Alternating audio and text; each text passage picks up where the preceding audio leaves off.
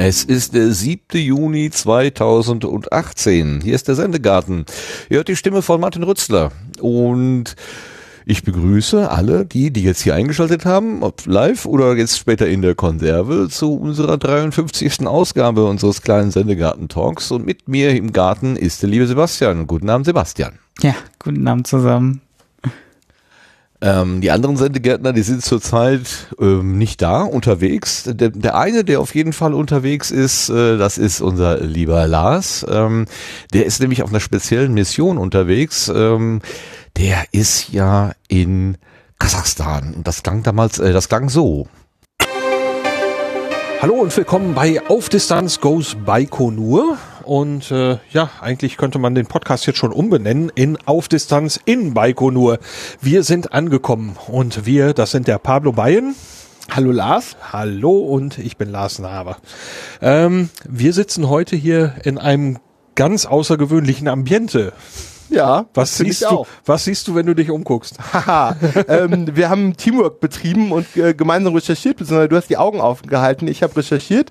Äh, deswegen wissen wir jetzt, äh, dass vor uns der Linienplatz liegt und das eins der ein Gebäude von Roskosmos, ja. die örtliche Niederlassung oder wie man es nennen soll, ein großes Gebäude und mittig über dem Gebäude sehen wir sehr schön hell den Planeten Venus. Mit dem Planeten Venus können wir leider hier im Sendegarten nicht dienen, aber wir haben einen anderen hellen Stern am Podcasterhimmel. Der Sascha Erler ist zu uns gekommen. Schönen guten Abend, Sascha. Guten Abend. Und wenn ich so vor mich hingucke, sehe ich auch eine Raumstation an, auf einem Poster an meiner Wand. ah, und welche ist es? Die Mir? Nicht ganz. Es äh, ist natürlich eine mit einer 5 hinten dran. Ah, mit einer 5, mit einer 5. Hm, hm, hm, hm, hm. Na, da kommen wir wahrscheinlich. Natürlich. ja, ich habe mich ein bisschen dumm gestellt. Ich weiß ja, dass du ein, ein, ein Missionar dieser, äh, dieser Fanwelt bist. Es ist ja nicht nur die Serie eigentlich, sondern es ist ja noch viel mehr. Aber gut, kommen wir gleich noch zu. Wir, wir kommen ja wieder zurück auf, äh, zu dir auf der Gartenbank. Was ich nur eben sagen wollte, was ich da gerade eingespielt habe, das war der Lars aus Baikonur und äh, er hatte es in der vorvorletzten Ausgabe kurz angesprochen, dass er ja dieses Projekt gestartet hatte. Er möchte nach äh, Kasachstan fahren, genau nach Baikonur, da wo die Soyuz-Rakete mit Alexander Gerst starten würde. Am, wann war es gestern? Am 6.6.2018, wo Alexander Gerst seine zweite sechsmonatige äh, auf, seinen, seinen zweiten sechsmonatigen Aufenthalt auf der ISS beginnt unter dem Projektnamen Horizon und oder Horizons. Jetzt bin ich gerade gefragt. Oh, Entschuldigung. Ähm, und äh, es hat funktioniert. Also äh, Lars ist dorthin gefahren und er hat auch den Start begleitet, ähm, hat interessante Menschen getroffen, die mit ihm gemeinsam podcasten. Also äh, man kann ähm, diese diese äh, diese Reise sozusagen verfolgen, mitverfolgen und jetzt zu dieser Stunde, in, wahrscheinlich sitzen sie sogar jetzt wieder in Astana, also äh, in ihrem Zwischenstations Aufenthaltsort auf, de, auf dem Hotelzimmer und nehmen wieder eine äh, Episode auf. Also äh, schöne Grüße dahin und vielen, vielen Dank für diese tolle Initiative und für die tollen Dinge, die du uns schon und ihr uns schon auf die Ohren ge gegeben habt. Ich will gar nicht zu viel verraten, weil ähm, da steckt so viel drin und das muss man, glaube ich, selber herausbekommen. Ganz, ganz toll. Ähm, Jetzt kommen wir wieder zurück zu unserem lieben äh, Gast, dem äh, Sascha Erler. Ähm, hast du davon irgendwas mitbekommen von der Reise von Lars? Äh, von der Reise von, ich dachte, du wolltest mich nach dem Start fragen, ne? aber von, von der Reise von Lars habe ich auch mitbekommen, natürlich. Ich folge ihm ja auch bei Twitter und äh, bin ein bisschen neidisch, dass er sich den Start von so nah aus angucken konnte. Ich konnte es ja leider nur per Fernsehen und per Livestream verfolgen und war aber begeistert, dass tatsächlich 23.000 Leute sich den ESA-Stream angeguckt haben und damit mehr als den NASA-Stream. Also ich freue mich, dass Raumfahrt offensichtlich in Deutschland wieder zieht. Obwohl ich gestehen muss, ich hatte den ESA-Ton auf den Ohren und äh, es war mir ein bisschen zu hektisch. Also äh, der hat sich alle Mühe gegeben, der, der junge Moderator, äh, aber bis also bis äh, zehn Sekunden vor dem Start äh, mitten im Interview zu sein.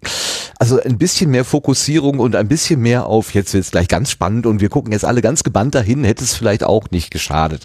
Ich da habe ich dann doch auf die NASA geschielt und da war es etwas ruhiger, haben sich zwei Leute unterhalten und äh, haben dann mehr so Fakten präsentiert und nicht so so, so flott dahergeredet. Ja, verstehst du, was ich meine? Ja, das ging mir genauso. Ich habe ja, äh, bin jetzt gar nicht mehr sicher, ob ich den ESA-Stream geguckt habe, weil das die Sache mit dem Interview habe ich nämlich erst im Nachgang geguckt, als ich mich mit der Tochter nochmal hingesetzt hat, äh, habe, die unbedingt diesen Start nochmal gucken wollte. Und äh, da habe ich dann äh, den, den Mitschnitt des ESA-Streams äh, laufen lassen. Und da gab es das mit dem Interview und gesehen habe ich es aber eigentlich in der ARD. Ähm, und die hatten glücklicherweise vor dem Start ein äh, bisschen mehr Puffer gelassen. Ich fand auch, die haben ziemlich in den Start reingequatscht im, im Stream. Aber dann ne? habe ich das, äh, dann habe ich aber irgendeinen gesehen, äh, also den ich im Internet verfolgt habe, das war auf Englisch, aber auch von der ESA. Okay. Was du meinst, ist der DLR-Stream wahrscheinlich. Oh ja, das kann sein. Richtig. Dann habe ich den DLR-Stream gesehen. Genau. Ähm, ja, ja, ja, das, das kann gut sein. Ich meine, die haben, die haben versucht, in verschiedene Funktionsbereiche so reinzugucken und so weiter, zwischendurch so ein paar Grußworte aus Baikonur eingespielt. Das war schon gar nicht schlecht gemacht, aber es hatte diesen typischen YouTube, äh, Style, dieses unglaublich schnelle, dieses äh, hastige, ähm, ah, das, das, da komme ich nicht mehr gut mit klar. Bin ich wahrscheinlich einfach schon über den Zenit meines Lebens drüber weg. Äh, ich hätte es gerne dann doch ein bisschen ruhiger. Also da war mir die NASA äh, tatsächlich in ihrer gewohnt trockenen Art ähm, wo dann so alle zwei Minuten mal so ein 10 Sekunden Kommentar kommt und dann ist mal wieder Stille auf dem Kanal, war mir in dem Moment echt lieber. Naja, jetzt ist er oben, es hat alles geklappt und es ist tatsächlich so, dass Lars ähm, der erste mir bekannte Podcaster ist, der einen äh, Raketenstart live miterlebt und auch aufgezeichnet hat. Also völlig, völlig irre. Völlig irre.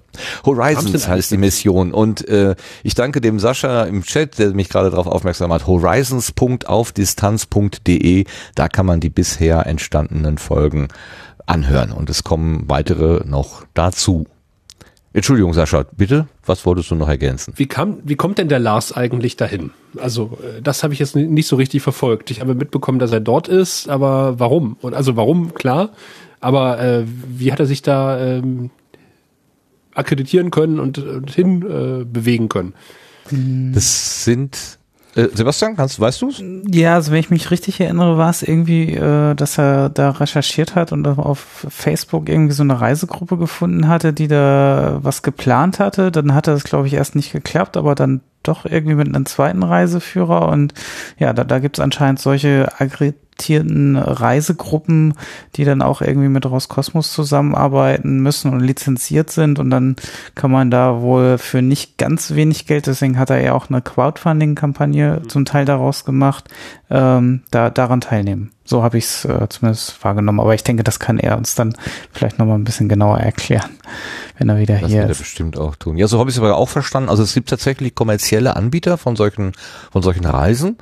Ähm, ein paar natürlich im, äh, im kasachischen oder im russischen Raum, aber es gibt vor allen Dingen, glaube ich, einen in, in Holland, ähm, der regelmäßig solche Fahrten dahin anbietet. Und soweit ich das verstanden habe, ist es jetzt auch äh, ein Holländer, mit dem sie da unterwegs sind. Der kann auch die Landessprache, also der kann da so ein bisschen dolmetschen. Und vor allen Dingen ist das dann eben ein vorgeplantes, äh, äh, ja, ein vorgeplanter Ablauf. Und das ist insofern wichtig, weil du da mit den Behörden das vorher auch irgendwie klar machen musst, denn ähm, Baikonur liegt in Kasachisch, auf kasachischem Land, aber ist unter russischer Verwaltung. Und da hast du also ständig Ein- und Ausreiseformalitäten und wenn das nicht vorher angemeldet ist, als Privatperson würdest du wahrscheinlich überhaupt nicht klarkommen. Bei so einer Gruppe sind die etwas entspannter, weil die einfach wissen, das ist jetzt die, das sind die 20 Leute, die gehören zu dem Bus und die sind dann auch gleich wieder weg und dann müssen wir uns jetzt nicht Gedanken machen, äh, was sie da vielleicht im Unsinn für einen Unsinn im Schilde führen. Vielleicht sind die auch vorher durchleuchtet worden, also nicht nur am Flughafen, sondern im Hintergrund, das weiß ich gar nicht, kann ich nicht so sagen. Also man kann, du könntest auch bei diesem Reiseveranstalter buchen. Wenn du entsprechend viel Geld auf den Tisch legst, dann bringt er dich dahin. Ja, mal gucken. Beim nächsten Start vielleicht. Also ich kann ja mal ein bisschen spoilern. Ich habe, also gestern war ja der Start und ich habe gestern Abend äh, immer mal wieder F5 gedrückt.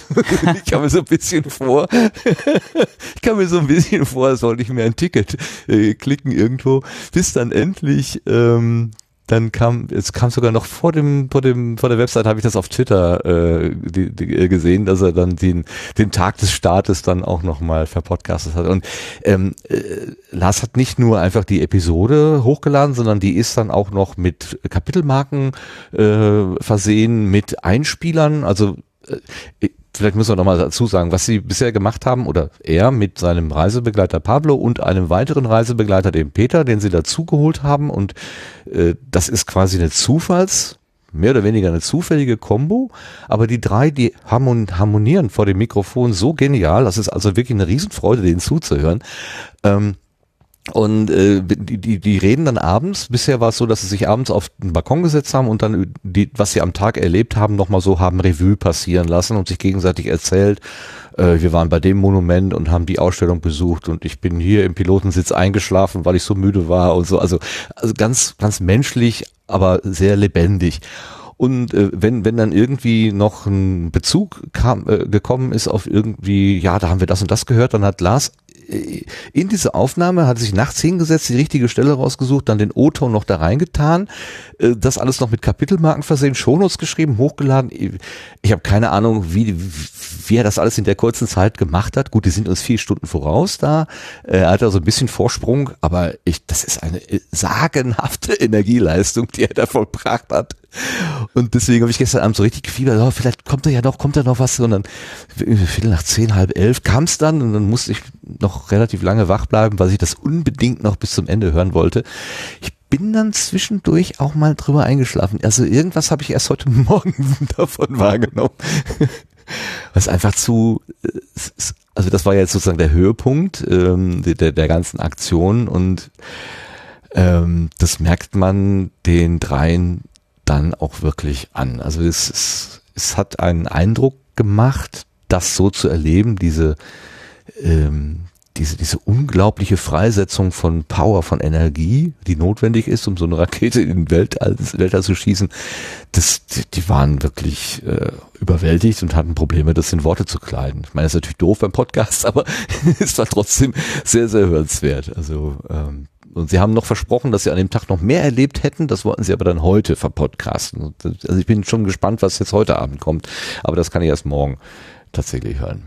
Also das glaube ich gern. Also selbst mir ist ja dann so ein Schauer den Rücken runtergelaufen, als ich diesen Start gesehen habe. Ich habe richtig mitgefiebert und äh, ich, ich finde das total bewegend. Also ich finde das äh, ich finde es zum einen faszinierend, dass die Russen es schaffen, das habe ich auch vertwittert, halt äh, ein Live-Bild von außerhalb der Rakete bis in den Orbit zu übertragen. Ich schaffe es in Brandenburg noch nicht mal von einem Ort zum anderen zu fahren und Podcast im Livestream zu hören, ohne dass es zusammenbricht. Offensichtlich ähm, in Kasachstan ist das Netz äh, deutlich besser als bei, in, in Brandenburg. Und zum anderen ist einfach diese ähm, diese, diese technische Leistung und vor allen Dingen auch diese, diese menschheitliche Leistung sozusagen äh, einfach einmalig. Also ich glaube, die, die ISS ist in, einer Zeit entstanden, wo die Nationen noch zusammengearbeitet haben und ich glaube, heute wird so ein Projekt nicht mehr zusammenbekommen, nicht mehr gefundet bekommen und alle Nationen würden sagen, nee, lass mal die anderen machen. Und äh, dass man dieses historische Fenster einfach ausgenutzt hat, um dieses Monument der Menschheit da in den Orbit zu setzen, finde ich großartig, weil, äh, weil ich finde ja wirklich die Zukunft der Menschheit die, die gehört dem, dem Weltall sozusagen. Also der, der Mensch muss in den Weltall aufbrechen oder ins Weltall aufbrechen. Und äh, wenn man einmal da oben, diese Bilder von da oben sieht und diese Erde dann äh, ohne Grenzen äh, sieht, denke ich jedes Mal Wahnsinn. Also äh, man müsste eigentlich viele, viel, viel, viel mehr Politiker einfach mal auf die ISS schicken und wieder runter, um äh, denen mal eine Dimension zu verschaffen. Also mal, die mal wieder auf die Erde zu holen, im wahrsten Sinne des Wortes. Das ist eine schöne Paradoxie, ne? Von der Erde weg, damit man sie auf ja. die Erde zurückholt, quasi mit den Füßen auf den Boden zurückholen kann. Das ist nicht schlecht. Ja, aber solche Sachen. Ein Bild vertwittert von, äh, von, ja. äh, von der Erdatmosphäre. Ähm, also quasi die, die Erde ging ziemlich dunkel im, im Gegenlicht der Sonne und man sieht halt einfach nur diesen schmalen Streifen Atmosphäre schimmern. Und dann, dann sieht man einfach mal, wie fragil dieses ganze Konstrukt eigentlich ist und, und wie dünn diese Schicht ist, die uns eigentlich vor äh, dem Aussterben bedroht und wie wichtig es ist, dieses Ding zu erhalten. Es ist, es ist, das, das wird einem irgendwie immer erst bewusst, wenn man solche Fotos sieht. Und ich glaube, äh, richtig erst, wenn man dann im Weltall schwebt und sich das mal wirklich anguckt. Also ich beneide Alexander Gerst. Ich beneide ihn nicht um den Start. Er muss jetzt irgendwie äh, zwei Tage lang in dieser Mini-Kapsel herumschweben und äh, hat irgendwie noch nicht mal Zeit, irgendwie sich zu bewegen, die Beine auszustrecken. Für mich ist ja ein Langstreckenflug schon die Hölle. Ähm, aber ich glaube, so auf der, auf der ISS rumschweben und mal auf die Erde gucken, das würde ich schon wirklich gerne mal machen. Ja, ähm, also ich, der, der Tim Pritlaff, der hat ja mal mit der Samantha Cristoforetti, eine amerikanische Astronautin, eine italienische ESA-Astronautin, im Willen, eine italienische ESA-Astronautin gesprochen und ähm, die hatten auch diese Flugvariante, wo erst über 30 Orbits, also Erdumrundungen gemacht werden mussten von der Soyuz-Kapsel, bis sie dann endlich an der ISS andocken konnten. Ähm, es gibt eine, eine neuere, sagen wir mal, Route, wenn man so will. Da schafft man das in sechs Stunden mit weniger. Ich glaube, dann nur drei Orbits oder so, also mit weniger Orbits. Das geht aber nur, wenn die ISS an einer speziellen Position steht. Und das hätte man diesmal auch machen können, hätte aber so viel Treibstoff gekostet, dass die ISS sozusagen, also es wäre einfach zu teuer gewesen. So ist es einfacher, die äh, Astronauten einfach zweieinhalb Tage da im Kreis rumzudrehen. Ähm, und und äh, Tim hatte damals auch gefragt, ja, das ist aber irgendwie, ist ja furchtbar eng und, und äh, blöde Zeit, ne, dass man da so, so nutzlos abhängt. Und die Samantha sagte, da kann ich mich erinnern, ähm, das Überraschende für mich, dass sie das als Erholung empfunden hat. Denn die Trainingszeit und die, bis, die Zeit bis zum Abflug, die ist so stressig und so voll mit Terminen und Punkten und was man alles ab, ab, äh, arbeiten muss. Und sobald man auf der ISS ist, geht dieses, dieses geplante, getaktete Leben genauso streng weiter. Und diese zweieinhalb Tage, das ist so ein bisschen wie Durchschnaufen. Da passiert mal gerade gar nichts. Da, ne, da, man kann aus seinem Anzug raus und aus seiner Sitzschale halt auch und zwischen diesem dem Ding, diesem kleinen, wo sie halt beim Start drin sitzen ähm, und dem da drüber liegenden ähm, Modul gibt's ja auch eine Verbindungstür. Da gibt's auch so eine kleine Toilette, so Küche oder was man. Die haben zwei, zwei solche äh, solche Fischgläser, in denen sie sich dann so aufhalten können. Und das scheint äh, ausreichend zu sein, um da zweieinhalb Tage einigermaßen zurechtzukommen. Und die Samantha sagte, das hätte ihr sogar gefallen, diese Zeit. Das fand ich interessant.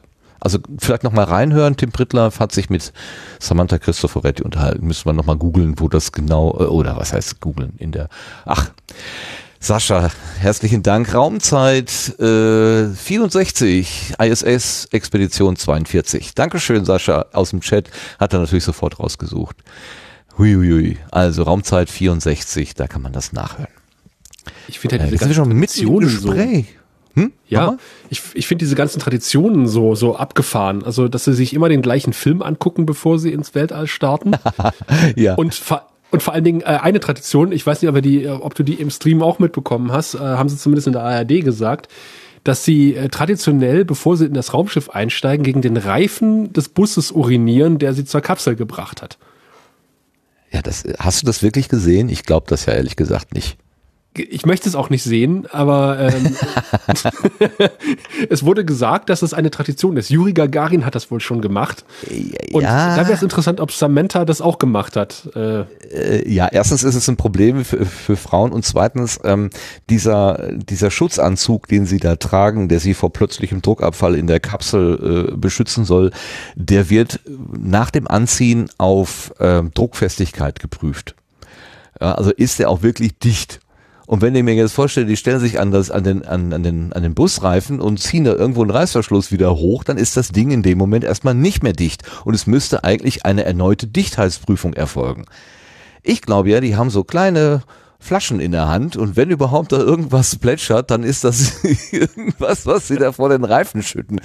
Das, ich ich glaub's nicht. Ich glaub's nicht. Äh, äh, Also was der, was der äh, Alexander Gerst ja auch erzählt hat, ist, dass er morgens nach dem Duschen mit äh, Desinfektionsmittel abgerieben worden ist. Ja, damit er halt möglichst keimfrei in diesen Anzug reinkommt.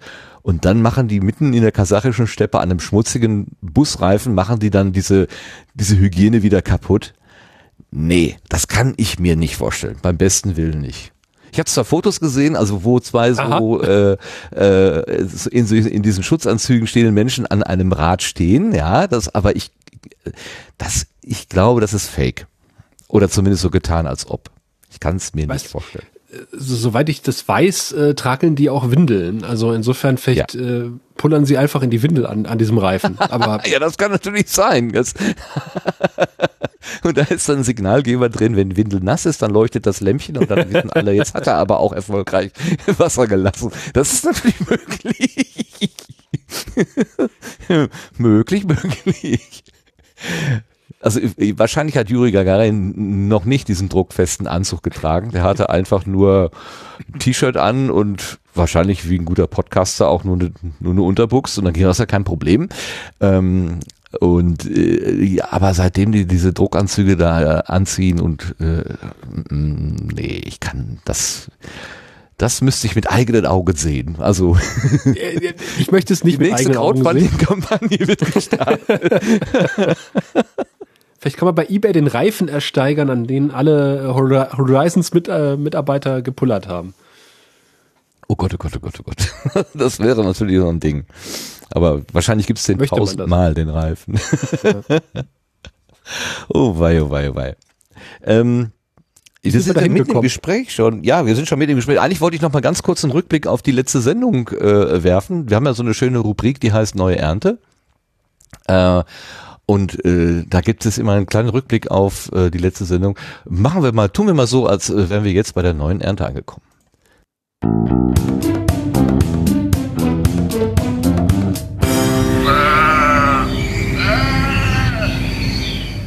Denn es gab ja in den letzten Tagen noch ein großes, großes Thema. Das hatten wir ja mit der Claudia Zotzmann-Koch in der letzten Ausgabe auch schon angesprochen. Nämlich die Wirksamwerdung der Europäischen Datenschutzgrundverordnung. Und ich habe nach einem passenden Lied gesucht und bin bei diesem gelandet.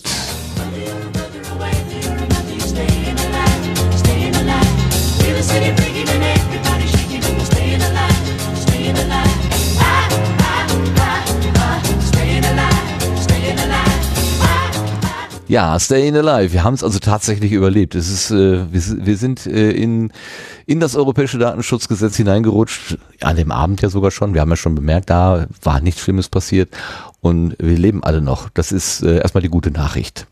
Es gibt in der Tat erste Abmahnungen. Mhm. Das äh, hat das hat sich dann doch die der eine oder die andere Anwälte nicht entgehen lassen, diese Möglichkeit vielleicht da auf schnelle Art und Weise Geld zu verdienen.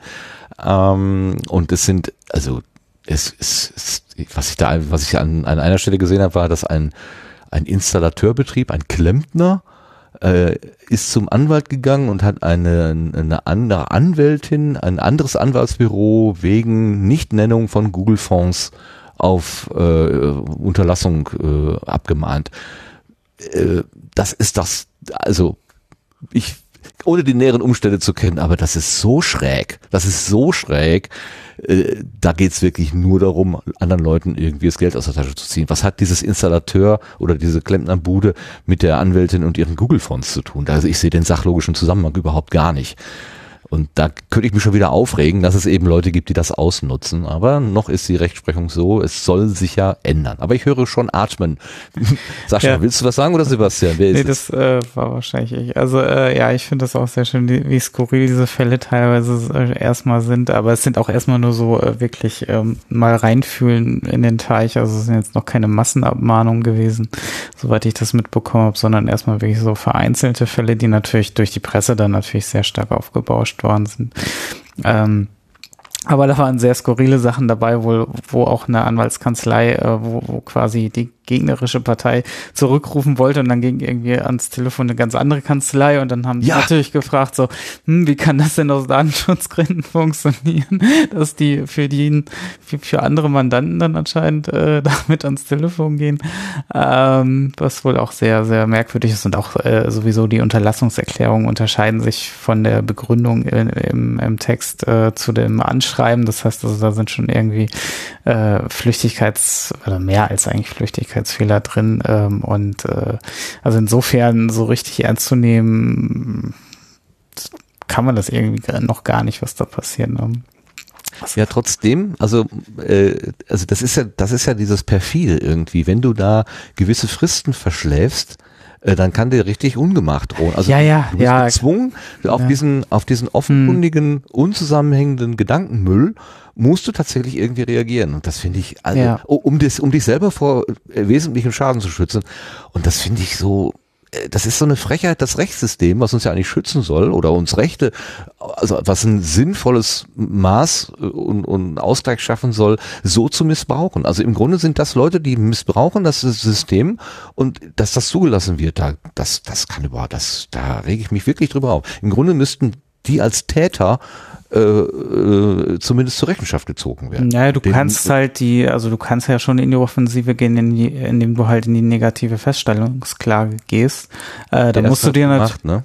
da, das äh, ist auch äh, löblich, weil das ist der beste Weg, irgendwie auch dann gerichtlich wirklich klären zu lassen, was hier Phase ist und äh, ähm, und es ist ja eigentlich ein sehr unsicheres Rechtsgebiet. Also alle Abmahnungen, die verschickt worden sind, sind jetzt nicht auf irgendwelchen Gerichtsurteilen, die schon existieren, äh, basierend, sondern das sind alles eher so, ja, äh, ja, jeder, wie er das halt interpretiert, diese, die Rechtslage aktuell an der Stelle. Und so richtig richterlich ist das ja alles noch nicht äh, wasserfest, dass man davon ausgehen kann, dass jede äh, Abmahnung, die da verschickt wurde, auch wirklich ähm, so rechtstechnisch äh, wasserfest ist. Ne?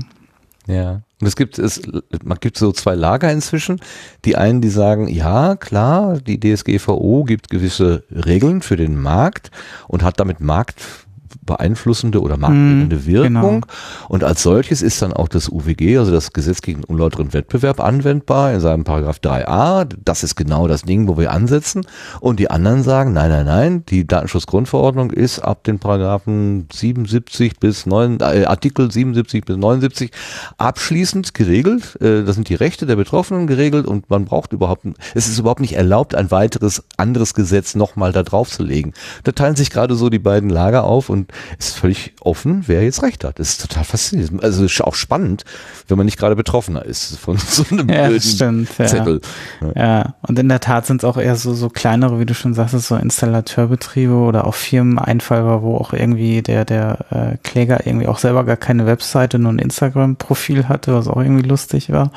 Ähm, und äh, also es sehr skurrile Fälle, die da jetzt dabei sind. Also es fühlt sich so ein bisschen an, als wenn irgendwelche Anwälte oder Anwältinnen äh, in ihrem Mandantenpool äh, gesucht haben nach jemandem, der einen da, äh, äh, dem sie quasi mit dann vor Gericht ziehen, so gesehen, oder eine Abmahnung verfassen ähm, äh, und jetzt gar nicht ähm, wirklich, ja, also wirklich sehr skurril, finde ich.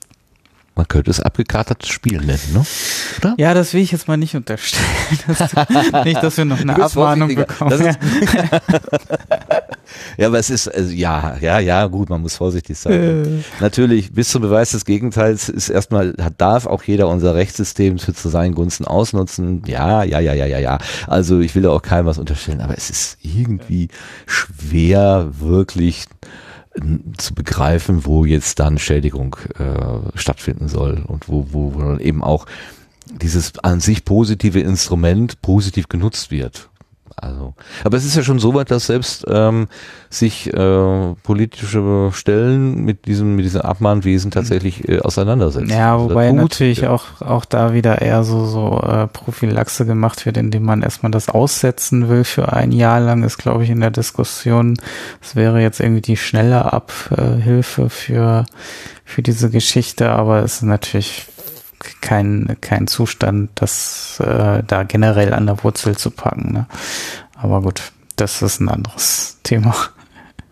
Ja, da gab es dann den anderen Vorschlag aus der Lage der Nation, dass man im Prinzip Mhm. die erste erste Ansprache, also den ersten Hinweis darauf, dass man vielleicht irgendeines anderen Menschen Rechte äh, einschränkt oder zu Unrecht irgendwas benutzt, dass dieser erste Hinweis eben gebührenfrei passieren muss. Also der, der erste Schuss von Bug, der soll dich jetzt nicht gleich mal finanziell ruinieren, sondern soll erstmal nur ein Hinweis sein, hör mal zu, da, du machst da was falsch, änder das mal bitte.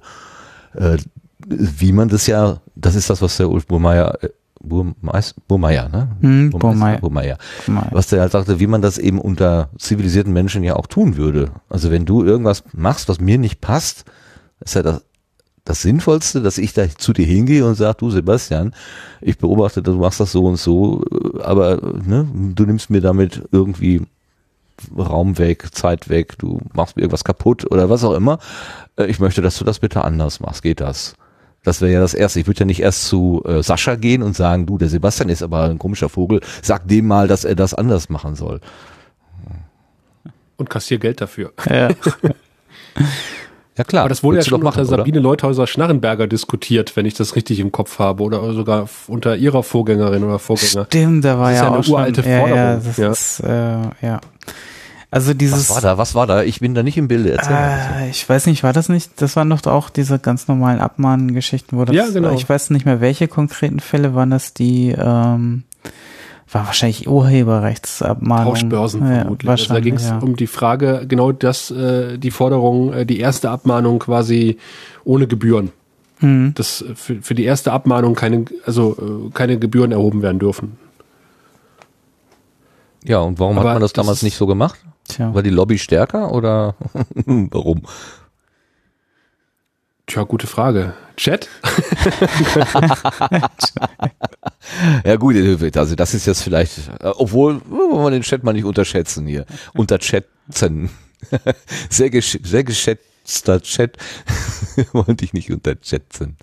Ja gut, also, aber äh, soweit ähm, der kurze äh, Rückblick auf die letzte Sendung mit, mit der Claudia. Ähm, ein interessantes, längeres Gespräch. Ich habe es mir äh, zweimal angehört, weil ich so ein bisschen ja genau, ich, ich muss, hatte ja, ach so, muss ich noch eben erzählen. Ich habe ja letzte Episode auf die Box in kürzes, in Windeseile umstellen müssen. Ähm, dankenswerterweise hat der Sebastian hier ein Stück Hardware gebaut, was immer funktioniert, egal was ich anstelle. Ähm, denn ich hatte in, in einer hektischen Umsteckaktion hatte ich mein USB-Kabel nicht in das dafür vorgesehene USB-Loch, sondern in das daneben, in der, genauer gesagt da drüber, aber von dieser Warte aus nicht zu unterscheidende Loch vom DisplayPort gesteckt. Das passt. Also es geht rein, aber natürlich gibt es keinen Kontakt. Deswegen ging auch das zweite äh, Interface nicht, weil ich da den gleichen falschen Eingang genommen habe. Und ähm, das war der, was die Hektik, die letzte Mal ausgebrochen war. Ähm, es fing damit an, dass äh, der Treiber nicht erkannt wurde oder der, der, der, der, das Interface, der H6 hier nicht erkannt wurde. Aber das liegt so ein bisschen an der Reihenfolge, wie man die Geräte einschaltet. Äh, da ist so ein bisschen Magie am Start. Das habe ich letztens auch im Sendegate, glaube ich, gelesen. Also es hängt so ein bisschen davon ab, dass man die richtige Reihenfolge macht. Hatte ich natürlich nicht. Und dann habe ich umgestöpselt und gestöpselt und gestöpselt und weil ich immer das falsche Loch genommen habe, hat es natürlich gar nicht mehr funktioniert. Ja, da kann dann auch der beste Techniker der Welt, nämlich der Sebastian, auch nicht mehr helfen, wenn man sich do so doof anstellt. Aber ich konnte ihm gerade sagen, dass äh, das USB in DisplayPort reinpasst. Das wusste er bis gerade noch nicht. Also ich habe doch äh, in, in all dem Quatsch ist noch was Gutes. Wir haben was gelernt. Ja, also, ähm, ja, es gibt immer wieder skurrile Fälle, was wo reinpasst, das stimmt. Das habe ich am Betriebslaptop auch schon zweimal geschafft. das passt tatsächlich. Ja, ohne zu murren. Und aber äh, Das es funktioniert halt halt nicht, ne? Genau. Das ist das, das ist das Problem. Das ist das Problem. Okay, das waren jetzt alle Gedanken zur letzten Sendung. Ähm, ja, ich denke, wir haben also Zuschriften, haben wir glaube ich keine bekommen. Äh, was? Ich Er hätte vielleicht noch eine einen. Gedanken zur letzten Sendung. Ja, bitte gerne. Also ich habe ja auch, ich habe die auf der Fahrt gehört äh, zur Tour de Prignitz und ähm, da hatte ich meine Seiten schon umgestellt. Äh, hoffentlich DSGVO-konform. Man weiß es ja nicht, also so gut wie man es machen kann. Und ähm, ich hatte ja tatsächlich am Anfang auch immer so gedacht, als das erstmal aufkam, so, oh Gott, was hat sich die EU wieder einfallen lassen? Und äh, während ich dann meine acht Internetseiten umstellte, äh, einigermaßen konform, ist mir dann aufgefallen, verdammt normal, das ist ja eigentlich gar nicht mal so blöd. Also der, der Grundgedanke ist ja gar nicht mal so blöd und ich bin jetzt quasi gezwungen worden, äh, mal tatsächlich mir Gedanken über Datenschutz zu machen. Ich habe eh nicht viele Plugins, die irgendwelche Daten sammeln, hoffe ich zumindest. Also zumindest keine extra dafür installiert. Und ähm, zum Beispiel Sachen wie Webseite auf HTTPS umstellen. Das hatte ich schon ewig mal vor und jetzt bin ich dazu halt mal gezwungen worden. Also es war natürlich ein, gerade mit meinem Provider ein, ein ziemlicher Krampf, weil der keine Let's, Let's, Let's Encrypt-Zertifikate per Default äh, akzeptiert. Da muss man halt irgendwie nochmal händisch ran, äh, während man es bei anderen Providern einfach so mit einem ein, zwei Klicks machen kann. Ähm, aber ich meine, das ist auch ein Aufwand von, sag mal, ich habe jetzt für alle Internetseiten so vielleicht einen Tag gebraucht, bis ich die umgestellt habe. Und das ist tatsächlich ein Aufwand, der sich gelohnt hat, meiner Meinung nach. Also jetzt bin ich äh, tatsächlich auch mal sicher im, im Netz unterwegs äh, und meine Benutzerinnen und Benutzer äh, können die Daten natürlich jetzt auch verschlüsselt übertragen und sowas und sich mal Gedanken darüber zu machen, welche Daten man eigentlich abgreift, ist, ist gar nicht mal so blöd. Also da hat sich meine, meine Sicht auf die äh, DSGVO im, im Laufe des, der Umstellung, obwohl es Arbeit war, äh, deutlich zum Positiven gewandelt.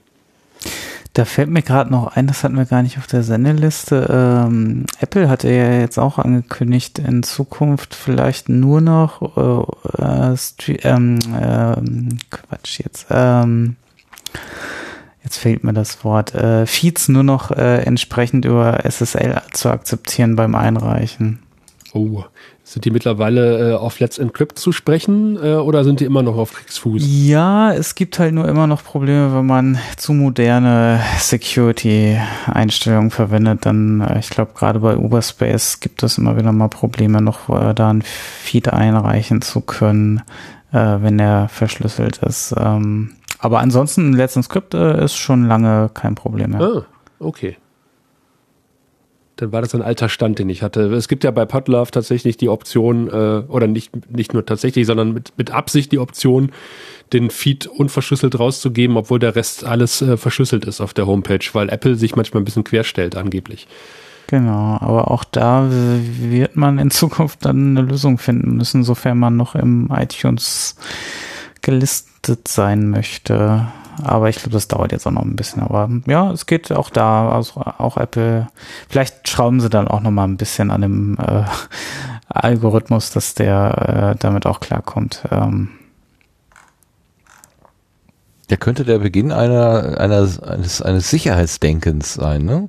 Was, was, also dass man tatsächlich den äh, äh so ja, was weiß ich, wie, wie beim, beim Auto, ne? Wir haben irgendwann mal, hat es dann mal den, den, den, den Gurt gegeben, den gab's halt früher nicht. Oder beim Motorradfahrern, irgendwann gab's da mal die Helmpflicht ähm, oder den Airbag im Auto oder so, dass man, dass man die Systeme so nach und nach mal so ein kleines bisschen äh, gegen ähm, äh, dagegen absichert, dass da Menschen zu Schaden kommen. Und das, das scheint mir gerade so auf dieser, auf dieser, in dieser Datenwelt auch so ein bisschen einzuziehen. Also einfach mal einen zweiten Gedanken, nicht nur auf Funktion, sondern auch auf sichere Funktion zu verwenden.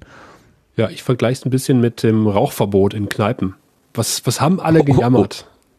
als das okay. kommen sollte. Gott, das wird wir, die Kneipen müssen reihenweise zumachen, wenn man nicht mehr rauchen darf in den Kneipen. Und wenn man jetzt in eine Raucherkneipe geht, äh, dann steckt man die Hände beim Kopf zusammen, wenn man nach Hause kommt, wie die Klamotten stinken und fragt sich, wie hat man das früher ausgehalten? Und, äh, ja, ja, das ist die Frage habe ich mir auch schon gestellt, das stimmt, ja. Das, der Nachteil ist, wenn du jetzt mal im Biergarten oder auf der Terrasse sitzen möchtest beim Lokal, dann umwehen dich dann die ganzen äh, rauchenden Menschen. Ähm, das macht gar nicht mehr so viel Spaß, dann draußen zu sitzen. Also inzwischen sitze ich lieber drin als draußen. Was ein bisschen unsinnig ist, aber naja, okay. Ja, und so ähnlich ist es halt mit der Datenschutzgrundverordnung. Also dann hieß es halt, oh Gott, jetzt werden die ganzen Blogs sterben.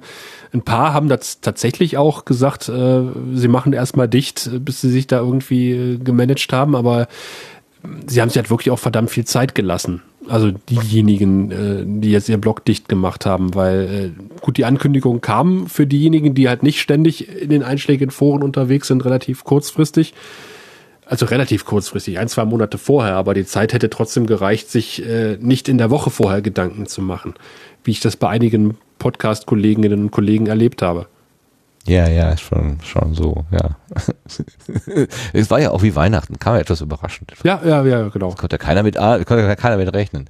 Ach so, mir fällt noch eins ein, äh, das hatten wir beim letzten Mal als offenes Ende sozusagen, da kam, hatten wir eine Hörerfrage dazu und wussten dann wirklich keine Antwort zu geben. Wie ist es denn, wenn ich auf einem, auf einer Plattform veröffentliche? ähm, bin ich dann für die Verarbeitung, die dort stattfindet, auch verantwortlich oder ist der Plattformbetreiber verantwortlich? Und da hat es gerade gestern äh, eine, eine ähm, also es hat eine Entscheidung des EuGH gegeben vor ein paar Tagen. Und gestern hat es eine Stellungnahme dazu von der Datenschutzkommission. Das ist sozusagen die höchste ist keine offizielle Stelle, aber das ist so, da, da die Datenschutzbehörden des Bundes und der Länder, äh, die arbeiten da zusammen und geben da so, sagen wir mal, mehr oder weniger verbindliche Regeln raus. Und die haben tatsächlich dann auch, die sind gefolgt diesem Urteil und haben gesagt, ja, auch die Betreiber von Fanpages, zum Beispiel bei Facebook, ähm, sind für die Verarbeitung mitverantwortlich, wenn es sich über das hinaus bewegt, was da standardmäßig gemacht wird. Und ähm, das könnte jetzt tatsächlich nochmal eine, eine, eine Welle äh, auslösen, weil man sich, also einige haben sich ja sozusagen in den sicheren Hafen von Portalen zurückgezogen und gesagt, okay, dann mache ich das mhm. nicht mehr selber, sondern ich, ich, ich lege mich jetzt hier sozusagen äh, in, in den Schoß eines Portals, da bin ich ja sicher. Aber das scheint nicht so eindeutig zu sein, sondern wenn ich da dann auch noch in irgendeiner Weise Daten erhebe, und verarbeite und nutze, dann bin ich auch dafür verantwortlich. Und das, äh, das wird nochmal eine interessante Frage. Das ist halt gestern erst ähm, auf dem Tisch. Ähm, aber zum Beispiel Herr Schwenker hat sofort seinen Datenschutzgenerator angepasst. Also der ist echt schnell, der Kerl. Das ist unglaublich. Kann man also da gleich sein, falls man auch noch auf Facebook eine Fanpage betreibt, ähm, dann äh, sollte man, also äh, was man schon immer haben sollte, war, äh, wäre ein Impressum da kann man natürlich auch auf seine Homepage verlinken, das ist in Ordnung. Und dann äh, eben eine Datenschutzerklärung, da kann man auch auf die Datenschutzerklärung auf der Homepage verlinken, auf der Ursprungshomepage. Da sollte aber dann auf der Datenschutzerklärung drinstehen, was man denn auf der Fan auf der Facebook-Fanseite macht mit den Daten. Wenn das so ist, und der Datenschutzgenerator von Schenkel, den habe ich so verstanden, der würde das eben dann auch erklären, dann kann man da sich auch wieder aus der Schusslinie holen. Aber es tauchen immer mal wieder neue Fragen auf, die noch geklärt werden müssen. Und das hat echt einen ganz schönen Einschlag gegeben. Ich habe es verfolgt, also äh, dieses Fanseitenurteil, oder ist ja kein Urteil, aber halt äh, das äh, ich weiß, dass der Deutsche Feuerwehrverband heute äh, eine Info rausgegeben hat. Was bedeutet das jetzt für Feuerwehrseiten zum Beispiel? Ah, also ah, ja? die Sensibilisierung ist extrem groß geworden durch die Datenschutzgrundverordnung zum Thema Datenschutz, was ja jo. an sich nicht und schlecht Was bedeutet das jetzt für die Feuerwehrseiten? Wie werden die gelöscht? Sie haben auf einen Heise-Artikel äh, verlinkt und ich habe mir den Heise-Artikel durchgelesen und hat am Ende mehr Fragen als Antworten.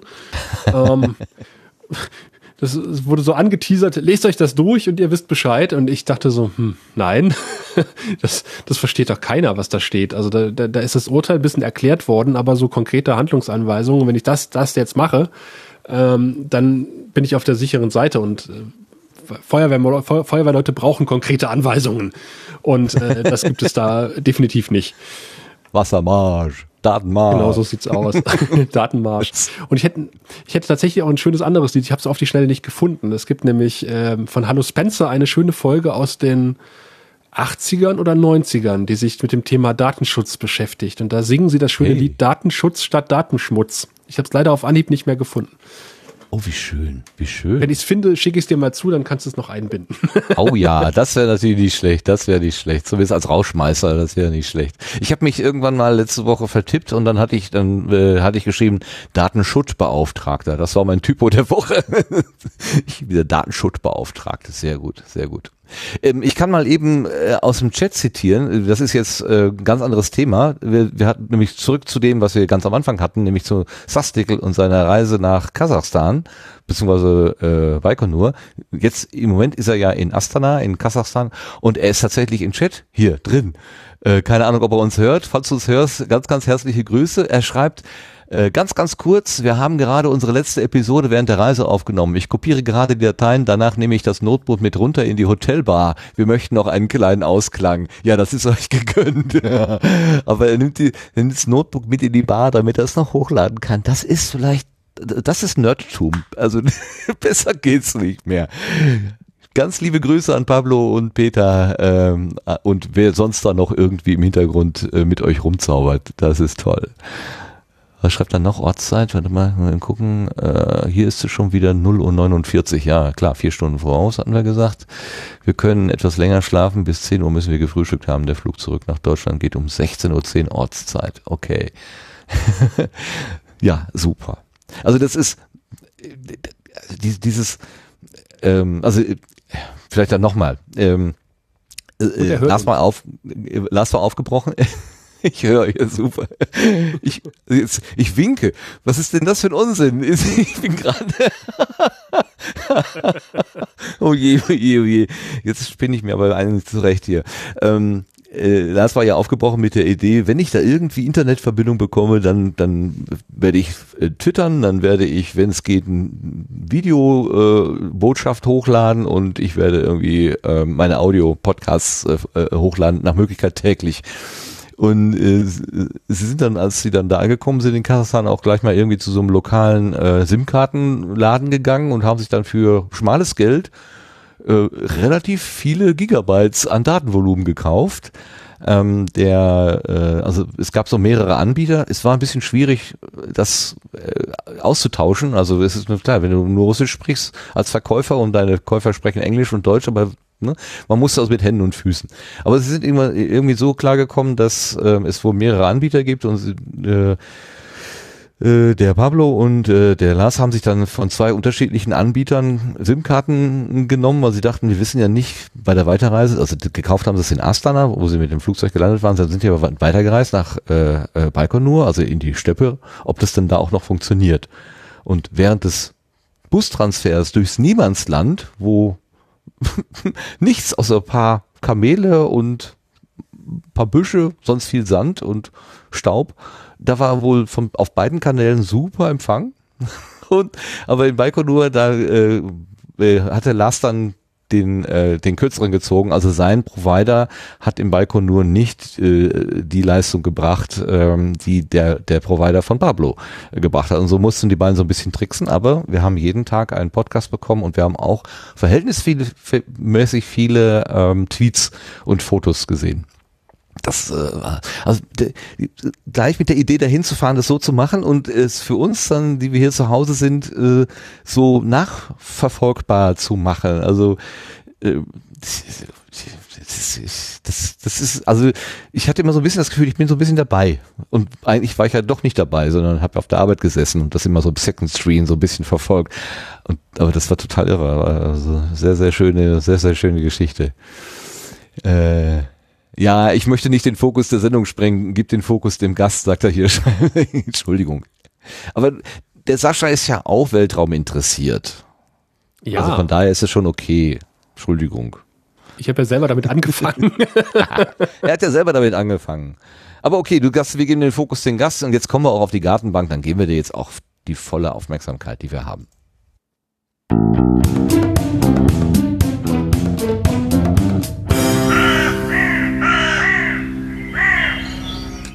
So, genug des Vorgeplänkels. Jetzt kommen wir endlich zu unserem Gast, Sascha Erler. Hallo und guten Abend, Sascha, nochmal ganz offiziell. Nochmal offiziell zurück. Hallo. Siehst du, das geht doch, das geht doch. Ähm, wenn ich auf deinen Twitter-Namen gucke, dann denke ich an Gurken. Ist das Absicht? Ja, äh, hätte ich damals äh, mich mehr mit Twitter ausgekannt, als ich mich angemeldet habe, hätte ich einen kürzeren Namen gewählt.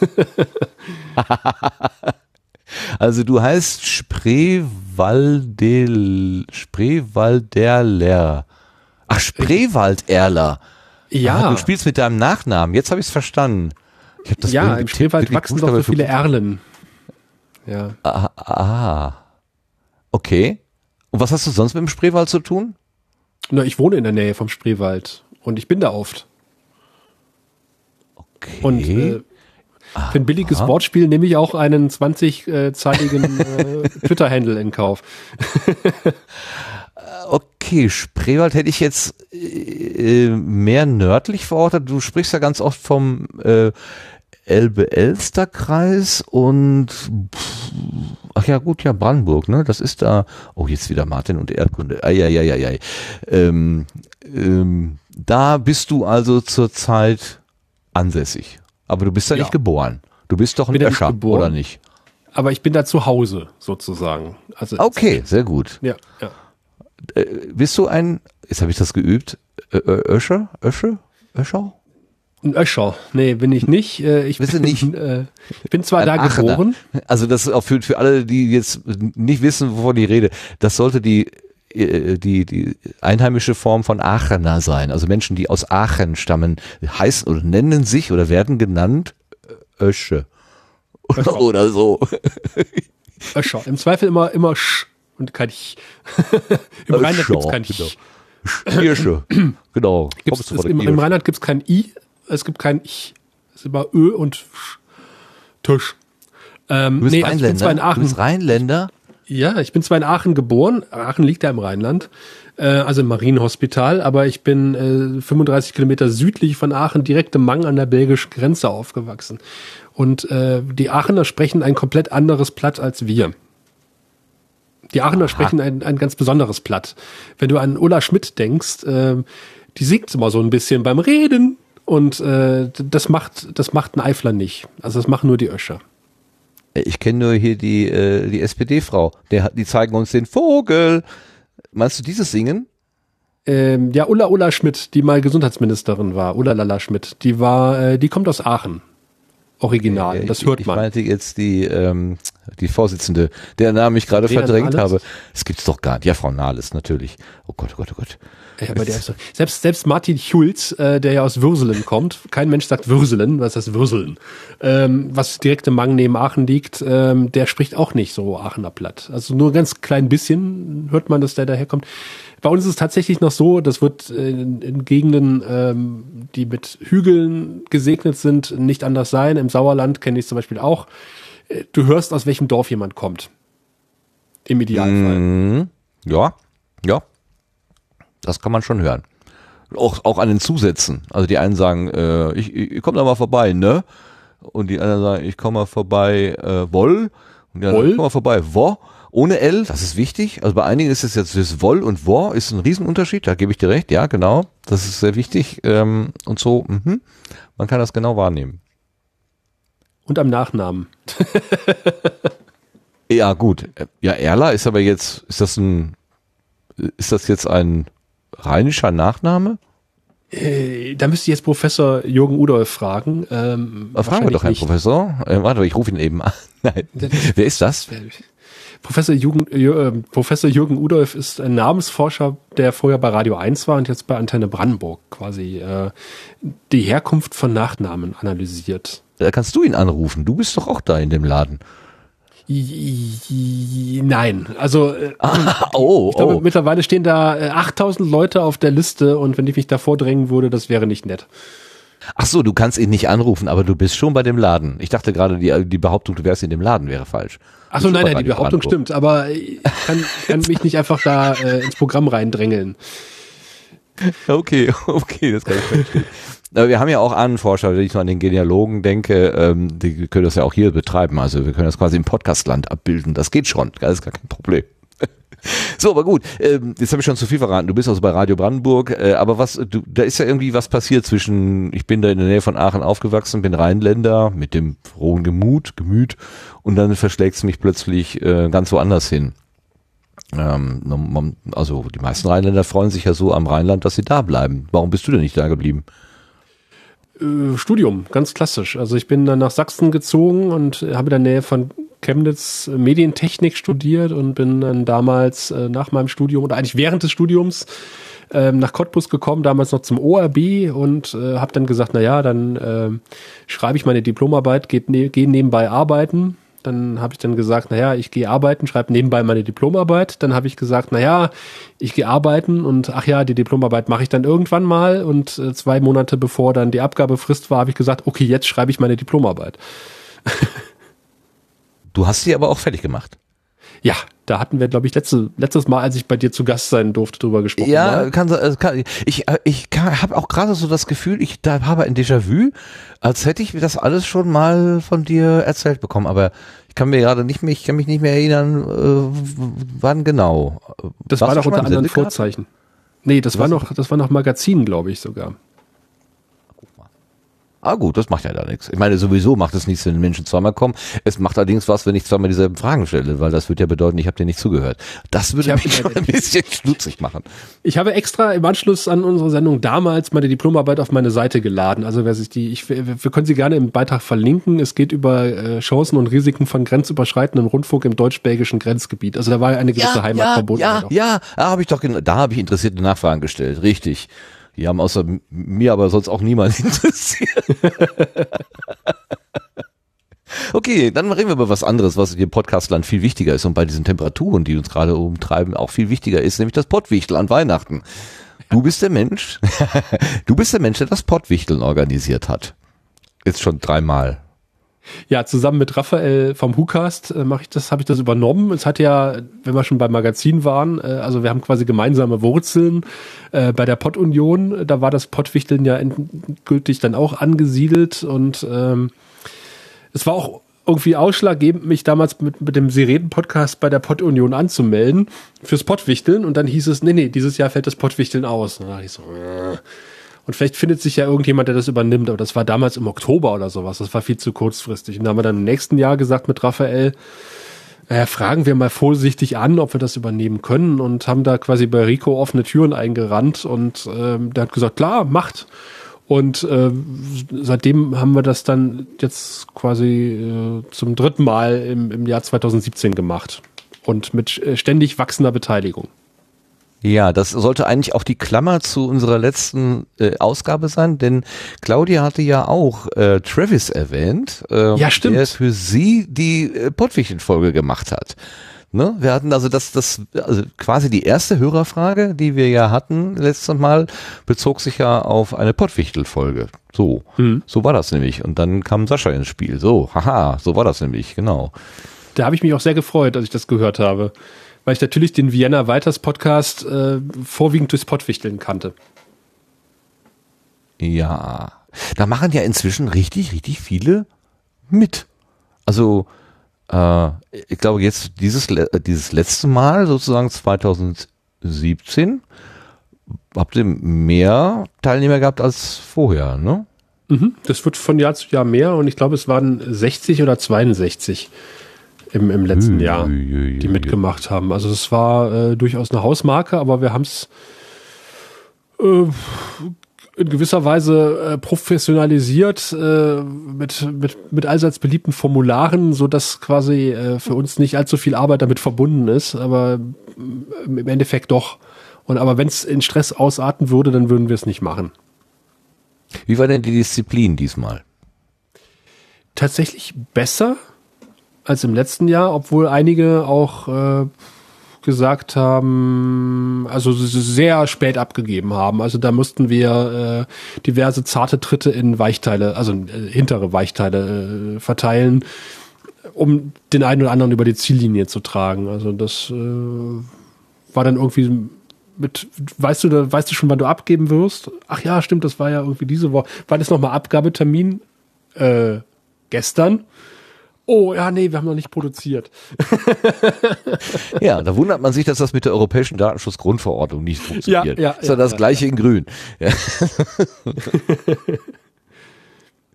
Genau, warum, was ist denn die Motivation für dich? Warum, warum, warum machst du das? Ich meine, das ist ja jetzt nichts, wo du auf die Bühne kommst und äh, dich sich selber zeigst, sondern das ist ja so eine stille Fleißarbeit im Hintergrund. Äh, die Beteiligten sagen äh, brav Dankeschön, aber ansonsten bleibst du ja eher im Verborgenen, der, der Raphael auch. Was ist denn euer, euer Gewinn bei der ganzen Geschichte? Äh, zum, also vor allen Dingen, dass die Aktion am Laufen bleibt und, und erhalten bleibt und äh, weil, weil wir beide die für eine sehr schöne Aktion halten und äh, ich fürchte halt, wenn wir das nicht machen würden, würde es keiner machen und es macht ja auch irgendwie auch Spaß, wenn äh, Leute sich anmelden und äh, wenn man sieht, es wächst von Jahr zu Jahr der Teilnehmerkreis und äh, man freut sich auch immer über die Produktionen und man lernt ja auch neue Podcasts kennen. Also so geht's mir ja. Zum Beispiel den Vienna Writers Podcast, mit dem habe ich vorher überhaupt keinen Kontakt gehabt und jetzt könnte ich halt sagen, okay, den kenne ich, weil ich habe den bei Pottwichteln betreut. Hörst du dir alle äh, entstehenden Episoden an dabei? Nee, nicht alle. Also das habe ich beim ersten Jahr gemacht, habe ich mir äh, ziemlich viele angehört. Da hatten wir auch so ziemlich viele sehr frühe äh, Einreichungen. Die konnte ich mir dann schon mal ein bisschen anhören. Das eine oder andere, wo ich sage, okay, das interessiert mich, da höre ich dann durchaus schon mal rein.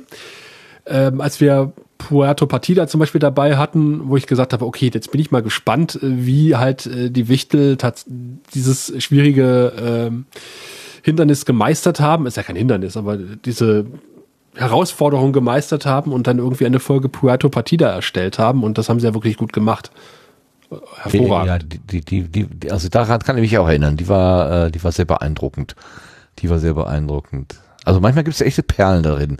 Manche, äh, also es ist, ist ja schon so ein bisschen unterschiedlich. Ne? Die einen machen dann halt ein bisschen mehr Aufwand und die anderen ein bisschen weniger Aufwand. Aber naja, so ist es halt. Ne? Die Vielfalt ist ja auch äh, ein Ausdruck von Podcasting überhaupt grundsätzlich. Ja, und das finde ich dann immer ein bisschen schade. Also es gibt wirklich Leute, die geben sich extrem viel Mühe und äh, sind, das sagen dann viele auch in der Rückmeldung, die waren besser als wir. Also besser als das Original. Okay. Also der Sendegarten wird niemals teilnehmen. Ich kann das nicht ertragen. Dann müssten wir ja unser Angebot einstellen hier. Und, und, und dann gibt's halt andere, die sagen, äh, wo, wo ich denke so, naja, also das haben sie mal so schnell an einem Nachmittag irgendwie ja, runtergerissen und da hätten sie sich ein bisschen mehr Mühe geben können. Wenn man halt auch sieht, was dann die Wichtel abgegeben haben im Gegenzug, äh, denke ich so, naja, da, das, wir hatten es jetzt beim, nee, das, das, äh, nee, ich will jetzt keine Namen nennen. ja, genau, machen wir keine, äh, kein Shaming oder so. Nein, nein, es, es, es reicht ja, dass das ähm, so zumindest abgelaufen ist, dass du sagst, das mache ich auch im Jahr 2018 nochmal, oder ist es eher so, das letzte Mal gewesen, letzte Mal. Nee, das ist durchaus unser Ziel. Also wir haben ja, äh, wie gesagt, die allseits beliebten Formulare äh, ja schon äh, eingerichtet und vorbereitet und haben jetzt einfach so eine Infrastruktur stehen, die man einfach nur mal im nächsten Jahr oder in diesem Jahr nochmal anschmeißen muss und, und dann läuft es eigentlich. Wir haben ja auch auch hinter den Kulissen ähm, eingespielte Abläufe. Also das funktioniert hervorragend. Ähm, ich hoffe mal, die Datenschutzgrundverordnung macht uns da keinen Strich durch die Rechnung, aber die Seite haben wir jetzt auch umgestellt. Ähm, und wir, wir machen ja auch keinen Schindluder mit den Daten. Also das ist ja, äh, aber trotzdem brauchen wir halt so Sachen wie äh, Kontaktdaten, wenn wir irgendwelche Fragen noch haben oder was weiß ich was. Äh, gut, die Telefonnummern sind freiwillig, ähm, aber wie gesagt, das ist alles mittlerweile sehr eingespielt. Die Logos müssten mal aktualisiert werden. Also wenn man äh, sich das Logo anguckt von 2017, äh, da war Raphael aber leider ähm, sehr krank, als, als wir das vorbereitet haben und konnte halt äh, kein aktuelles Logo basteln. Da musste ich dann selber ran und habe einfach mal mit rotem Stift die äh, 16 gegen eine 17 ausgetauscht. Das ist alles sehr improvisiert. und wir hoffen, dass wir in diesem Jahr einfach mal ein neutrales Logo machen. Einfach nur Pottwichteln. Äh, das, das ist klug. Das kannst du sogar 2020 dann wieder benutzen. Ja, ja, ja. Und die ganzen äh, Weihnachts-Plugins sind auch installiert. Äh, das ist auch eine kleine schelmische Freude, die wir jedes Jahr uns äh, Der rote bereiten. Schnee? Da freuen wir uns immer drauf, Nein. dass dann tatsächlich die Prozessorleistung äh, runter in die Knie geht, weil wir es einfach regnen lassen, äh, schneien lassen. Äh, da läuft ein Weihnachtsmann über den Bildschirm. Und äh, letztes Jahr haben wir ja tatsächlich Last Christmas abgespielt, eine Instrumentalversion. Und äh, es kamen dann empörte Tweets die ganze Vorweihnachtszeit habe ich es geschafft, Last Christmas aus dem Weg zu gehen. Jetzt gehe ich auf die Pottwichtel-Seite und es kommt und, und es wemmt mich zu. Und ich so, yes. Das ist auch so ein, so ein Moment, wo man denkt, hat sich gelohnt, Pottwichteln zu organisieren. du bist uns in die Falle gegangen. erfolgreich, erfolgreich. Sehr schön. Was hörst du denn sonst so für Podcasts? Oder kommst du überhaupt dazu, selber Podcasts zu hören? Ja, ich komme dazu, Podcasts zu hören. Ähm, ich habe allerdings den Fehler gemacht. Ich habe ich hab auch mal mich mit Leuten zusammengesetzt, die sagten, naja, es gibt so viele tolle Podcasts, ich komme gar nicht dazu, zu, die alle zu hören. Und da habe ich gesagt, naja, du kannst natürlich die Geschwindigkeit erhöhen. Aber Vorsicht, wenn du das einmal machst, kommst du nicht mehr zurück. Und das ist tatsächlich so. Ich höre Podcasts auf anderthalbfacher, anderthalbfacher oder 1,6-facher Geschwindigkeit.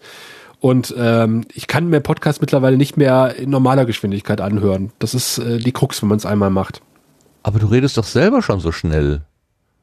Also hörst du deine eigenen Ich höre mich ja nicht selber. Oh Gott, ja, du, ich höre mich doch nicht also, selber. Du machst doch wahrscheinlich mal so einen so Aircheck von deinen eigenen Angeboten. Hörst du die dann auch mit vermehrter Geschwindigkeit? Ja, ich höre sie auch nicht. Äh, ich höre sie beim Schnitt. Ich höre ich hör mir meine eigenen Podcasts nicht mehr an anschließend. Also so selbstverliebt bin ich nicht und dafür reicht meine Zeit auch nicht, weil mein Podcatcher ist momentan relativ leer. äh, weil von meinen Standard-Podcasts irgendwie keine neuen Folgen rausgekommen sind in letzter Zeit, aber ansonsten läuft der oder mehr oder weniger über. Und ähm, dann reicht mir die Zeit einfach nicht, um meine eigenen Sachen zu hören. Muss ich auch nicht. Also dafür gibt's viel zu schöne andere Podcasts, die man hören könnte. Ohne, vielleicht ohne, dass du jetzt direkt einen Namen nennst, aber welche, welche Arten von Podcasts interessieren dich denn vorrangig? So mehr so, ja, wenn du willst, kannst du natürlich auch Namen nennen, aber ich will dich jetzt nicht in Verlegenheit bringen. Ähm, mehr so die so Angebote, die was beschreiben, also die mehr so einen sachlichen äh, Inhalt haben oder mehr die so diese persönlichen, diese, wie nennen wir das so gerne, Personal Podcasts oder äh, Tagebuch, äh, Audio-Tagebuch oder so. Äh, das, das, äh, da kann man ja so ein paar äh, Kategorien, wenn die auch die Grenzen nicht ganz sauber sind, aber doch so größenordnungsmäßig so abstecken. Äh, Gibt's da irgendwie bei denen ein Schwerpunkt? Tatsächlich nicht. Also ich habe äh, da wirklich bunt gemischt alles drin. Ich habe ein paar Personal-Podcasts drin, ich habe ein paar Technik-Podcasts drin natürlich, ich habe äh, viel Science-Fiction und Popkultur-Podcasts drin, ähm, Zeitgeschehen-Podcasts. Ähm, ich habe aber auch so abgefahrene Sachen wie äh, den Kuhverstand drin zum Beispiel oder den Jagdfunk. ähm, bin ich sag mal, durch das Thema Wolf irgendwann mal drauf gestoßen und jetzt, äh, und, und ich weiß nicht mehr, wie ich auf den Kuhverstand gekommen bin, aber ich höre mir halt einen Podcast über Kühe, Kühe melken an. Warum nicht, wenn es gut gemacht ist und äh, manchmal bleibe ich bei den absurdesten Themen hängen und äh, freue mich jedes Mal, wenn eine Folge rauskommt und ich wundere mich eigentlich, warum ich mich mit diesem Thema befasse, aber ich freue mich halt immer, jedes Mal aufs Neue, zu welchen absurden Themen es überall Podcasts gibt und dass da Leute aus der Deckung kommen und sagen, jo, ich habe hier so eine Nische, die ich bearbeite und äh, dazu möchte ich jetzt gerne einen Podcast machen. Ich finde es ein bisschen schade, dass es keinen äh, momentan nicht mehr, es gab mal einen, äh, zumindest nicht, dass ich wüsste, einen Feuerwehr-Podcast gibt. das Ach Thema ja, ist noch stimmt. relativ unbeackert. Oh ja, das stimmt. Das habe ich nur noch, noch nicht, noch nicht gehört. Also, Aber ich möchte keinen mehr starten. Das ist, äh, ich habe momentan genug Podcasts, das reicht mir. Wir wir haben vor einiger Zeit mal einen vorgestellt, der sprach über THW. Die haben Ah. zum Beispiel die, ähm, die, die, äh, also die Standardbeladung eines, also der THW ist, ist, ist äh, so modular aufgebaut oder, oder so. Also diese Ortsgruppen haben mehr oder weniger alle das gleiche Gerät und auch die gleichen Fahrzeuge und die gleichen Schubladen in den Fahrzeugen und du kannst im Prinzip, egal ob du in, in Oberammergau bist oder in Flensburg, du kannst an den Wagen gehen, die linke Schublade aufziehen und du findest da den Hammer oder was immer. Okay. So, äh, das macht die Sache skalierbar. Das heißt, die können dann, wenn irgendwo eine große Lage ist, dann können die die Fahrzeuge aus allen möglichen Ecken des, der Republik zusammenziehen und die finden sich also trotzdem zurecht. So, das, das fand ich irgendwie sehr einleuchtend, äh, dass man das so macht, äh, wenn natürlich auch das dann für die am Ort eine gewisse Einschränkung bedeutet. Man möchte vielleicht den Hammer ja doch mal woanders hinlegen, weil er klappert oder was auch immer. Soweit ich das aber weiß, sind die einzelnen Ortsgruppen auch jeweils spezialisiert. Also dann hat die eine Ortsgruppe halt einen besonderen Schwerpunkt auf Pumpen zum Beispiel. Die andere hat einen Lichtschwerpunkt und wenn man halt Licht braucht, ruft man die und die Ortsgruppe vom THW an. Und wenn man halt Pumpen braucht, ruft man die andere an. Also äh, ich weiß gar nicht, ob die alle die gleiche Fahrzeugausstattung haben. Also ich denke mal, Radlader alle- werden die alle haben. Aber äh, ansonsten, All- Alle Pumpengruppen haben dann aber zumindest das gleiche im, im, im, äh, in der Schublade. das, wird kann sein. davon- So habe ich das jedenfalls verstanden. Aber so, äh, analog dazu wäre ja ein Feuerwehr-Podcast durchaus auch nicht uninteressant. Ja, Ich ich, habe nicht, darüber nachgedacht. Ja. Aber ich wüsste nicht, äh, was man da jetzt äh, regelmäßig erzählen sollte. Also, ob man, also über, Einsätze kann man schlecht erzählen. Also, ich war jetzt bei dem Waldbrand im letzten und habe das und das gemacht. Ha, äh, so und so viel Rohre verlegt. Da ich so, ja, hm, ja, ist irgendwie auch nicht so interessant. Und äh, andererseits halt die, die Frage, die, diese grundsätzlichen Dinge, welche Aufgabe hat eine Feuerwehr, was ist auf den Einsatzwagen drauf und äh, welche gibt es überhaupt. Ich, das erschöpft sich halt irgendwann. Also ich, ich wüsste jetzt keinen, keinen schönen Ansatz, wie man einen Feuerwehr-Podcast machen sollte.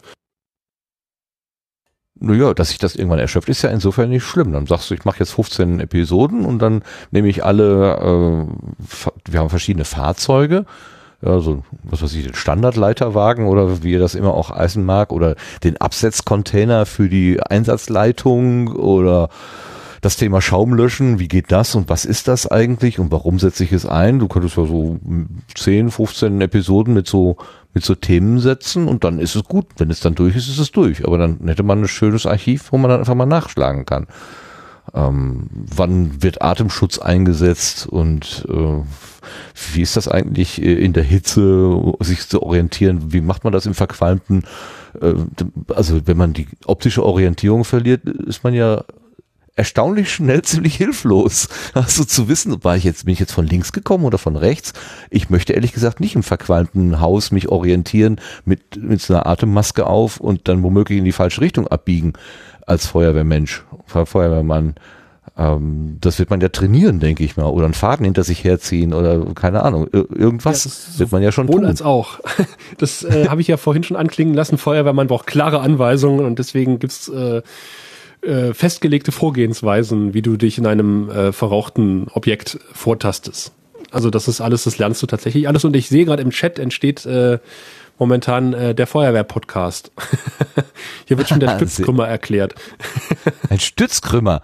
Oh, super. Was ist denn ein Stützkrümmer?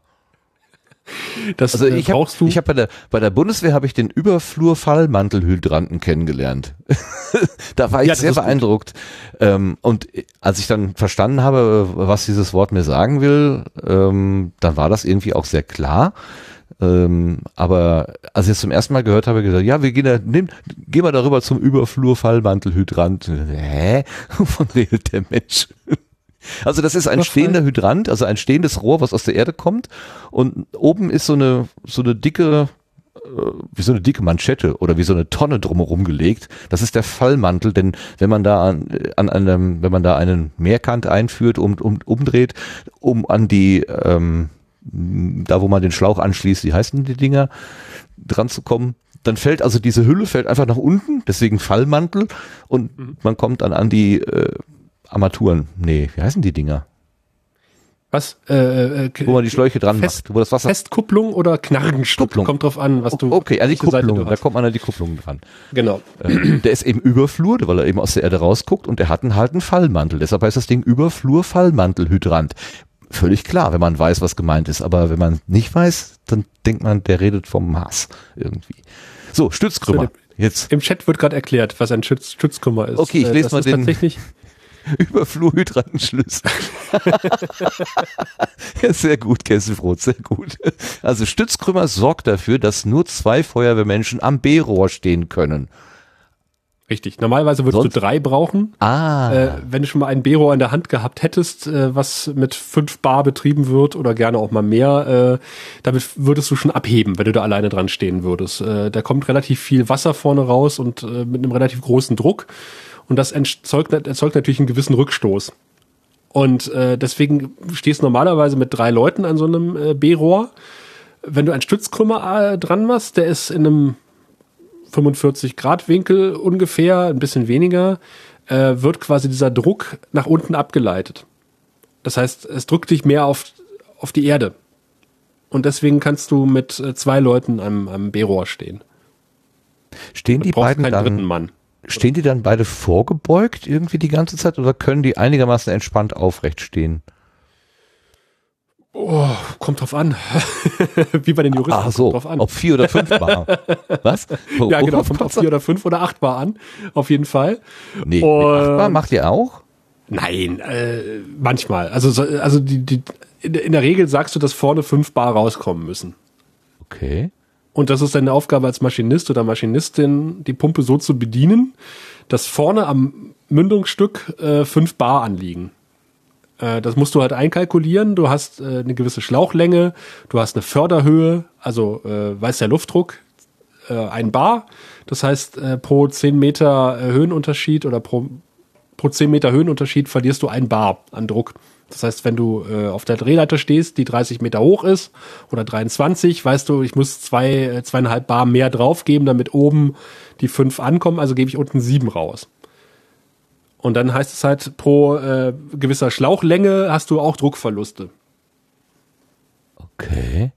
Aber sag mal, äh, muss ich das dann als Maschinenführerin oder Führer da äh, quasi ausrechnen oder mache ich das jetzt auch so ein bisschen aus dem Gefühl heraus? In so Sowohl einer. Einsatzsituation. Okay. drauf- Nein, äh, du lernst das bei Maschinisten eigentlich. Also äh, beim Maschinistenlehrgang lernst du äh, die Schlauchverluste und äh, welchen und so, so, so Grobüberschlag äh, Druckberechnung. Wie viel du, du machst nicht viel falsch, wenn du 9 Bar raus, 8 Bar, 7 bis zwischen 7 und 9 Bar rausgibst. Kommt drauf an, wie lang der Schlauch ist vorne. Also äh, Ja gut, wenn der dann oben von der Drehleiter geweht wird, weil der Druck ist so hoch, äh, dann, dann ist vielleicht der Kollege da oben oder Kamerad vielleicht doch nicht so glücklich damit, was ich da unten eingestellt habe, vielleicht. der wird dir das schon sagen, wenn du zu viel Druck Wenn er an dir vorbeifliegt, hast du zu viel Druck. Fusch, was war das? Ah, das war der Kamerad. Sind doch Kameraden oder, oder he- he- heißt der anders? Kollegen nicht, Nee, Kameraden. Kameraden. Kameradinnen und Kameraden, ja. Okay. Ja, Frauen gibt's äh, selbstverständlich auch. Natürlich, natürlich. Auch in Führungspositionen. Wie sich das gehört. Oh Gott. Also, es ist, äh, wo war das denn? Ich habe das vor einiger Zeit in irgendeinem Fernsehbeitrag, äh, das war aber, war so eine Nebenhandlung. Ich glaube, das war irgendein Vorabendkrimi. Da war in der, äh, in der Feuerwache war irgendwas passiert und ähm, da auf der Wache war genau eine Frau. Und äh, dann erzählten die so, ja, als die gekommen ist, da mussten wir uns erstmal Gedanken machen, weil wir hatten natürlich nur Umkleiden und Duschen für Männer und dann mussten wir irgendwie gucken, die hatte dann so, so eine Ecke für sich selber bekommen und so, also das war alles so ein bisschen klischeebeladen, aber ich konnte mir schon vorstellen, dass das ja dann auch für so eine frühere reine Männerdomäne erstmal eine Umstellung ist, wenn dann da plötzlich ein anderes Geschlecht noch rumturnt. Ähm, aber ich glaube, dass das inzwischen ja Standard ist oder äh, wie, wie siehst du das so als, als aktiver? Das ist ein Ost-West-Ding auch. Also äh, in Ostdeutschland ist das überhaupt keine, kein Thema. Da sind Frauen immer in der Feuerwehr gewesen und äh, sind es halt immer noch.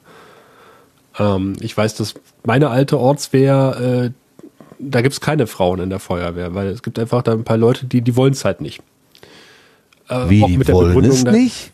Ne, auch mit der Begründung, wir brauchen separate Umkleiden und, und all sowas. Äh, was bei uns jetzt irgendwie auch kein Problem ist, wir haben, äh, wie es so schön neudeutsch heißt, Unisex-Umkleiden. Äh, aber da guckt auch keiner irgendwie dem anderen was ab. Das ist, das ist völlig normal. Also natürlich gibt's getrennte Klos und Duschen, aber die Umkleiden, äh, man hat ja normalerweise was an, wenn man ins Feuerwehrgerätehaus rennt. Ja.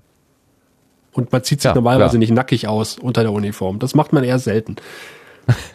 Hoffe ich zumindest. Wenn es ganz heiß ist vielleicht.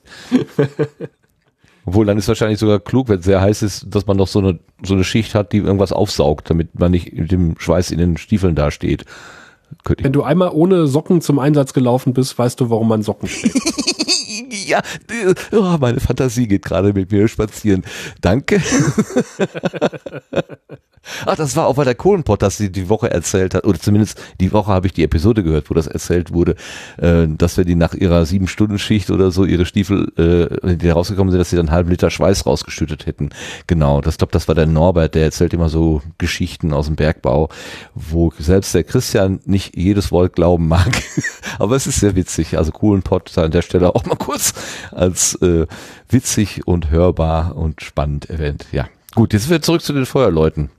Da ist aber eher der, äh, der, die Intention, dass du dir keine Blasen holen willst. Also wenn du über die Einsatzstelle läufst ohne Socken im, in den Stiefeln, bist du, äh, dann humpelst du nach Hause. Aua, aua, aua. Ja. Also ich hatte vor ein paar, vor ein paar Wochen tatsächlich die, die, die, für mich tatsächlich seltene Gelegenheit, einen, äh, einen Hausbrand äh, im übernächsten Nachbarhaus mitzuerleben.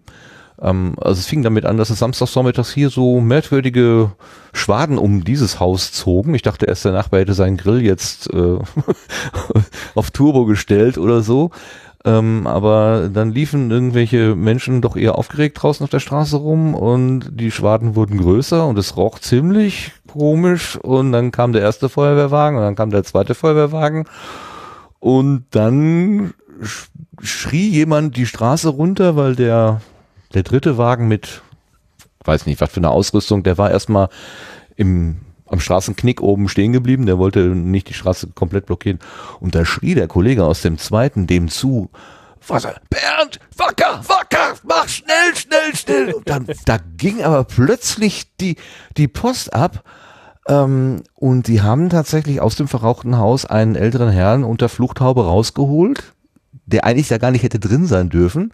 Und also nach dem, was ich gelesen habe, wenn der da ein paar Minuten länger drin gewesen wäre, dann hätte der das nicht überlebt. Also die Eile war tatsächlich äh, geboten. Und äh, ich, ich, ich habe, das hat hier, glaube ich, vier Stunden, fünf Stunden haben die hier vom Haus gestanden, die ganze Straße hoch und haben äh, einen Kellerbrand gelöscht, den Arbeiter äh, ausgelöst haben, in, weil sie einen alten äh, Kessel, in dem Heißöl war, mit einem Trennschneider auseinandergebrannt haben. Und dabei ist natürlich, was da noch drin war, ist in Brand geraten. War jetzt nicht die klügste Variante. Ähm, Super Idee. Hm? Ja, super Idee.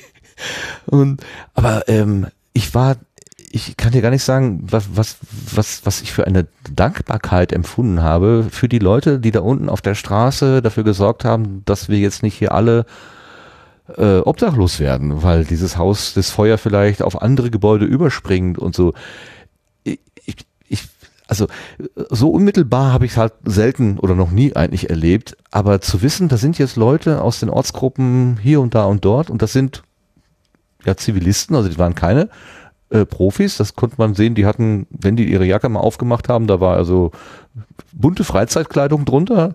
Ähm, ich habe mir gedacht, boah, ey, was sind das für Leute, die da ihre Freizeit für hergeben, samstags morgens alles liegen und stehen lassen, in den Einsatzwagen springen und dann hier äh, zu Hilfe eilen, weil irgendwelche Bekloppten meinen, sie müssten einen alten Tank mit einem Brennschneider zerlegen. Ja, wo du ja auch denkst, äh, geht's noch? Ich habe eigentlich Besseres zu tun. Aber toll. Also, ja, die wahrscheinlich warum auch. machst du das? Fang es doch mal so. Ich, ja, ich, ich komme gar nicht auf den Punkt hier. Entschuldigung. Warum machst du das eigentlich? Ach, gute Frage. Äh, ich bin mit zwölf Jahren in die Jugendfeuerwehr eingetreten und äh, mache das mit einer, mit einer zehnjährigen Unterbrechung. Als ich noch in Cottbus gewohnt habe, äh, da gibt's eine Berufsfeuerwehr und ich habe mitten im Ortskern gewohnt und die nächste freiwillige Feuerwehr wäre halt richtig weit weg gewesen. Und da wäre es halt albern gewesen, in eine freiwillige Feuerwehr zu gehen.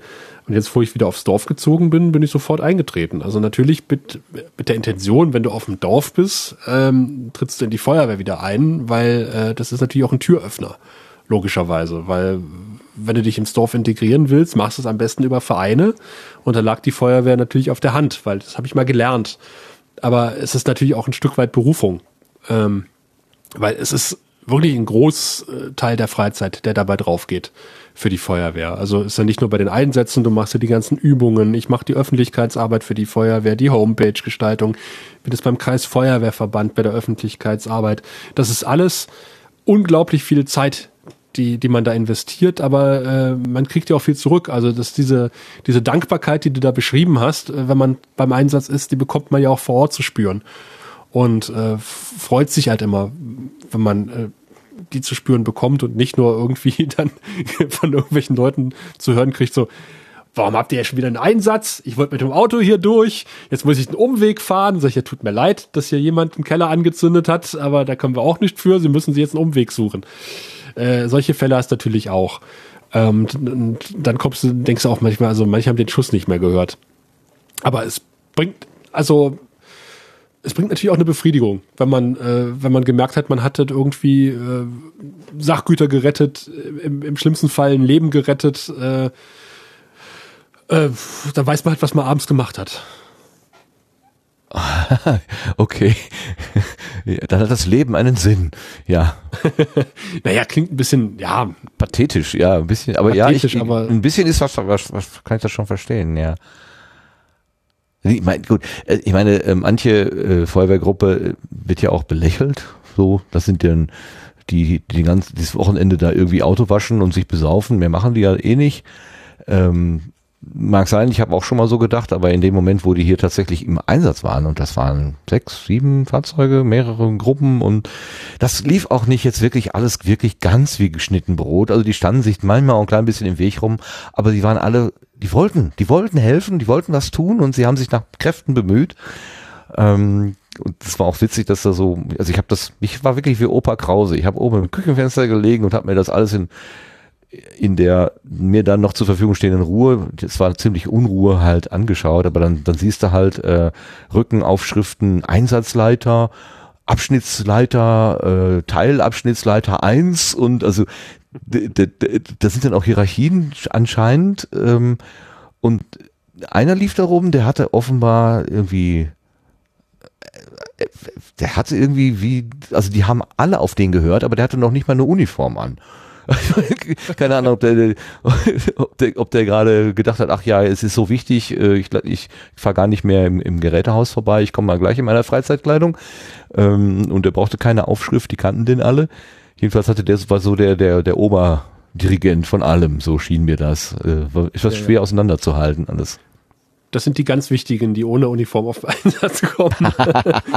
Man sagt ja immer, ähm, also der Gruppenführer steht ja dann auf seinem Feldherrenhügel der Einsatzleiter und lässt die anderen arbeiten. Und wenn, wenn er sich, äh, wenn er mit schmutzigen Händen vom Einsatz zurückkommt, hat er was falsch gemacht. Oder sie. Ähm, das ist mal so das geflügelte Wort. Ja, obwohl ich habe also ich habe mir halt mich hab bemüht so in diesem Ameisenhaufen irgendwie Hierarchien zu erkennen und ich hatte so das Gefühl einer von den eher oberen äh, ist dann irgendwann selber unter Vollatemschutz äh, gegangen und ist dann nochmal in das Haus rein, ob er so die letzte Sichtung irgendwie gemacht hat oder äh, noch das letzte Brandnest gesucht hat, keine Ahnung. Aber da hatte ich so das Gefühl, da geht jetzt der äh, der Oberinspektor macht jetzt so seinen letzten finalen Gang, aber unter voller voller äh, Schutzkleidung. Das, das sah so ein bisschen speziell aus irgendwie. Kann das, kann das gewesen sein? Ja, manche, die wollen halt gerne nochmal selber vorne mitmischen. das passiert. Okay. Was mir aber auch aufgefallen ist, äh, alles, was sie da so gemacht haben, alle Sachen, die die aus ihren Fahrzeugen rausgepackt haben, irgendeiner hat immer mit einem Stück Papier daneben gestanden und hat das notiert. Mhm. Also es wurde alles sehr akribisch festgehalten. Ähm, das sein. war nicht, war nicht einfach nur so, ja, nimm mal dies, nimm mal das, nimm mal jenes, sondern da, da, irgendeiner stand da und machte so eine Notiz. Und einige rannten auch rum, die hatten wie so Klemmbretter ähm, wo oben so ein, so ein Loch eingefräst war, dass man das so schön an die Hand nehmen konnte. Und da waren so, so mehrere Dinger drauf, die könnten Stoppuhren gewesen sein oder irgendwas anderes, so mehrere übereinander. Und ich habe gedacht, wenn der Sascha kommt, frage ich den mal, was das wohl war. Da waren auch so Blätter drauf geheftet, wie so Handbücher oder so. Kennst du diese, diese, diese Bretter? Mal gucken, ob ich schneller bin als der Chat. Yes. Das war die, das war, das war die Atemüberwachung, Atemschutzüberwachung. Also äh, du kannst ja, äh, sagen wir, 20 Minuten ungefähr mit Datenschutz in so ein Gebäude rein und da arbeiten. Und äh, ah. du musst auch berechnen, also du brauchst eine gewisse Anteil an Luft, um das Gebäude äh, zu betreten und du brauchst die doppelte Anzahl, musst du eigentlich damit rechnen, die doppelte Zeit, wieder aus dem Gebäude rauszukommen. Und äh, ja. das wird alles überwacht. Und äh, wenn du da reingehst, äh, musst du halt sagen, ich gehe jetzt rein, ich habe denen den Druck auf den Flaschen und das wird alles notiert. Und nach einer gewissen Zeit äh, meldest du, ich bin jetzt am Einsatzort, ich habe denen den Druck. Und wenn du dich dann nicht meldest, äh, sagt nämlich dann die Artenschutzüberwachung irgendwann mal, sag mal, Trupp 1, wo seid ihr jetzt eigentlich und welchen Druck habt ihr? Ihr seid jetzt so und so viele Minuten drin, ähm, habt wo, wo seid ihr, wie viel Druck habt ihr? Und äh, die sind auch, ist auch die Aufgabe, dass du rechtzeitig dann den Trupp anfunkst und sagst, hör mal, ihr müsstet langsam zurückkommen, weil ich habe hier mitgerechnet, äh, ihr habt so und so viel verbraucht, ihr braucht so und so viel für den Rückweg, kommt mal zurück. Also normalerweise äh, müsste das der Trupp auch selber wissen, aber du weißt ja, wenn du mit Löschen beschäftigt bist oder mit Menschenrettung, hast du manchmal andere Sachen im Kopf, als auf dein Manometer zu gucken. Was du natürlich machen solltest, äh, weil du bringst dich ja sonst selber in Gefahr. Ja, ja, es ist, ja, völlig klar, natürlich. Und du, es ist gut, wenn du so einen Backup-Menschen hast, Backup-Mann oder Backup-Frau, ist ja egal, ähm, der, der von außen nochmal mit ein, einigermaßen Ruhe, weil er nicht im Geschehen äh, ver, verwickelt ist, äh, drauf gucken kann und sagen, so, noch zwei Minuten, dann bist du aber im roten Bereich und dann komm mal wacker wieder runter hier von deiner Leiter oder aus deinem zweiten Stock oder wo auch immer oder im Keller, wo du gerade gesessen hast. Bevor du selber dann auch nochmal zu einem äh, Bergefall wirst oder, nee, Rette, Rett, Rettungsfall. Retten ist Rette und nicht Berge. Genau, retten ist dann dann ist noch Leben drin und geborgen wird, äh, wenn kein Leben mehr drin ist. Ne? Richtig. Und äh, deswegen es wird auch retten, löschen, bergen, schützen. Das waren, glaube ich, die. Das war mal so ein Slogan hier. Feuerwehr. Mhm. Die Feuerwehr hilft, retten, genau. löschen, bergen, schützen. Vorbeugen musst du. Vorbeugen. Ah. Äh. genau. Ist, ist das noch eine aktive. Kampagne oder ist das schon vorbei? Gibt es eine andere? Ach oh Gott, das, ist ja, glaube ich, das ist ja 70er oder 80er. Also ich habe das schon ewig okay, okay, nicht ich mehr habe mich gerade wieder als Opa geoutet, alles klar. Ich, ich kenn's, ich kenn's tatsächlich noch von, von Feuerstein und Schmidt. Die Feuerwehr hilft, vorbeugen musst du. Okay. Ähm, Kennst du das? Ja, wahrscheinlich, ne? Ja, ja, ja, dann standen die beiden so schief, ne? Naja, dann vorbeugen. Ähm, und dann gibt's von Loriot noch dieses, diesen tollen Sketch. Ich weiß nicht, hast du den nicht auch mal vertwittert?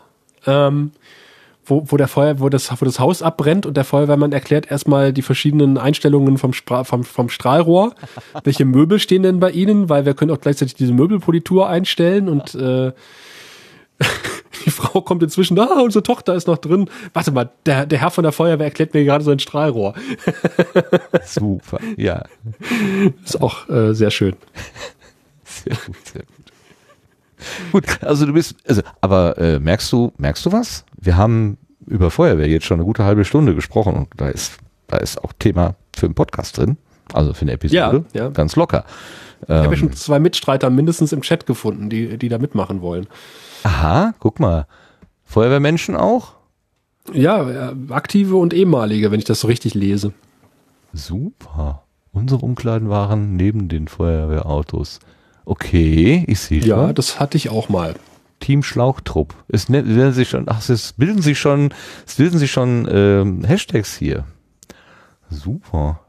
Nehmen wir mal den Sebastian mit rein. Sebastian, hast du mit der Feuerwehr irgendwas zu tun? Äh, nein, also nicht, nicht selber aktiv gewesen bisher, nee, tatsächlich nicht. Aber ich finde das auch bemerkenswert, was die leisten, tatsächlich. Ja. Und hast du schon mal so einen Einsatz aus der Nähe irgendwie so mitbekommen? Hm, Ja, bis auf normale Verkehrsunfälle, jetzt so ein Großbrand eher aus der Weite, aber nicht so wirklich hautnah miterlebt, tatsächlich, zum Glück. Muss man ja immer noch dazu sagen, am besten, ne? Ja, jetzt hat er vor kurzem im äh, Europapark Rust, glaube ich, hat, war auch ein relativ großer Brand und ich weiß nicht, in irgendeinem Podcast wurde davon gesprochen, war das bei Methodisch Inkorrekt, die dann gesagt haben, die haben das aber auch erstaunlich schnell unter Kontrolle bekommen. Also da wurde auch mit großer Hochachtung äh, über die Arbeit gesprochen. Hast du das auch verfolgt, äh, Sascha? Hallo? Noch jemand da? Ja, Sascha nicht mehr. hm, Ist löschen gegangen. wahrscheinlich. Er hat Äh, vorher gefragt, was mache ich, wenn Alarm äh, geht? Äh, darf ich dann einfach gehen? Ich habe gesagt, natürlich kannst du dann gehen.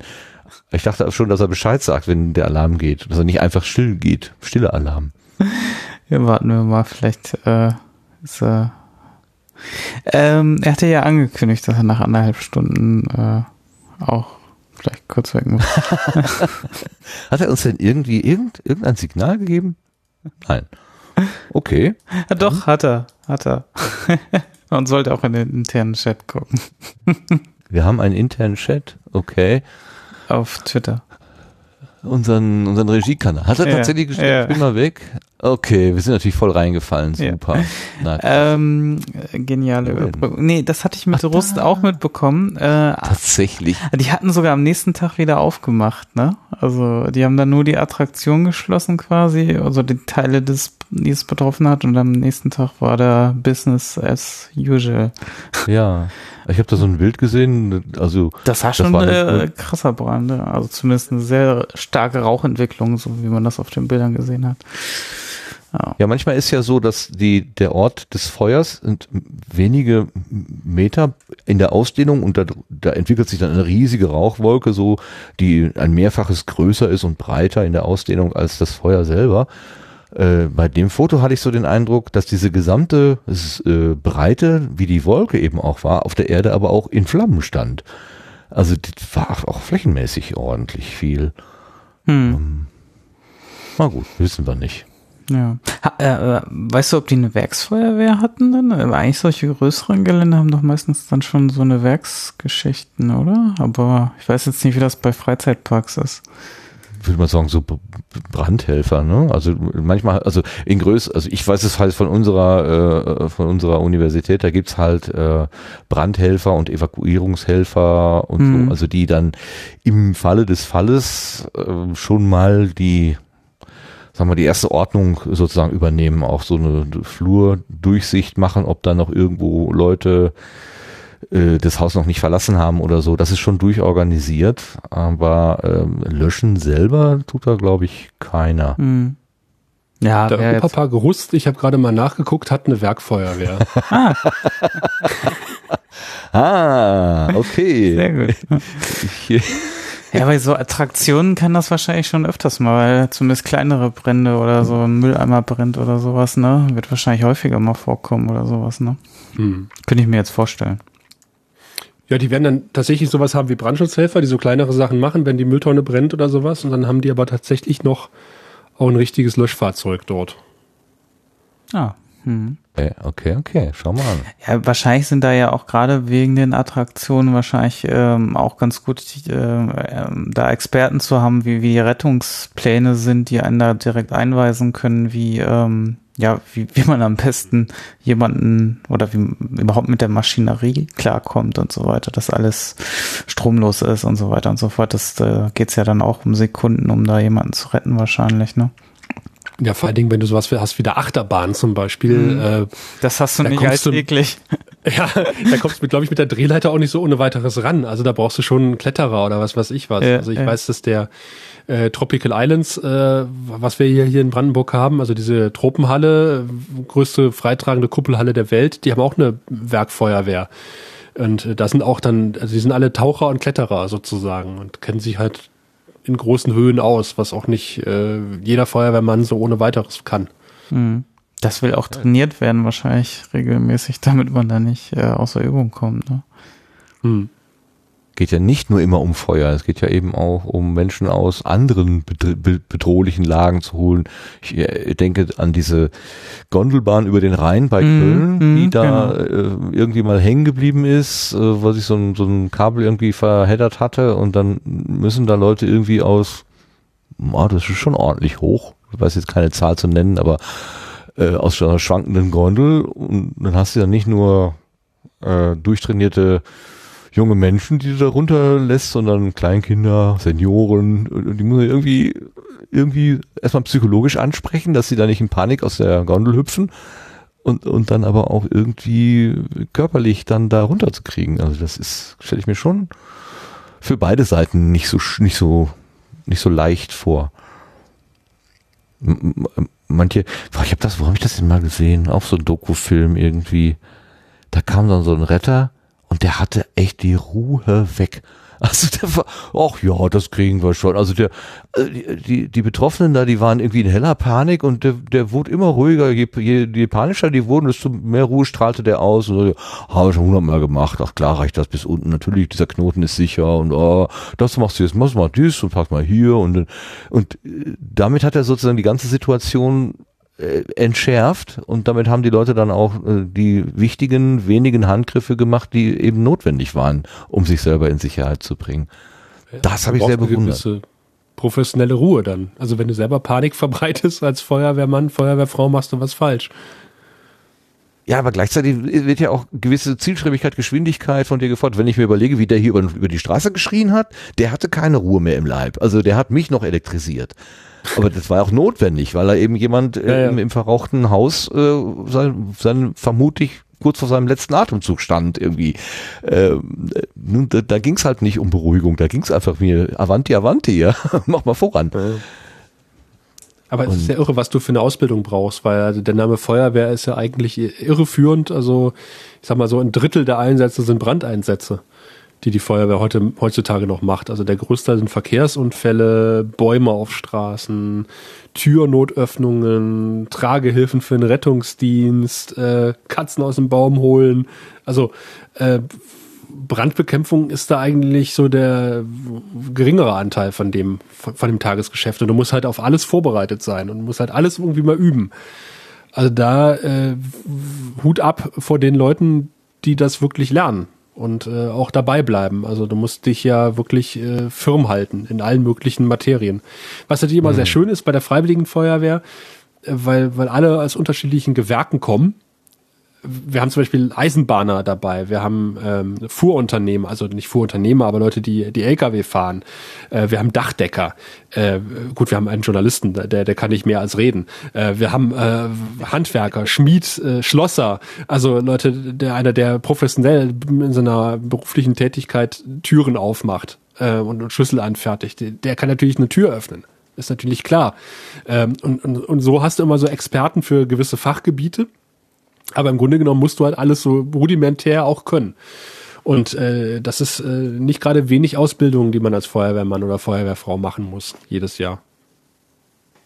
Ja, kann ich mir vorstellen. Wie möchtest du denn eigentlich, dass äh, wir nicht Feuerwehrleute, wenn wenn eine Situation ist, wo Einsatz äh, ausgerufen ist, wie wir uns verhalten? Also automatisch, ich wie gesagt, wie Opa Krause habe ich im Fenster gelegen und zugeguckt. Ich äh, das hat mich so fasziniert. Also zwischen Dankbarkeit und Huch, was ist jetzt los? Ich soll ein anderes Dateiversionslaufwerk auswählen. Nein, jetzt nicht. Ruhe da im Karton. Äh, wieso darfst du überhaupt mit mir reden? Software-Update. ja, Gott sei Dank nicht. Äh, warte mal, ich habe doch hier den Ruhemodus aktiviert. Gibt's nicht mehr. Ah, das egal. Ähm, also kurz und gut.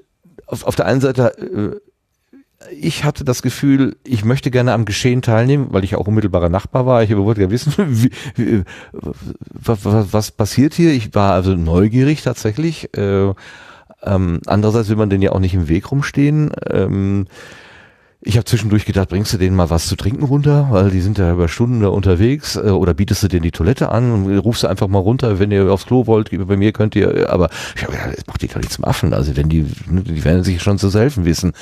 Ähm, wie würdest du dir wünschen, wie Passanten oder Anwohner reagieren?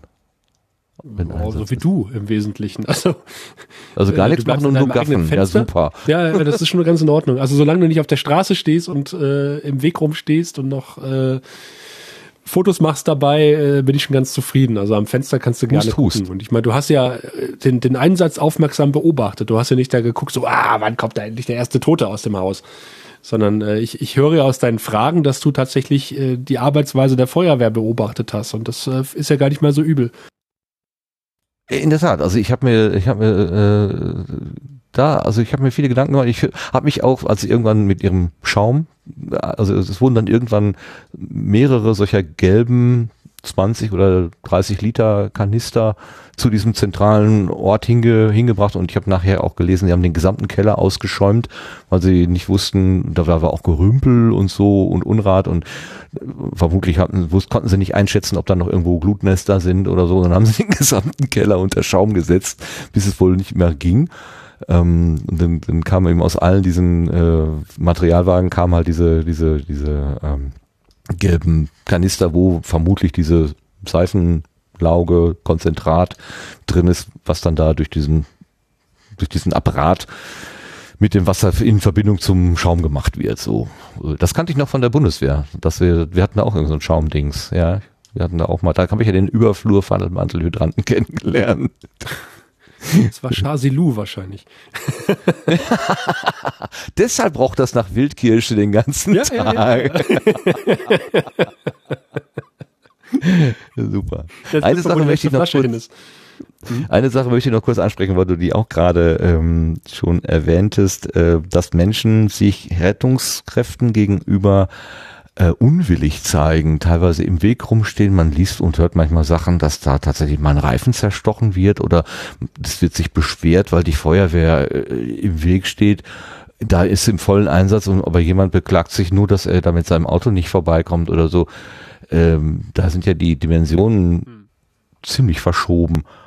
Ähm, es, es wird so berichtet in den Medien, als würde das zunehmen. Jetzt weiß ich aber auch, dass unsere Medien tendenziell gerne auch mal Probleme herbeireden.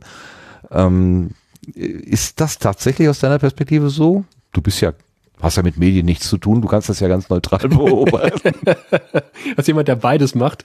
Ähm, nee, also bei uns ist es toi toi toi relativ ruhig ähm, also natürlich hast du so manchmal so Situationen, äh, wo dir der fast der Hintern abgefahren wird am Einsatzort, weil jemand meint, noch schnell vorbeifahren zu müssen, obwohl da vier Autos stehen mit blinkenden Lichtern auf dem Dach. Ähm, aber dass wir jetzt direkt mal irgendwie angegriffen wurden oder angemacht wurden, äh, das ist nicht der Fall. Also das habe ich persönlich nie erlebt und bei uns im Kreis, ich habe auch mal rumgefragt, ist es glaube ich bisher noch nicht richtig vorgekommen. Also wirklich nicht, dass es den Einsatz beeinträchtigt hätte oder dass, dass jemand da irgendwie sich gemeldet hätte.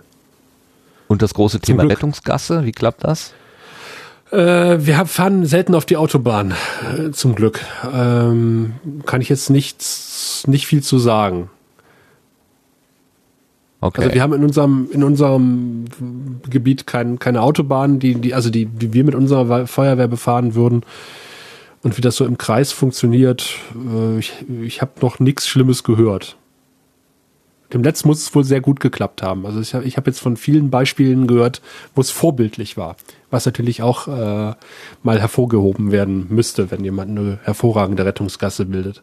Aber ja, du kriegst es halt schon. mit. Ähm, wenn du mit, mit Sondersignal unterwegs bist und Blaulicht, äh, dass die Leute halt irgendwie teilweise trotzdem noch denken, sie müssten noch mal schnell über die Kreuzung fahren, obwohl da das Feuerwehrauto angerast kommt. Das habe ich tatsächlich im Auto miterlebt. Ähm, dass die Leute irgendwie nicht so richtig wissen, was mache ich jetzt? Oh Gott, oh Gott, oh Gott. Äh, fahre ich jetzt langsam, fahre ich jetzt ran, fahre ich äh, ganz normal weiter. Aber also, das ist vielleicht einfach aus der, der Situation geschuldet, dass die Leute einfach dann überfordert gewesen sind. Ähm, es geht eigentlich. Also ich habe jetzt ja, wirklich ja keine gravierenden Sachen erlebt. Es kann ja auch jede der von dir gerade geschilderten Verhaltensweisen richtig sein. Äh, es, es kann durchaus sinnvoll sein, einfach weiterzufahren, weil man das gleiche, die gleiche Geschwindigkeit hat oder sogar schneller ist als der von hinten kommende äh, Einsatzwagen oder es ist sinnvoll vielleicht rechts ranzufahren, aber auch nicht, wenn der gerade in die Einfahrt rein will, wo ich gerade rechts rangefahren bin, dann stehe ich natürlich auch wieder im Weg. Also es ist, ist, ist ja auch schwierig, das in kürzester Zeit zu entscheiden. Ähm, aber es hängt dann sehr von der Situation halt ab. Am besten, man bringt sich irgendwie aus dem Geschehen raus, ne? würde ich mal denken. Mit rechts voranfahren und anhalten machst du nichts falsch. okay. Ich, also ich hab, kann mich an eine Situation erinnern, wo ich davon ausgegangen bin, äh, ich frage, glaube ich, neben so einer, so einer, auf der Mittel, auf dem Mitteldings, auf dem Mittelschreiben war so eine Insel und äh, ich kam jetzt, konnte mich also nicht in, Luft auflösen. Ich habe quasi den rechten Streifen blockiert und ich war aber ziemlich sicher, der das Einsatzfahrzeug wird einfach auf die Gegenfahrbahn, die war frei, äh, ausweichen. Also die, der ist ja nicht blöd, der denkt ja auch mit und ich habe auch mitgedacht. Dann bin ich einfach da stehen geblieben und natürlich ist er dann äh, hat er die freie Bahn genommen. Also eigentlich habe ich im Weg gestanden, aber dadurch habe ich ihm wieder eine Alternative gegeben und ich fand das jetzt okay so. Äh, ja, hast ja mitgedacht, ist ja gut. ja, nicht immer. es geht nicht immer gut aus, wenn ich mitdenke. Aber weil, weil, du mich vorhin fragtest nach den, nach den Klemmbrettern äh, und es ja. wurde notiert, was, was benutzt wurde. Das, äh, wir haben über die Dankbarkeit vor Ort gesprochen. Die kann aber ganz schnell umschlagen, wenn dann irgendwann die Rechnung kommt. Also äh, normalerweise, ah. wenn, wenn ein Brand entsteht und die Feuerwehr kommt, kriegst du normalerweise keine Rechnung. Außer es hat irgendwie vorsätzlich gewesen oder fahrlässig oder keine Ahnung was. Ähm, aber in, in der Regel wird die Feuerwehr unentgeltlich ausrücken. Aber es gibt natürlich auch Einsätze, äh, sagen wir, du hast dir die Ölwanne aufgerissen, Feuerwehr, äh, hast eine Ölspur über drei Kilometer verursacht, Feuerwehr kommt fegen. Mit Ölbindemittel. Ähm, jo, sieht man häufiger.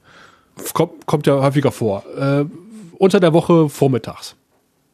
Und dann wird die Leitstelle. Ach so, nee, äh, das, äh, ja, es gibt keine Häufung vormittags. Du hast jetzt einen, einen Fall konstruiert. Ja, okay. Genau. Das habe ich verstanden. Hm. Ungünstiger Zeitpunkt für eine freiwillige Feuerwehr, weil die zum größten Teil arbeiten sind. Ähm, das weiß die Leitstelle natürlich auch und sagt, wir brauchen aber eine gewisse Personalstärke, also alarmieren wir einfach mal doppelt so viele Wehren wie sonst. Einfach damit genug Personal da ist. Mhm. Ähm, heißt natürlich, äh, oder bei einem Verkehrsunfall stehen auf einmal vier Fahrzeuge, Feuerwehrfahrzeuge da. Und du, du fragst dich, warum stehen hier vier Feuerwehrfahrzeuge?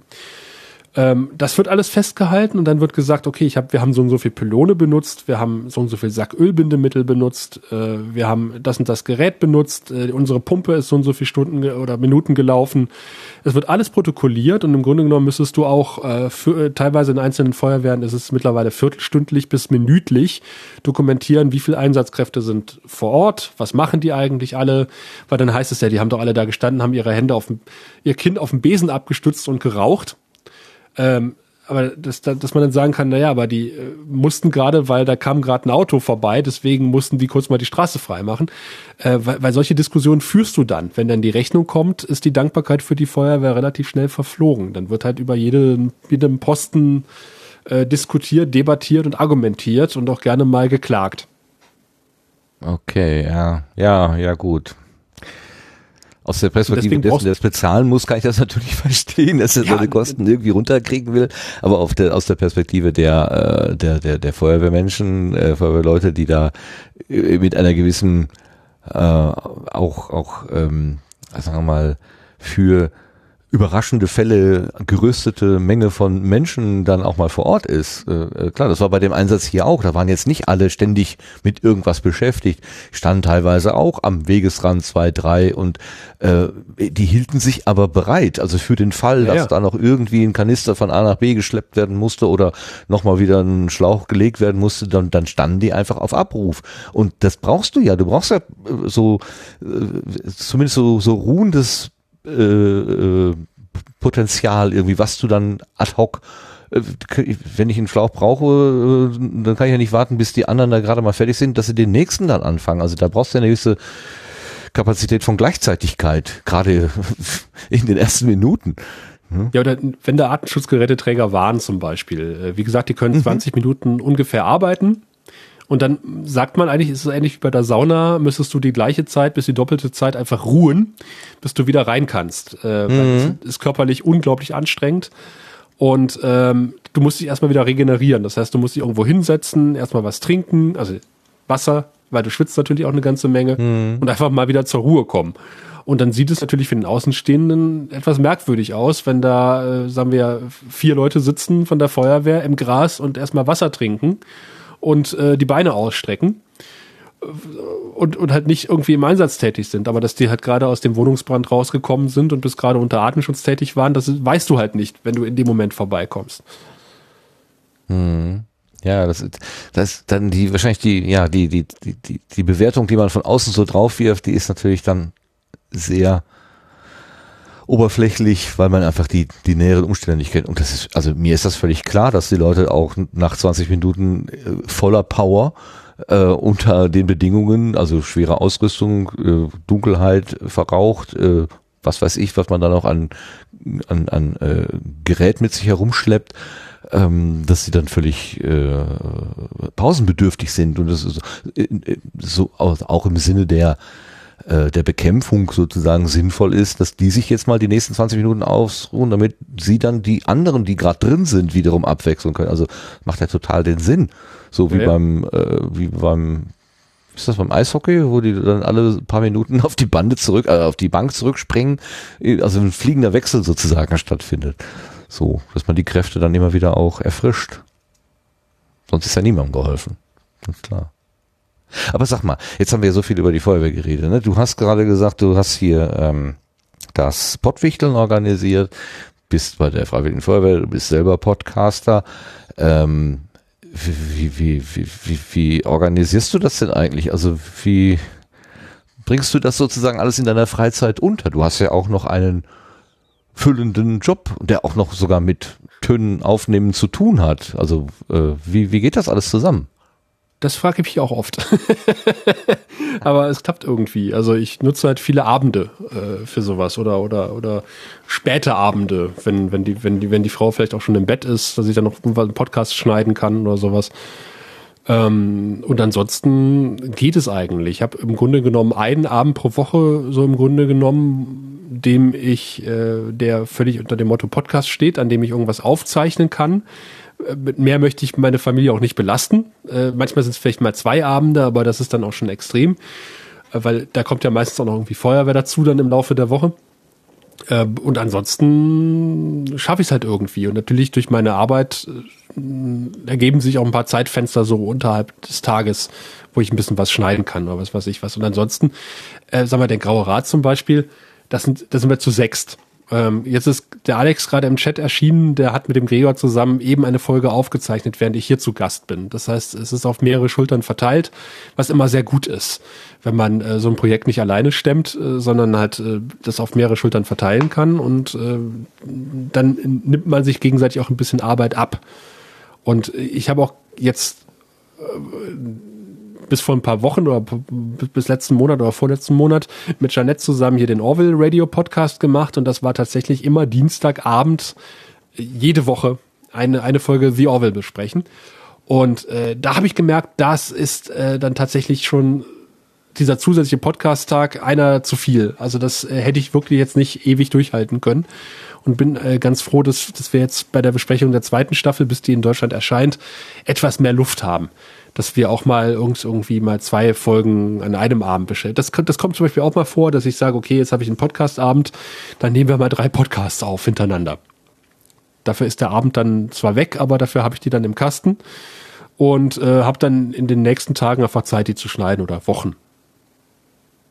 Ja. Was, was ist denn eigentlich das, äh, die Motivation für dich, dich über ähm, Filmepisoden so intensiv auszutauschen. Erlebst du die, die Episoden dann quasi noch für, für dich auch intensiver? Oder möchtest du Missionen betreiben? Möchtest du, dass andere Leute irgendwie von der Idee äh, auch angesprochen werden? Also was, was ist das? Was treibt dich da an? Sowohl als auch, also beides. Äh, gerade beim Babylon 5 Podcast, also beim Grauen Rat, wollte ich ohnehin mir die Serie nochmal angucken. Und ich habe einen amerikanischen Podcast äh, gehört, die auch diesen Rewatch machen. Und habe gedacht, Mensch, sowas müsstest du eigentlich mal, oder guckst mal, ob sowas auf Deutsch gibt. Gab es natürlich noch nicht. Und dann dachte ich so, hm, sowas müsste man dann eigentlich mal machen.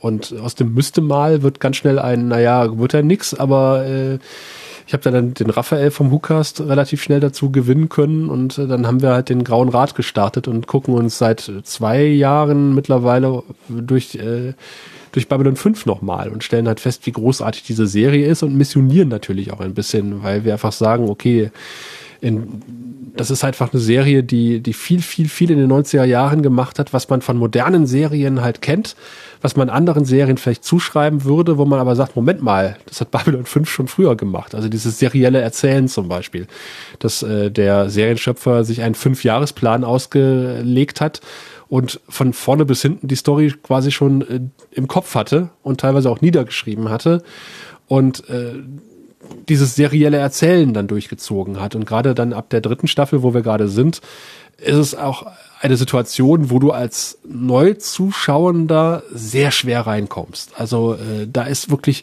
eine Folge greift in die andere und das ist in den 90er Jahren wirklich extrem selten gewesen.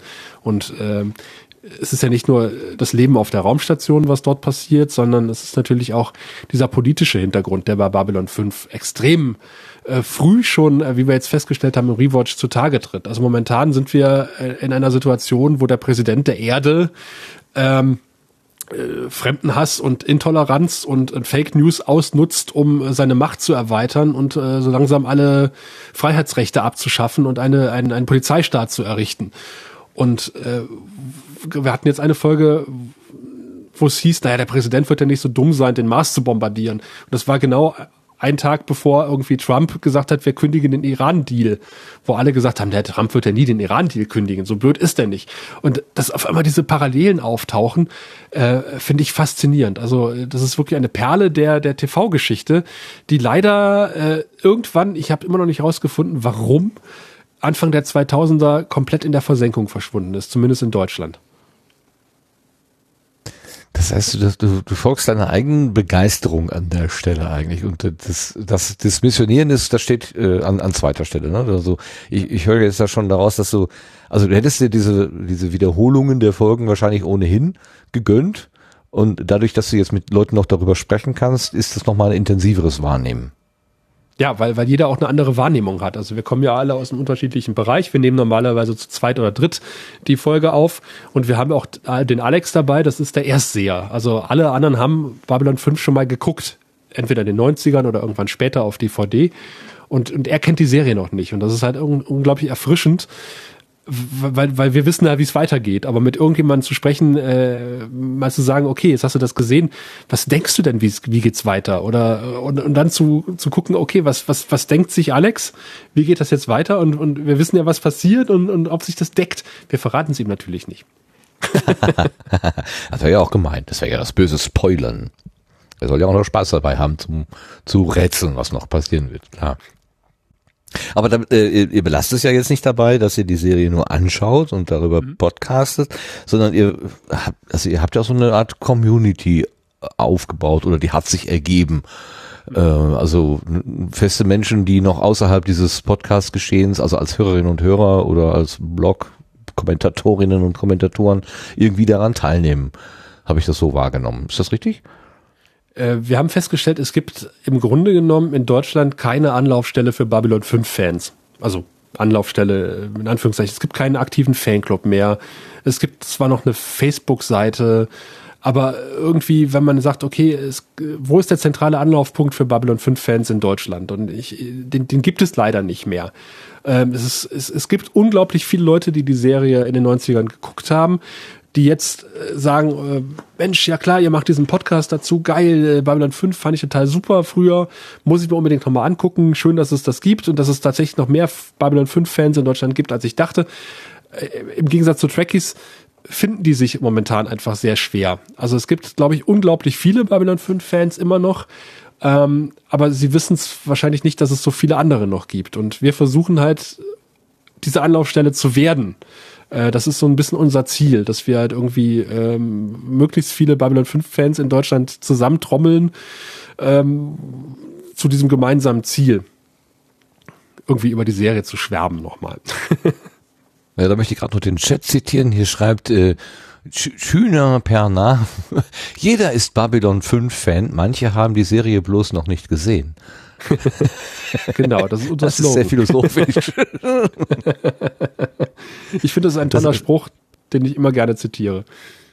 Das heißt, ihr gebt jetzt den äh, Babylon 5 Fans oder solchen, die es noch gar nicht wissen oder denen, die es selber wissen, aber bisher keine äh, keine digital oder keine Bleibe gehabt haben, äh, gibt ja ein Zuhause sozusagen. Wir sind jetzt also der ähm, der, äh, der ja der Garten Eden für die Babylon 5 Fans. So. Ja, so ungefähr. So ungefähr. es ist, es ist wirklich äh, total toll, wie der Rücklauf ist. Also äh, gerade beim, beim Babylon 5 Podcast, beim Grauen Rat, also wir haben so eine Handvoll Stammkommentatoren, die wirklich jede Folge kommentieren, die wir raushauen und uns irgendwie auch sonst Rückmeldungen geben. Äh, wir kriegen es bei Twitter mit, wir kriegen es bei Facebook mit. Ähm, wie viele Leute aus, äh, als wir gestartet haben, irgendwie, ich sag mal, aus den Löchern gekommen sind und gesagt haben, ja, wir sind auch Babylon 5 Fans. Und äh, wie, wie groß die Begeisterung ist, wenn man, wenn man Leuten was anbietet, was die Serie betrifft. Jetzt haben wir ja gerade das Jubiläumsjahr und äh, wir haben halt schon länger überlegt, naja, man müsste das Jubiläumsjahr halt irgendwie feiern. Und wir versuchen jetzt irgendwie zum Jubiläumsjahr, zumindest auch schon mal on air, möglichst viele Leute zusammenzutrommeln, die halt irgendwas mit Babylon 5 äh, zu tun haben, irgendwas zu sagen haben dazu. Wir hatten ja äh, zum Beispiel den Synchronregisseur bekommen, wir hatten Thorsten Devi äh, im, zu Gast im Podcast, der die Babylon 5 Romane übersetzt hat in Deutschland und das Standardwerk zu Babylon 5 rausgebracht hat in den 90ern, das Babylon 5 Universum quasi, äh, was den Trekkies der Ralf Sander äh, war, ist ähm, den Babylon 5 Fans äh, der Thorsten Devi oder das Babylon 5 Universum von, von Thorsten Devi. Äh, wir stehen im engen Kontakt mit, mit Christopher Franke, der die Musik gemacht hat, ein Deutscher. Der wird irgendwann im Laufe dieses Podcasts, äh, dieses Jahr, wenn es klappt, äh, noch im Podcast erscheinen. Und viele, viele andere, die wir auch schon angefragt haben, die auch schon Interesse bekundet haben. Okay, also ihr seid äh, für die, die sich dafür interessieren, wirklich die Anlaufstelle Nummer eins in Deutschland anscheinend. Super. Und jetzt folgt ihr noch einem Trend, der inzwischen so ein bisschen im Podcastland äh, ähm, ja Schule macht, ähm, nämlich Podcast auf die Bühne zu bringen, also Live-Podcasting zu machen, mit äh, sogar mit audiovisueller, also ja, Claudia, Audio, klar, aber mit visueller Unterstützung, möglicherweise. Ähm, ihr habt eine Babcon, Babylon Con, ähm, jetzt habe ich das Wort wieder vergessen. Wie heißt das? Convention. Convention. Eine Babylon 5 Convention, eine Babcon vor. Was habt mhm. ihr denn da geplant? Äh, wir hatten gedacht so, wir hatten schon vor, vor zwei, drei Jahren, es gibt, es gibt die Timelash, äh, das ist die Doctor Who Convention, die findet seit drei Jahren in jetzt kommt die vierte in diesem Jahr, also drei hatten wir schon, in, in Kassel statt. Ähm, das ist auch von, von Doctor Who-Fans ins Leben gerufen worden, die sich mal zusammengesetzt haben, drei Leute. Äh, wir brauchen in Deutschland eine Doctor Who Convention. Äh, spinnerte Idee, haben Crowdfunding gestartet und inzwischen ähm, ist das ein fester Termin für, für viele Doctor Who-Fans und auch für viele Doctor Who-Macher, die sagen, wir freuen uns jedes Jahr nach Deutschland zu kommen. Denen rennen die Stars mittlerweile die die Bude ein, weil die da hin, wollen. Und äh, auf, auf dieser Timelash äh, war auch der Graue Rat dann, hat sich dann das erste Mal so quasi persönlich getroffen, weil wir uns bis dato alle über, über, über Internet nur kannten. Und wir haben irgendwie schon damals gesagt, Mensch, sowas müssten wir für Babylon 5 eigentlich auch mal machen. So aus der Community raus sowas entwickeln. Und ähm, das ist dann relativ schnell im Sande verlaufen. Das ist dieses typische, man müsste mal. Wenn es dann keiner macht, dann, dann, dann, dann schläft das relativ schnell ein. Dann haben wir das nächste Jahr wieder gesagt, eigentlich müssten wir es mal machen. Ja, ja, wir müssten mal. Und äh, dann haben wir jetzt gesagt, also nächstes Jahr müssen wir eigentlich tatsächlich mal was machen, weil dann ist ähm, 25 Jahre Babylon 5 das Silberjubiläum. Und dann werden wahrscheinlich alle Conventions sich um Babylon 5, die letzten lebenden Babylon 5 Stars noch reißen. Und wir stellten fest, wir haben uns den Convention-Kalender angeguckt für dieses Jahr und haben festgestellt, Nein.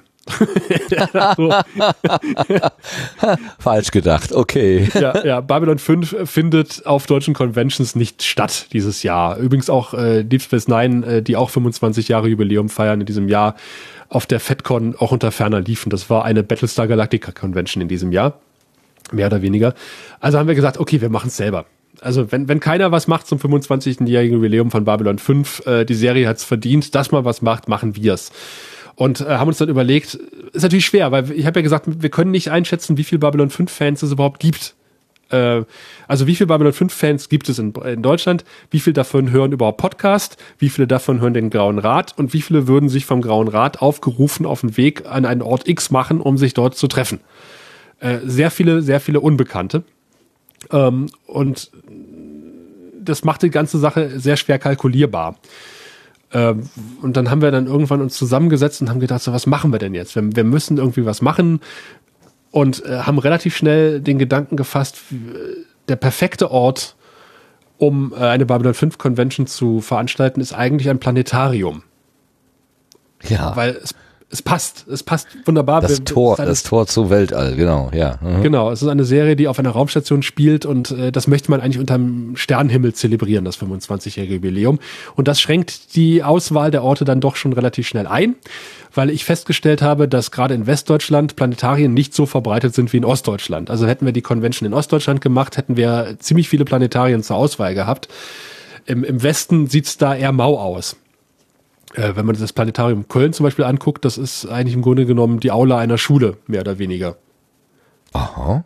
Okay, ja. da bin ich verwöhnt, weil in Bochum das Planetarium, das ist schon ja, die schnieke Geschichte, ja.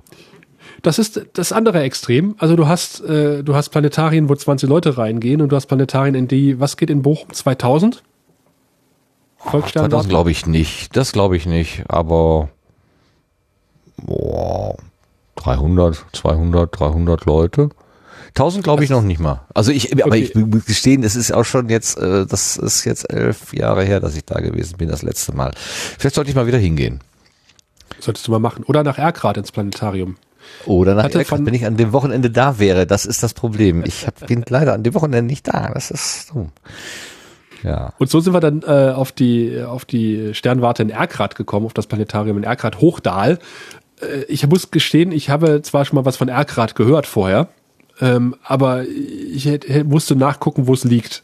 Da war ich auch nicht der Einzige. Äh, aber es, es liegt tatsächlich irgendwo zwischen Köln und Düsseldorf, was äh, ist geografisch zwar sehr weit nach Westen verortet, aber andererseits glauben wir, dass äh, eine ganze Menge Leute, die uns hören, irgendwo aus dem Ruhrgebiet oder NRW kommen. Das ist übrigens, ähm, es wird ja gerne von der Berlin-Bubble gesprochen, was Podcasts mhm. betrifft. Und ähm, ich muss eigentlich aus meiner persönlichen Bubble raus sagen, nö. Also für, für mich äh, schlägt das Podcast-Herz Deutschland in NRW. Ganz eindeutig. Was? Es war doch ja gerade am letzten Wochenende Day of the Podcast. Der Max Snyder hat doch da alle möglichen Leute zusammengerufen. 24 Stunden oder 20 Stunden plus X oder so ähm, rund um die Uhr Podcast gemacht. Also das kannst du doch nur in Berlin. Äh, Das könnte man auch in, in, in Düsseldorf oder Köln machen. Sagst du. Gut, dass du das gesagt hast. Nee, also, also ganz ehrlich, also d- der Großteil der Podcasts, die ich höre, kommt irgendwo aus dem Raum NRW. Und ähm, gefühlt sitzen da auch die meisten, es sitzen natürlich die meisten Leute deutschlandweit in, in Nordrhein-Westfalen. Ähm, und warum sollen da nicht auch die meisten Podcasts aus der Ecke kommen? Ja gut, klar, natürlich. Das macht natürlich Sinn. Aber ähm, ich, was ich jetzt nicht ganz verstehe, warum habt ihr denn, wenn die, die Anzahl der Planetarien in Ostdeutschland doch so viel größer ist und wahrscheinlich auch die, äh, die Terminfindung viel, sehr viel einfacher gewesen wäre, warum habt ihr dann doch eines von den selteneren äh, in Westdeutschland genommen? Also das würde ja, macht jetzt, erklärt sich nicht so aus sich heraus. So. Naja, okay. Das, ähm, wenn ich sage, dass das, das Podcast-Herz Deutschland schlägt in Nordrhein-Westfalen, dann auch äh, ist es natürlich das bevölkerungsreichste Bundesland ähm, der Bundesrepublik und äh, wir haben auch so mal geguckt, wo kommen denn die Leute her, die uns so regelmäßig schreiben. Und äh, die kommen halt auch zum größten Teil aus Westdeutschland, also aus Nordrhein-Westfalen, dem weiteren Umfeld, äh, sagen wir bis bis Hannover so um die Ecke rum. Und äh, da haben wir gedacht, naja, also theoretisch müsste man es irgendwo in der Mitte von Deutschland machen, aber da ist nun mal kein Planetarium, also gehen wir ins äh, Podcast Herz Deutschlands nach Nordrhein-Westfalen und ähm, da ist einfach das Planetarium in Erkrath äh, das, was eine vernünftige Größe hat.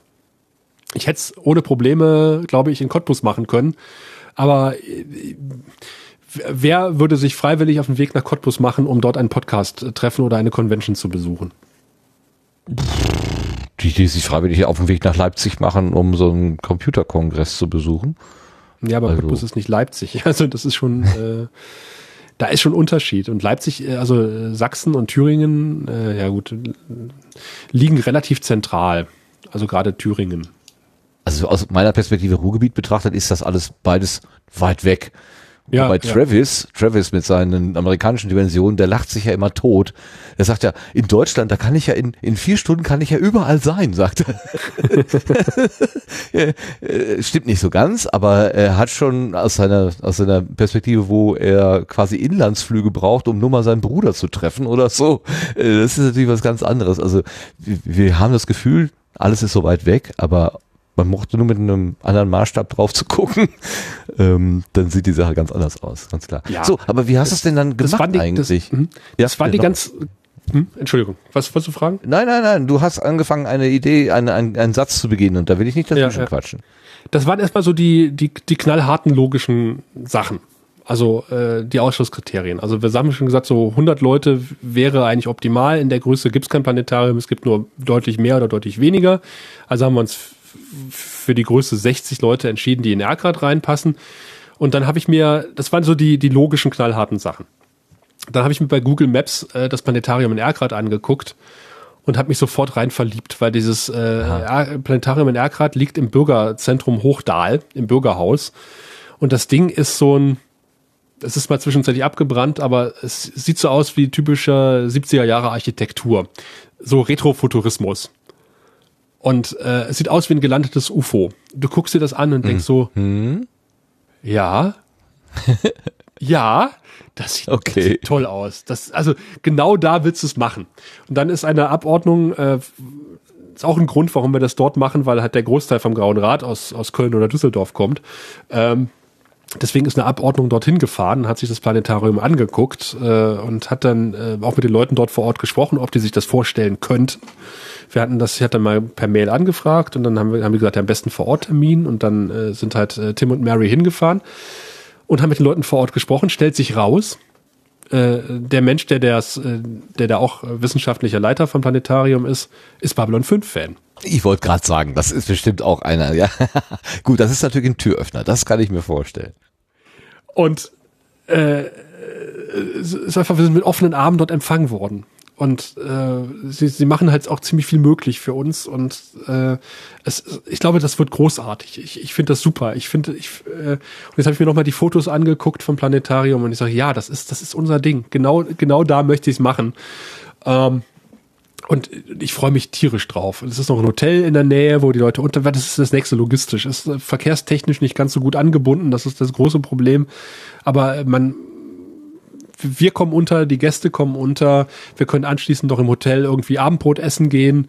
Äh, wir, wir haben dann Menü bestellt. Äh, der, der Mensch, der dort das Restaurant betreibt im Hotel, ist auch komplett begeistert von der Idee und, und freut sich drauf. Ähm, und es ist großartig. Äh, was, was uns da für, äh, ja, der Empfang, der uns dort bereitet wird. Also äh, wir rennen da wirklich nur offene Türen ein. Was genau habt ihr denn jetzt vor? Also wollt ihr eine mehr oder weniger normale Sendung aufnehmen, so wie wir das jetzt bei Logbuch Netzpolitik 256 zum Beispiel wieder erlebt haben, mit ein bisschen Vorprogramm und vielleicht auch äh, nicht nur einem Sendungsgast, sondern vier, wie sie da gehabt haben und noch ein Zeichner, der ein bisschen äh, für drumherum sorgt und hinterher Bier trinken und Würstchen essen. Nee, ich glaube, das war bei der Lage. Äh, Bringe ich das mit den Würstchen durcheinander. Ähm, Bier gab's bestimmt. oder habt ihr eine andere Form von, von Show oder von, ja, von Abendsgestaltung oder Nachmittaggestaltung? Ja, Con Convention denkt man ja erstmal an Gaststars. Ne? Ähm, jetzt hat Babylon 5 das große Problem im Gegensatz zu Doctor Who, äh, die ja, wo die ganzen, wo A, noch sehr viele Leute leben, was Babylon 5 leider nicht der Fall ist. Da sind sehr viele Leute gestorben in den letzten 25 Jahren. Ähm, und B, sitzen die auf der Insel normalerweise bei Doctor Who. Das heißt, die haben kurze Anfahrtswege, vergleichsweise kurze Anfahrtswege. Und wenn wir jetzt einen Gaststar aus den Staaten einfliegen würden, der müsste erstmal rüber aus den USA. Der kostet natürlich extrem viel Knete, wahrscheinlich. Und wenn man 60 Leute hat, die dort sitzen, ähm, davon kann man sich keinen Gaststar leisten. Das ist äh, echt utopisch. Ähm, wir haben, wir haben tatsächlich mal irgendwie spaßeshalber ein paar Anfragen gestartet, haben die Hände beim Kopf zusammengeschlagen, haben gesagt, okay, vergiss es. Äh, das, da brauchen wir erst gar nicht drüber nachzudenken. Das sind ganz andere Dimensionen. Und äh, wir haben uns dann zusammengesetzt und haben gedacht, naja, wen könnte man denn stattdessen einladen? Also nur uns äh, vier Stunden im Planetarium zuzuhören, das will keiner, glaube ich. Ähm, das würden wir hinkriegen, aber ich glaube, ich glaube, da würden äh, keine 60 Leute kommen, um, um sich das wirklich anzutun. Es würden unsere Die Hard äh, Fans, äh, sag ich mal, kommen, die die alles wahrscheinlich machen, was wir tun, äh, mit denen wir auch sehr gut befreundet sind, auf die wir auch total stolz sind und äh, auf die wir auch nichts kommen lassen, aber äh, die würden wahrscheinlich den Saal alleine nicht füllen. Und äh, deswegen mussten wir uns halt überlegen, ja, äh, wen könnte man da jetzt organisieren? Und deswegen haben wir uns dann halt äh, Leute gesucht, die halt Babylon 5 mit Babylon 5 in Deutschland was zu tun hatten. Und da kommt zum Beispiel Michael Erdmann, der halt die Synchronregie äh, Regie gemacht hat, auch die Sprecher ausgewählt hat. Der hat übrigens auch bis zum Wechsel zu Sat 1 äh, für die äh, Satek äh, TNG Synchro verantwortet. Also da hat er auch seine Finger mit im Spiel gehabt, auch die Synchronregie mit äh, übernommen und gehabt. Ähm, der so ein bisschen was erzählt, wie holt man so eine Serie nach Deutschland. Und gerade in den 90ern ist, glaube ich, Synchronarbeit noch anders gewesen als heute. Dann haben wir äh, Thorsten Devi äh, zu Gast, der ähm, wie gesagt, das Star Trek-Universum geschrieben hat, auch schon bei den Dreharbeiten am Set dabei war und auch äh, generell ein großer Kenner der äh, TV-Szene der 90er ist, der das nochmal so ein bisschen einordnen kann, also welche großen Fußstapfen diese Serie eigentlich hinterlassen hat, äh, die leider ja landläufig nicht anerkannt werden. Und äh, dann haben wir ähm, äh, Marion und Ralf Krum dort, die haben in den 90ern äh, so regelmäßige Fansins rausgegeben, Storybände, haben Fanfiction veröffentlicht und äh, ja auch so eine Art Fanclub geleitet und können auch so ein bisschen was erzählen über, über äh, das, das Fandom in den 90ern. Und ähm, damit haben wir quasi unser vierstündiges Programm schon fast äh, abgerundet, aber das Ganze kriegt quasi noch ein i-Tüpfelchen oben drauf, weil wir gesagt haben, wenn wir im Planetarium sitzen, dann wollen wir auch ein paar Sterne sehen. Und äh, wie gesagt, die Planetariumsmitarbeiterinnen und Mitarbeiter, die haben gesagt, klar, machen wir, machen wir eine Planetariumsshow. Ähm, und, und haben uns da was zusammengestellt. Und also das, so, das ist quasi der, der Mittelteil äh, des Nachmittages, dass wir uns einfach mal so eine Sternshow angucken vom Planetarium und dann den Abend anschließend nochmal ausklingen lassen im, im Hotel und äh, da quasi in die, in die Einzelgespräche hineingehen. Erwartest du denn, dass die Gäste, die da hinkommen, dann kostümiert kommen? Jetzt, bei dem Teil weiß ich, dass sie kommen in Kostüm. Das mhm. sind die Leute, die nämlich äh, auf allen Conventions in Deutschland die Fahne für Babylon 5 hochhalten und äh, wirklich in Babylon 5 Kostümen auf jede Convention gehen. Ähm, es, es, gibt, es gibt ein schönes Vorbild für das, was wir da eigentlich vorhaben. Es gibt nämlich den äh, äh, Benjamin Stöwe, der, der, der Wettermann vom ZDF Morgenmagazin der äh, nebenbei aber das kleinste Star Trek Museum der Welt betreibt, auf 17,01 Quadratmeter in seinem Keller, beziehungsweise im Keller seiner, des Wohnhauses seiner Eltern in Eberswalde, äh, wo wir mit dem Sirenen-Podcast öfter zu Gast waren. Und der macht genau sowas, also kleine, feine Conventions mit, mit, mit sehr ausgewählten, interessanten Gaststars, die jetzt auch nicht irgendwie die großen Schauspieler sind, aber es sind meistens Synchronsprecher oder äh, Leute, die irgendwie mit der Produktion was zu tun haben oder halt äh, hier Hubert Zitt war da, der Star Trek Professor. Ähm, und das und, und meistens auch Musikkapellen. Musikkapellen können wir jetzt nicht machen wegen GEMA. ähm, äh, aber das ist eine, eine, eine unglaublich tolle Atmosphäre, die wir versuchen halt in dieses Planetarium nach Erkrad zu übertragen. Und ich glaube, das, das wird wunderbar funktionieren. Was natürlich trotzdem heißt, wenn wir da Gaststars reinholen, dass äh, das alles auch mit Kosten verbunden ist. Also das Planetarium kostet natürlich was. Die Leute müssen erstmal anreisen, dann müssen die auch irgendwo schlafen, dann äh, wollen die äh, kriegen die auch noch ein bisschen was in die Hand gedrückt. Ähm, und das heißt, wenn wir wenn wir uns abziehen, die die äh, unsere Begleitung abziehen, die die die Gaststars abziehen, können wir irgendwie 45 Karten quasi in den freien Verkauf geben. Das heißt, äh, und wir wollen die halt auch nicht unglaublich teuer machen weil wir haben gesagt, okay, wir haben halt keine Stars aus den Staaten da. Wir können jetzt nicht 90 Euro für die Karte verlangen. Das, das zahlt ja auch keiner. Das wollen wir auch nicht. Und da haben wir gesagt, okay, dann machen wir den Preis von 25 Euro, weil 25-jähriges Jubiläum. Das ist okay, denken wir, weil ein Kinobesuch äh, kostet mittlerweile auch fast 25 Euro. Und äh, man hat die Planetarium-Show noch mit drin und hat einen schönen Nachmittag mit dem Grauen Rat und unseren Gästen und äh, haben gesagt, okay, das, wenn wir jetzt rechnen, 45 mal 25, das reicht halt nicht, äh, um diese Veranstaltung zu finanzieren. Dann haben wir gesagt, okay, dann machen wir ein Crowdfunding und äh, haben so das Ziel gesetzt, so ja, 1400 sollten wir schon haben, damit äh, die Sache irgendwie äh, was wird und sind mittlerweile äh, bei 1825 und wir haben noch nicht alle Karten verkauft. Äh, also es ist diese Resonanz ist großartig. Du hast natürlich die die die Die Hard äh, Hörer und Hörerinnen, die äh, die gleich gesagt haben, wir wollen, dass das stattfindet. Äh, hier ist all unser Geld und wir schon gesagt haben, nee nee, äh, du musst uns nicht all euer Geld geben oder all dein Geld geben. Äh, gib das, was du was du geben kannst äh, und, und lass den anderen auch noch was übrig. Und äh, da sind wir echt begeistert, was das für eine Rückmeldung ist momentan. Das ist super. Also die, die, das Crowdfunding ist schon zu Ende jetzt. Jetzt kann man nicht mehr mm, da einsteigen oder läuft also, das noch? Wenn die Folge online geht, vermutlich ja. Äh, Live-Hörenden haben, äh, haben das, haben noch die Chance, quasi bei Startnext äh, vorbeizulaufen und äh, uns dort äh, die Chance noch, neun Karten sind momentan noch verfügbar, sich da eine Karte zu sichern. Und wenn jetzt, äh, wenn diese Folge hier vom Sendegarten online geht und es sind noch, sagen wir mal, sieben Karten zu kriegen, würde ich, dann hätte ich noch eine Chance, eine zu bekommen, auch wenn die Kampagne äh, äh, aus ist, würde ich noch reinkommen? Gäbe es noch Wege und Mittel? Ja, ich sehe gerade, es sind nur noch acht. Es sind gerade eben, ist gerade noch eben eine verkauft worden. Uh. Äh, ja. Also ich, ich gehe mal davon aus. Wir haben auch noch Wolldecken. Ich hoffe natürlich, dass, und dass die Kaffeemaschinen hätten wir auch noch. nee, also ich glaube, wenn man uns dann anschreibt und äh, dann, dann finden wir schon Mittel und Wege, dass, dass, äh, dass ihr da reinkommt. Also, dass man äh, gegen die 25 Euro natürlich die Karte irgendwie erstehen kann bei uns direkt. Ja, ja, nicht für umsonst. Das wäre ja, das wäre ja doof. Dann würde man einfach so lange warten, bis alles verkauft ist und dann umsonst reinkommt. Nein, nein, das natürlich nicht. Das meine ich nicht. Ja, äh, weil das war auch ein Grund, das in Crowdfunding zu machen, weil du müsstest sonst irgendwie diese ganze ähm, Geschichte mit mit Shop, mit, mit, mit irgendwie Konto einrichten und irgendwie Bezahlsysteme.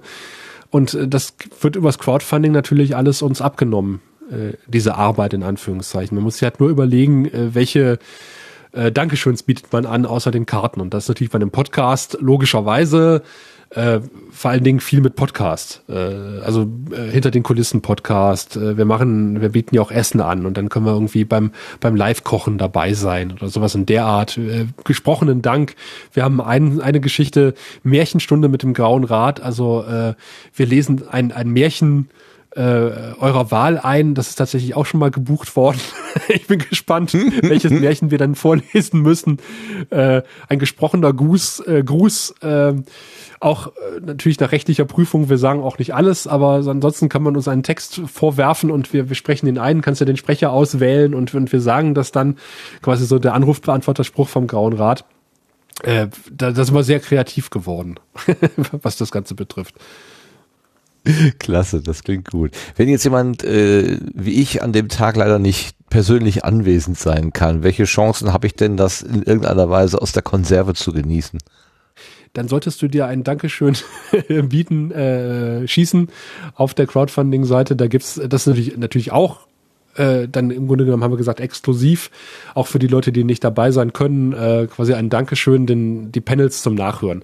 Es wird natürlich äh, diverse Podcasts geben, die sich mit der Babcon beschäftigen im Nachgang, wo wir dann ausschnittsweise auch das ein oder andere einspielen, aber in der Gesamtheit äh, wird es dann quasi als Bonus-Content herausgegeben gegen eine gewisse ja, äh, Summe. Okay, also gut. Der, der, der, äh, das unmittelbare Hören ist dann auch gegen die Bezahlschranke sozusagen zu hören. Ja, ist auch okay, kann man ja sonst. Äh, also ich, ich überlege gerade, wie das hier Lars gemacht hat. Er hat gesagt, ich mache keine Bezahlschranke, ich nehme einfach ein offenes Funding. Äh, es gibt dann zwar Aufkleber und man kann auch bei einer Veranstaltung hinterher teilnehmen, aber hören und begleiten sozusagen kann das jeder. Aber ihr habt eben gesagt, das, das, das äh, entstehende Material wird auch hinter eine Paywall gelegt. Ist auch okay, klar. Ja, wie gesagt, man muss sich ja überlegen, also äh, was will man bei diesem Crowdfunding noch anbieten? Äh, natürlich gibt es eine ganze Menge Leute, die gesagt haben, okay, ich schmeiße euch einfach sowas in den Hut, aber äh, da bin ich auch nicht der Typ und die anderen auch nicht, die sagen, okay, wir nehmen euer Geld, aber ihr kriegt nichts dafür. Und mhm. deswegen haben wir aus, aus der Warte gesagt, naja, also wenn ihr uns schon Geld gebt, zusätzlich zu dem Eintrittsgeld, äh, dann, dann sollt ihr auch was dafür bekommen. Und äh, dann ist natürlich als Podcaster oder als Podcastende ähm, der logische Schritt zu sagen, okay, dann geben wir halt als Dankeschön einen Podcast raus oder, oder mehrere Podcasts. Okay, das kann ich verstehen. Gibt es eigentlich so Babylon-typische Speisen oder Getränke, die es vielleicht an dem Abend gibt? Ja, tatsächlich. Ähm, es äh, gibt den, den Spruch von Jikar, also einer der, der Rassen oder einer der Botschafter auf Babylon 5 von den Narren, sagt, es ist ein Geheimnis des Universums, dass jede intelligente Rasse sein eigenes Rezept von schwedischen Fleischbällen äh, hervorgebracht hat. In, insofern äh, wird es natürlich auch äh, äh, die, die Swedish Meatballs und die Swedish Non-Meatballs geben auf, auf der Convention zur Verpflegung. Ähm, also wir, machen, wir bieten eine vegetarische und eine fleischhaltige Variante an.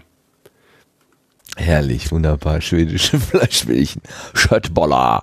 Nach, als, als man Art, dachte, hm? nach, nach Art von Babylon 5, genau.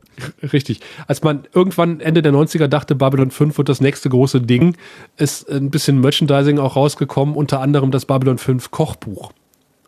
Aha, ähm, wo die Lieblingsgerichte okay. der Stationsleute äh, und der Botschafter irgendwie zum Nachkochen drin abgebildet sind. Und äh, da werden wir das ein oder andere Gericht auch mal nachkochen. Wird denn in der Sendung tatsächlich auch Kochen thematisiert und dargestellt? Oder ist es auch so wie bei Enterprise, dass das irgendwie immer fertig auf dem Tisch steht, weil so ein Replikator das alles im Hintergrund übernimmt? Das ist tatsächlich eine der tollen Sachen bei Babylon 5. Äh, die zeigen das echte Leben. Das heißt, es wird da auch gekocht. Also zum Teil gehen sie in die Kantine und ärgern sich über den Fraß, den sie da vorgesetzt bekommen. Oder sie schmuggeln irgendwelche Lebensmittel an Bord und kochen selber. Das passiert öfter, als man denkt. Und bei Babylon 5 gibt es auch mehrere Szenen, wo, äh, wo Toiletten nicht nur äh, zu sehen sind, sondern die werden dort auch benutzt. Das heißt, es gibt dann ein konspiratives Gespräch der Führungsoffiziere auf der Toilette zum Beispiel. Aha. Aber äh, wenn ich mich nicht, wenn ich mich nicht ganz falsch erinnere, gibt es doch verschiedene Lebensformen, die da gemeinsam leben. Die können aber alle eine, eine technische Form von Toilette gemeinsam benutzen.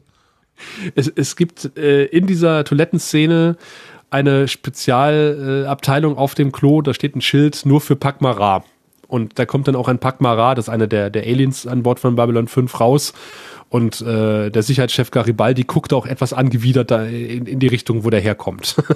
also es gibt, äh, es gibt auch eine Szene, äh, da fragt eine Frau explizit nach dem Weg zum, zum, äh, zur Toilette und dann sagt der Stationskommandant äh, da vorne links, aber achten Sie darauf, nicht die blaue Tür zu nehmen, die ist für Methanatmer. Aha, okay, ja, macht ja Sinn. Macht ja Sinn, weil es gibt ja auch äh, Wesen mit mehreren Penissen, wenn ich mich richtig an eure Bewertung erinnere, die ihr da in euren Folgen einsetzt. Ja, das war unser Bewertungssystem. Mm, wir haben uns, ich habe ja erwähnt, äh, äh, entstanden ist die Idee ja durch einen amerikanischen Podcast, äh, Babylon 5 Project Podcast, die auch dieses Rewatch machen. Und gleichzeitig habe ich aber auch äh, The Dirty Whoers Podcast gehört, ein, ein äh, Doctor Who Podcast. Und die machen, äh, die sind total abgefahren und abgespaced und äh, zeigt wieder mal den Unterschied zwischen deutschen und amerikanischen Podcasts, weil die eine grottige Audioqualität haben teilweise. Äh, aber extrem unterhaltsam sind ähm, und auch kein Blatt vom Mund nehmen. Und die haben ein Bewertungssystem, wie viel würde ich einem Gigolo oder einer äh, Prostituierten zahlen äh, für diese Folge? Und äh, das, das fand ich irgendwie auch sehr, ja, das, das, das ist das schrägste mhm. Bewertungssystem, was ich bisher jemals gehört habe bei einem Podcast mhm. und habe gedacht so, hm, weil wir haben auch lange drüber nachgedacht, Mensch, wie konnten wir denn unsere Folgen bewerten? Und dann ist uns dann irgendwann eingefallen, denn die Centauri haben sechs Penisse, dann bewerten wir in Penissen. Und ich kenne, der Chat möge mich einen besseren belehren, äh, keinen anderen Podcast, der in Penissen bewertet. What's in your pants? ja, mit denen haben wir eine gewisse Verbindung und äh, freuen uns halt auch immer, wenn, wenn die Penisbilder äh, posten, ja. Super. Ja, ich dachte, der brauchte vielleicht mit seinen sechs Penissen auch eine spezielle Vorrichtung auf der Toilette. Sonst geht ja alles immer daneben so, aber vielleicht kann ich mir das auch nur nicht richtig vorstellen, möglicherweise. Das sind so Sachen wie äh, Alexander Gerst, der an den Reifen pullert, das, was, was ich nicht sehen möchte. genau, okay. Also, äh, sag doch mal, wo man sich informieren kann für dieses super Ereignis und wann das genau stattfindet, damit das jetzt nochmal konzentriert hier zu hören ist. 10. November 2018 im Planetarium in Erkrath, 13 bis 18 Uhr und alle Informationen unter äh, babcon-event.de und con mit C. Ah, Babcon-Event. Ich habe gerade Bab-Con und dann habe ich natürlich, war alles falsch. Okay, Babcon-Event.de. Muss man auch wissen. Ähm, jetzt äh, hast du eine Besonderheit als Podcaster. Du benutzt nämlich nicht Reaper Ultraschall wie die allermeisten hier, sondern du gehst ganz eigene Wege. Du mhm. benutzt mhm. Linux. Jöi, da werden sich einige ja. freuen. Was machst du da und wie funktioniert das? Und jetzt nehmen wir auch den Sebastian bitte mal mit dazu, der kann das wahrscheinlich viel besser einschätzen, als ich das kann. Wie nimmst du auf? Wie ist deine Technik? Ich äh, benutze Ubuntu, äh, was ja dadurch begründet ist, dass ich über Knoppix zu Linux gekommen bin. Ach das du, ja schreck so nach. Super. Die älteren Hörer erinnern sich. Ja, ja. Die CD. Super. Hat das bei dir mal funktioniert? Dann wird das nie Natürlich. funktioniert. Super. Das hat super funktioniert. Ja, wahrscheinlich war meine Rechner immer viel zu lahm, dass sie mit dem Interpretationen auf das irgendwie, ich glaube, das hat nicht so richtig bei mir funktioniert. Aber verstanden, ich habe es auch nur halbherzig benutzt, weil ich ja dann doch noch so eine Windows-Kiste im, im Hintergrund stehen hatte. Erzähl du, erzähl du, komm. Anfang der 2000er war das, äh, war das so, dass, äh, dass äh, Windows da tatsächlich ziemlich viel die Oberhand hatte im Betriebssystemsektor und dass irgendwer äh, auf die Idee gekommen ist, ein, ein, ein Linux, äh, eine Linux-Distribution zu veröffentlichen auf CD damals noch, die, ähm, die man ins Laufwerk schieben konnte und dann ist der Rechner, äh, hat er von CD gebootet und du hattest ein lauffähiges Betriebssystem von der CD ein Live-Betriebssystem. Ähm, 30 Minuten später oder so etwa. Ja, es hat es dauert ein bisschen. aber schon allein der Boot-Bildschirm äh, war auf einmal bunt. Das war man von Windows nicht gewohnt. Und, ja, wie der äh, Name Ubuntu, ne? Äh, äh, nein, okay, war ein schlechter Wortwitz. Das war ja Knoppix noch. ich weiß, aber es war doch, weißt du, mit der Wahrheit muss so. man es nicht so genau nehmen, wenn es nur lustig ist oder wenn man glaubt, dass man lustig ist. nein, stimmt natürlich alles nicht. Gut, ich halte mich jetzt zurück. Und das Ganze ist also ein äh, sogenanntes Debian-System. Es gibt da verschiedene äh, Zweige von, von Linux ähm, und äh, das war halt ein Debian, was damals noch den Ruf hatte, einer der schwierigen Distributionen zu sein. Äh, weil, weil damals war halt so die Einsteiger-Linux-Variante war halt SUSE und, ähm, und Knoppix basiert halt auf Debian und Ubuntu basiert auch auf Debian und hat jetzt aber den, äh, den, den Nimbus als Einsteiger äh, Kinder Linux äh, zu gelten. Aber ich bin halt damit groß geworden. Ich, äh, es gibt ja diese Paketmanager, das heißt, du installierst Programme äh, nicht über, du legst halt CDs ein und dann machst du halt Doppelklick mit Exe und dann installiert das halt irgendwo hin, wo du es nicht haben willst, sondern es gibt einen zentralen Paketmanager. Äh, so eine Art App Store, würde, so kann man es heute vergleichen, und sagt, ich hätte gerne das und das Programm. Und äh, das wird dann installiert und es wird auch innerhalb dieses Paketmanagers Managers aktualisiert. Also alles das, was man heutzutage, äh, was der neue heiße Scheiß ist, gab es in den 2000er schon bei Linux. Ähm, und ich bin halt mit SUSE nie warm geworden und deswegen habe ich, äh, weil, weil der Paketmanager, äh, der nennt sich Yast unter unter SUSE, äh, den finde ich furchtbar äh, damit komme ich absolut nicht klar und ich bin halt äh, bin halt irgendwie dann Debian äh, Derivatkind und äh, bin so halt zu Ubuntu gekommen und äh, fühle mich da halt auch sehr wohl. Das ist mein also mein Betriebssystem ist Ubuntu, lange Rede kurzer Sinn und ähm, darauf läuft ja Studio Link äh, die Standalone-Version und ähm, wenn ich dann mit mehreren Partnerinnen und Partnern aufnehme, äh, gibt es auch ähm, in der Standarddistribution ein, äh, eine DAW, eine digitale Audio Workstation äh, namens Ardour unter die sich das äh, Plugin einbinden lässt. Und äh, auch da gibt es eine der berühmten Routing-Matrixen, äh, Matrizen, äh, wo man dann quasi einstellen äh, muss, äh, wo was hinein und wo hinausgehen soll. Und dann, um das Ganze noch komplizierter zu machen, ähm, ist es nicht wie bei, bei, bei Windows, dass man eine Soundkarte hat und äh, sagt, okay, ich habe ja diese Soundkarte installiert, sondern ich kann verschiedene Soundserver benutzen. Es gibt äh, einen mit, mit, mit geringer Latenz, es gibt, es gibt dann noch ALSA obendrauf, aber das kann Sebastian, glaube ich, besser erklären als ich.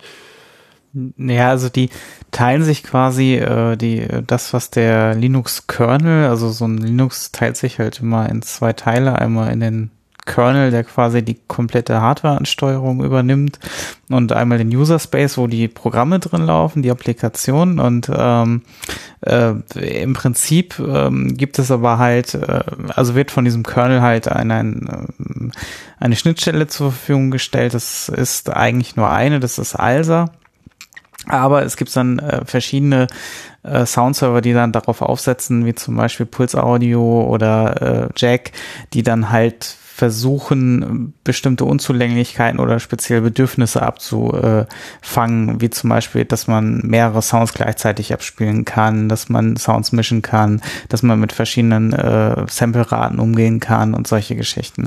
Das, das, äh, die sind dann halt, äh, bieten dann halt mehr Funktionalität einfach. Aber auch mehr Fallstricke. ja, das ist dann auch leider der Fall. Also da, da wird's dann wirklich, also Puls-Audio ist eigentlich, wenn man so ein Ubuntu aus der Box nimmt, eigentlich das, was äh, mittlerweile so der Standard ist, wenn man sich das einrichtet. Ähm, das hat leider auch manchmal so ein paar Macken, ähm, aber im Großen und Ganzen funktioniert es doch mittlerweile schon sehr, sehr gut, kann man eigentlich schon sagen.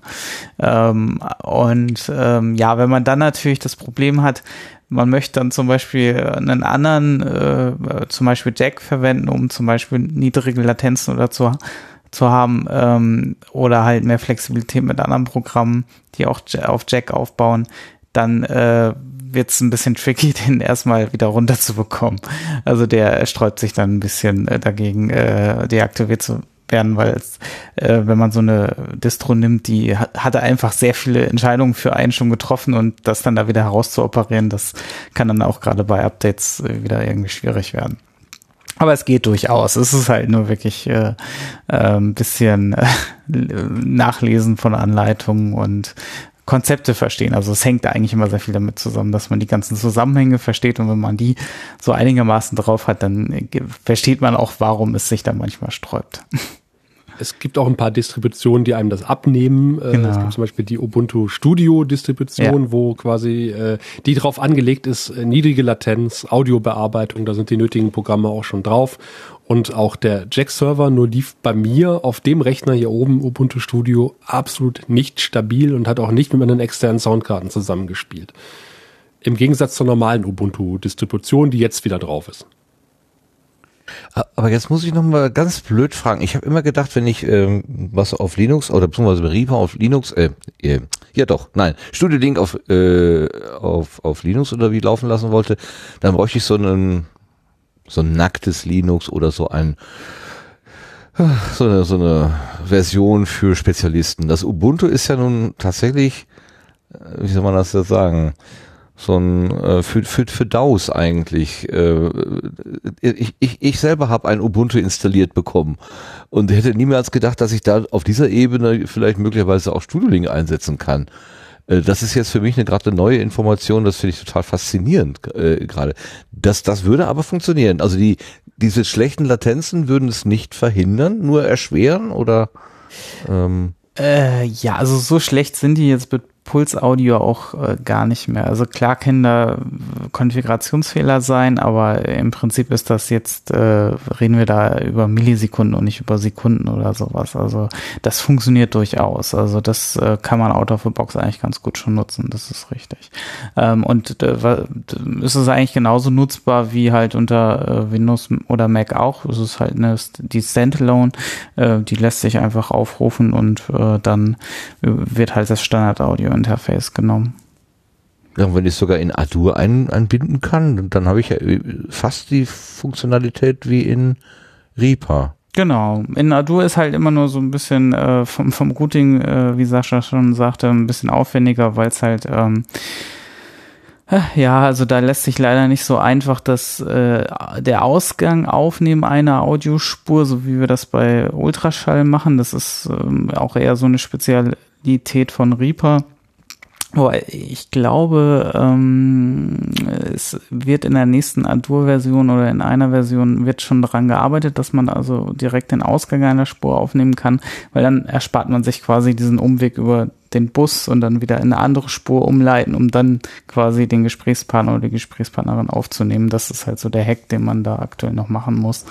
Ähm, und das ist natürlich auch nochmal so ein Weg, den man erstmal äh, gedanklich äh, äh, quasi haben muss, bis, bis, Mhm. bevor man da quasi ein bisschen mehr um die Ecke denkt. Und das Routing ist halt dadurch einfach ein bisschen komplizierter. Ja.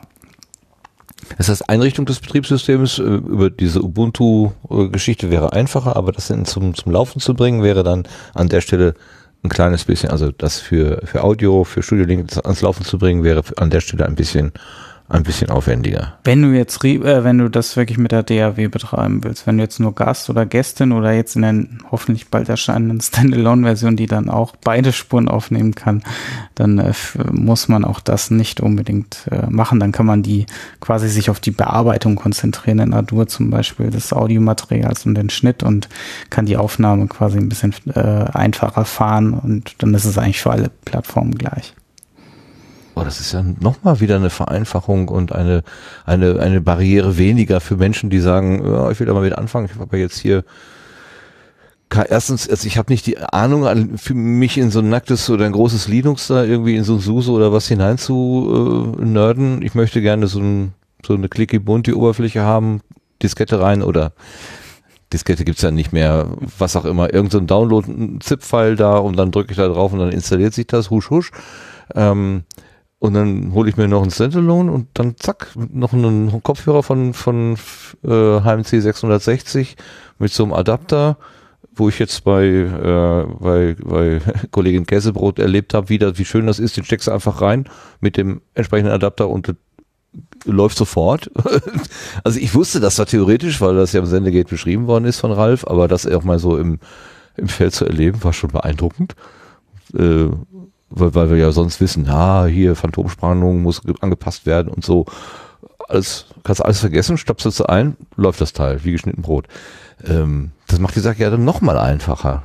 Herrlich, wunderbar. Es gibt im, im, im Sendegate äh, auch ein Thread, äh, ich glaube von Jo- Johannes Müller, Mhm, glaube ich, mit genau. Namen. Ja. Müller, ne? Hm. Ähm, äh, da hat er diverse Screencasts auch äh, produziert, also so ein Einstieg Podcasting unter Linux, also wo er das mit dem Jack-Server auch alles erklärt, äh, wie äh, richtig Studio Link unter Ardour ein und auch so ein bisschen mit der Routing-Matrix, äh, was eigentlich äh, relativ einfach ist. Also ich hatte jetzt irgendwie keine große Probleme, Studio Link unter Ardour zum Laufen zu kriegen. Äh, Das größte Problem, was ich hatte, war halt, äh, was Sebastian erzählt hat mit diesem Bus. Was bei Arduino nochmal speziell ist, du musst also erst einen Bus anlegen, dann noch eine Spur anlegen und musst die Spur mit dem Bus ver verbinden. Ähm, und das ohne äh, an einer Haltestelle zu halten. Nein, also und ähm, du hast das, äh, das ist alles relativ ähm, komplett oh, einfach zu verstehen, wenn man wenn man wenn man so das einmal begriffen hat. Was aber dann schwieriger ist, ist halt ähm, wenn du wenn du eine zweite Studio Link Spur einrichten willst. Ja. Also die Routing Matrix unter unter äh, äh, Reaper ist ja oder Ultraschall ist ja allgemein bekannt. Die findest du auch überall, aber die sieht halt anders aus als äh, unter Adur. Da muss, äh, weil da gibt, bei, bei bei Reaper gibt's irgendwie so halbe Häkchen und sowas, ne? Was, was unter Adur irgendwie nicht ist. Und da ist diese Busspur auch nicht drin. Geschweige denn eine Fahrradspur. Aber äh, das ist Eine Beschleunigungsspur. ja, ja, ja, Standstreifen. ganz, ganz furchtbar. Ich habe es dann irgendwann hinbekommen, ohne dass es koppelt, weil da muss man ja unheimlich aufpassen, dass man äh, Ja. guckt, dass man die, die Summe von dem einen nicht auf den anderen noch raufgibt, äh, sondern dass, dass jeder nur das hört oder, oder, oder jede und jeder nur das hört, was er sie hören soll. Und das ist schon äh, auch erstmal tricky, aber wenn man es einmal raus hat, dann habe ich es auch mal bis äh, Studio Link mit zwei, drei Gesprächspartnern habe ich jetzt vorkonfiguriert und, und kann das starten. Rein theoretisch, wenn dann das externe Audiogerät äh, tatsächlich auch ähm, sagt, ja, ich, äh, kon, ich pendel mich jetzt auf die eingewählte Sampling-Frequenz ein, wo mein Zoom R24 extreme Probleme macht zum Beispiel. Achso, das, das äh, geht immer auf 44.1 oder sowas zurück, oder? Ja, genau. Ah. Und ich krieg das Ding partout nicht. Es, es funktioniert genau einmal. Wunderbar. Wenn ich dann Adur das nächste Mal starte, nö. Jack-Server will nicht starten. Das sind so Sachen, da wirst du wahnsinnig. Ja, Aber es geht auch, es geht auch mit dem Alsa äh, notfalls. Ja. ja, das sind aber durchaus auch Probleme, die ich auch auf anderen Plattformen beobachte. Also unter Mac ist das auch immer so, wenn irgendein anderes Programm zum Beispiel sich äh, zu, zu früh oder parallel auf das Audiointerface einschießt, dann kann es sein, dass es das auch immer auf die Sample-Rate, äh, die es halt selber will, äh, zurücksetzt und dann blockiert das und ähm, sowas ähnliches ist das dann unter Linux auch, wo vielleicht ein anderes Programm oder wo vielleicht Pulsaudio dazwischen hängt und dann sagte ich, ähm, will jetzt doch wieder irgendwie meine 44100 äh, haben und ja, das ist das ist ein tatsächlich ein Problem, das leider äh, auf allen Plattformen existiert ähm, und ja, ähm, ja, sch schwierig in den Griff zu kriegen leider. Da bin ich also nicht alleine. Das freut mich. Also es freut mich nicht für die anderen, aber äh, ich bin erleichtert, dass ich nicht der einzige Depp bin, der hier da manchmal wie der Ochs vom Berg steht. Ja, also ich überlege schon, ob ich vielleicht sowas ähnliches wie eine äh, Warnung einblende, dass wenn es auf 44.1 ist und dann selber resample, aber resamplen ist halt auch immer mit Latenzen und Schwierigkeiten und naja, eigentlich würde ich es gerne äh, sein lassen, aber es gibt durchaus auch Ge- Audiogeräte, die nichts anderes wie 44.100 haben und dann ist es natürlich für Gäste ähm, auch blöd, wenn die dann nicht aus dem Grund teilnehmen können, weil sie halt nicht das richtige Audio-Equipment haben. Ja, die klingen halt wie ein Schlumpf oder Ja. wie auf Valium. Ja. Aber du, Sascha, bleibst diesem System treu. Du bist da so, also trotz aller kleineren Widrigkeiten bist du überzeugt, das ist für dich das Richtige. Äh, ja, ich habe einfach kein System. Jetzt habe ich mir einen neuen Lap- Laptop gekauft mit Windows 10 drauf. Ich habe momentan einfach kein ähm, Windows-System, was äh, ich ohne Bedenken ins Internet lassen würde. Also parallel ist auf der Kiste hier noch ein Windows ähm, XP installiert. Okay. Und äh, wenn ich das starte, das äh, tue ich dann, wenn ich irgendwelche Spiele spielen will, die ich dann noch drauf habe, ziehe ich vor den Netzwerkstecker. Also da möchte ich, das Ding möchte ich nicht äh, ans Internet lassen. Das ist mir zu unsicher. Okay, ich verstehe, ja. Windows XP ist schon ein bisschen jetzt aus dem Support raus. Das, Ja, äh, ja. Also wie gesagt, ich habe jetzt ein, ein, ein, neues Notebook mit, äh, mit Windows 10 äh, drauf und da könnte ich jetzt mal Hindenburg installieren und auch mal Ultraschall und einfach mal äh, dort ausprobieren, aber momentan funktioniert es halt einfach. Also wenn es dann funktioniert, funktioniert's. Ja, aber klar, und, klar. warum denn auch wechseln? Klar, natürlich. Und, ist ja und es ist halt kostenlos. Wissen, dass du, halt, ja. ja, ja, und, aber du ist ja auch gut zu wissen, dass du jemand bist, der, falls da mal eine Nachfrage ist oder so, dass du, dass man sagen könnte, frag doch mal den Sascha, der, der hat das installiert und der hat vielleicht den einen oder anderen Trick auf Lager oder so oder hat das Problem schon mal gesehen und weiß, was man da vielleicht für einen Knopf drücken kann. Ja, ich habe dem einen oder anderen schon über die Straße geholfen, was Studio Link betrifft. Sehr äh, schön. Das, das fand ich sehr lustig. Also dann so, naja, äh, das mit Studio Link verstehe ich nicht. Das ist doch ganz einfach. Du installierst das und dann hier ist die Routing-Matrix wir, wir, wir schalten dann mal zusammen und dann können wir es auch mal zusammen ausprobieren. Und dann hat das dann irgendwann äh, gepackt. Und dann hatten wir hier von, von, von der Pod, äh, von der Podunion wollte ich schon sagen, vom Podcast Imperium aus ähm, unseren Mumble-Server und äh, unser äh, Teamspeak und dort ist ein Live-Bot drauf. Das heißt, wir haben eine relativ einfache Variante gefunden, ähm, live gehen zu können, weil unter Linux funktioniert halt äh, der, der Live-Button noch nicht bei Studio Link. Hm. Also müssen wir diesen Weg gehen, halt über den Mumble-Server, den Mumble-Bot reinziehen und wenn wir eine Live-Sendung machen über das Podcast-Imperium, eigentlich kein Problem. Haben wir gesagt, okay, das bieten wir halt allen Mitgliedern im Podcast-Imperium an, die können relativ unkompliziert Live-Sendungen machen. Und dann kam genau von, von jenem Podcaster äh, dann ah, warum macht er das beim Mumble? Mit Studio Link ist doch viel einfacher. Und ich dachte so, ey, ich weiß noch, wie ich dir über die Straße geholfen habe, dass du das kapiert hast. und jetzt spielst du dich hier auf wie der große Zampano. Aber andererseits ist das schön, wenn die, wenn die Leute das kapieren. Und wir haben es ja auch ähm, öfter mal gehabt, wenn wir, wenn wir Studiogäste gehabt haben, äh, gesagt haben, okay, äh, schließ Headset ans Netbook an oder an, an Notebook ähm, oder nimm das, meine, meine Güte, nimm das eingebaute Mikro, setz dir, steck dir irgendwelche Billigkopfhörer ins Ohr, äh, lad dir hier Studio-Link runter, äh, trag da unsere ID ein, drück auf Call und dann sind wir verbunden. Und das ist idiotensicher. Das ist, das ist äh, und die Sprachqualität ist einfach super. Wir hatten die Situation, dass wir dann ein Interview gemacht haben über mehrere Stunden. Und ich sagte, das, dann ist du natürlich mal abgestürzt. Und ich sagte, okay, jetzt muss ich den Gregor nochmal anrufen. Und dann hieß es, äh, wie, was, ihr sitzt gar nicht im gleichen Raum? Sagte ich, nee, wir sind quer durch Deutschland verbunden. einer sitzt in Westdeutschland, einer in Süddeutschland, einer in Ostdeutschland. Und äh, er hat es nicht mitbekommen. Und äh, ich glaube, das spricht ja Bände, wie gut die Sprachqualität über Studio Link ist. Sehr schön, ja. Ja, so soll es sein. Und da kann man sicherlich auch noch an der einen oder anderen Schraube noch drehen. Also ich versuche dann natürlich auch immer, ähm, da ja, es so einfach wie möglich zu machen. Das ähm, ist tatsächlich, da gibt's immer noch äh, so, so äh, Edge Cases, die man noch rund äh, schleifen kann tatsächlich, aber ja. Sehr schön, dass es äh, aber im Großen und Ganzen für die meisten tatsächlich funktioniert. Also ich kriege auch erstaunlich wenig äh, Feedback aktuell, so was Fehlersachen angeht, obwohl die Verbindungszahlen tatsächlich steigen. Also insofern skaliert das schon an der Stelle so ein kleines bisschen, was mich ganz freut. Ja. Das ist schön. Ich würde mich ja immer noch über den Live-Knopf bei, bei Linux freuen. ja. ist definitiv im Plan. Also spätestens mit der nächsten Standalone, aber auch äh, so ist er für äh, Adur als Plugin ähm, durchaus auf meiner To-Do drauf, ja. Ausgezeichnet. Jetzt hast du, Sascha, gerade ein Wort in den Raum geschmissen, das möchte ich gerne kurz äh, am Ende unseres Gespräches, damit wir dann auch vielleicht mal äh, zum Querbild weitergehen können, kurz nochmal ansprechen. Du hast das Podcast-Imperium ins Feld geführt.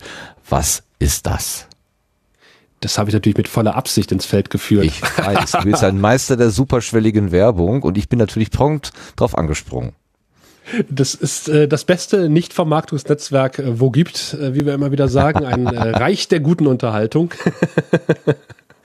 ähm, es ist ein Zusammenschluss von befreundeten Podcasts ähm, und, und Podcasterinnen und Podcastern die äh, einfach äh, sich da ja, gegenseitig Hilfestellung geben, befruchten äh, Podcast Imperium hat, äh, ich habe es ja gerade angesprochen, so ein, so ein klein bisschen Infrastruktur, die wir zur Verfügung stellen, wenn du mal irgendwie eine Live-Sendung machen willst oder ich jetzt bei der bei der äh, Umstellung auf die DSGVO äh, haben wir auch mal so einen kleinen Leitfaden dann erstellt, weil es auch den einen oder anderen gab, der da irgendwie äh, am Verzweifeln war das, das, ja, und wie gesagt, man, man hilft sich, man, man, man äh, sucht Themen zusammen, man, man tauscht irgendwie Gesprächspartner untereinander aus. Also wenn es heißt, ich habe jetzt irgendwie äh, in zwei Wochen das Thema XY, kennt da jemand einen Gesprächspartner oder ist vielleicht jemand selber bewandert, äh, das funktioniert hervorragend. Also äh, beschränkt sich momentan im Grunde genommen auf, auf, auf die Seite, auf der die Podcasts vorgestellt sind und ähm, auf eine Facebook-Diskussionsgruppe, eine interne,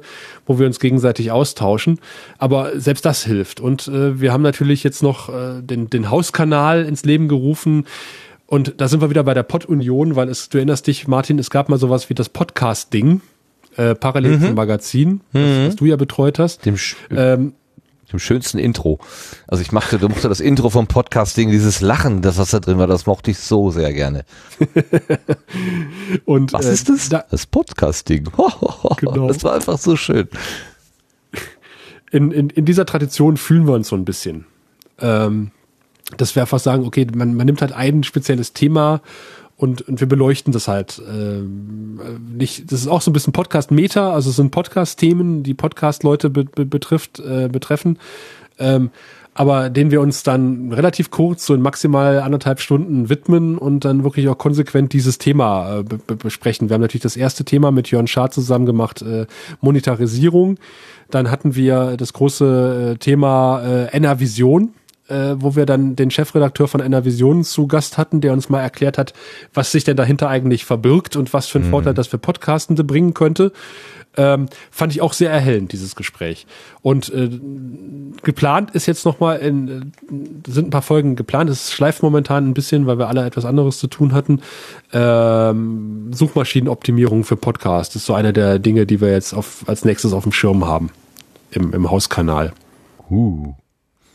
Das Thema SEO. Hui. Ja, weites Feld, weites Feld.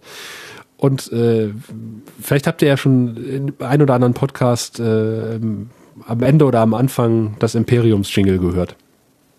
Dass es eine Produktion des Podcast-Imperiums ist. Ähm, ist, ist das äh, eine, so eine, eine Hausregel, wenn ich also Imperiumsmitglied bin oder wie nennt man das äh, bei euch, äh, eingeschriebener oder Unionist oder wie auch immer, bin ich dann dazu aufgefordert, das vorne dran zu hängen und hinten dran zu hängen? Nee, ich hatte mal drüber nachgedacht, ob ich sowas mal anbiete. Und dann dachte ich, ach komm, das macht sowieso keiner. Und dann kam aus der Community der Wunsch, äh, können wir nicht irgendwie so einen so einen- so einen Abbinder machen oder so ein Jingle, was wir vorne spielen können?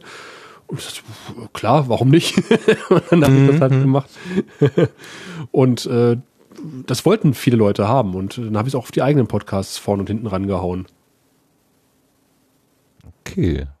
Ja, Wie gesagt, es ist das vor ist allen ja, Dingen ja, es ist, ein Austausch. wenn, man, ne, man möchte dann halt dazugehören irgendwie und dann ist das sozusagen das äußere Zeichen davon. Genau. Mhm, genau. Schön. Okay, ganz herzlichen Dank, Sascha. Ich würde jetzt ganz gerne das Gespräch vom, von der Gartenbank runternehmen und ins Querbeet rübergehen. Du kennst ja unsere Regeln, bleib bitte einfach bei uns. Äh, Also du bist äh, herzlich aufgefordert, immer wieder irgendwas einzustreuen, äh, falls wir jetzt hier Themen ansprechen, die dich auch interessieren und du red einfach weiter mit uns. Nur wir nehmen sozusagen den Fokus von dir weg und gucken dann auf andere Themen. Ich glaube, das ist diesmal nicht ganz so viel, aber wer weiß, mal sehen. Kommen wir ins Querbeet.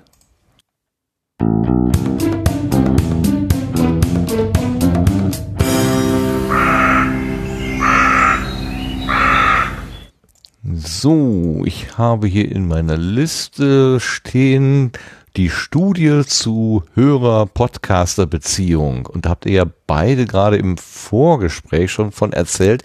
Ich habe das nur weitergeleitet, äh, habe das gehört bei Schasen, der hat darauf hingewiesen. Ich habe es beim Twitter gesehen, dass das eine Studie, äh, wie nannte sich das noch, von irgendeinem äh, strategische Kommunikation, glaube ich, war das Lehrstuhl für strategische Kommunikation. Das Wort fand ich so witzig.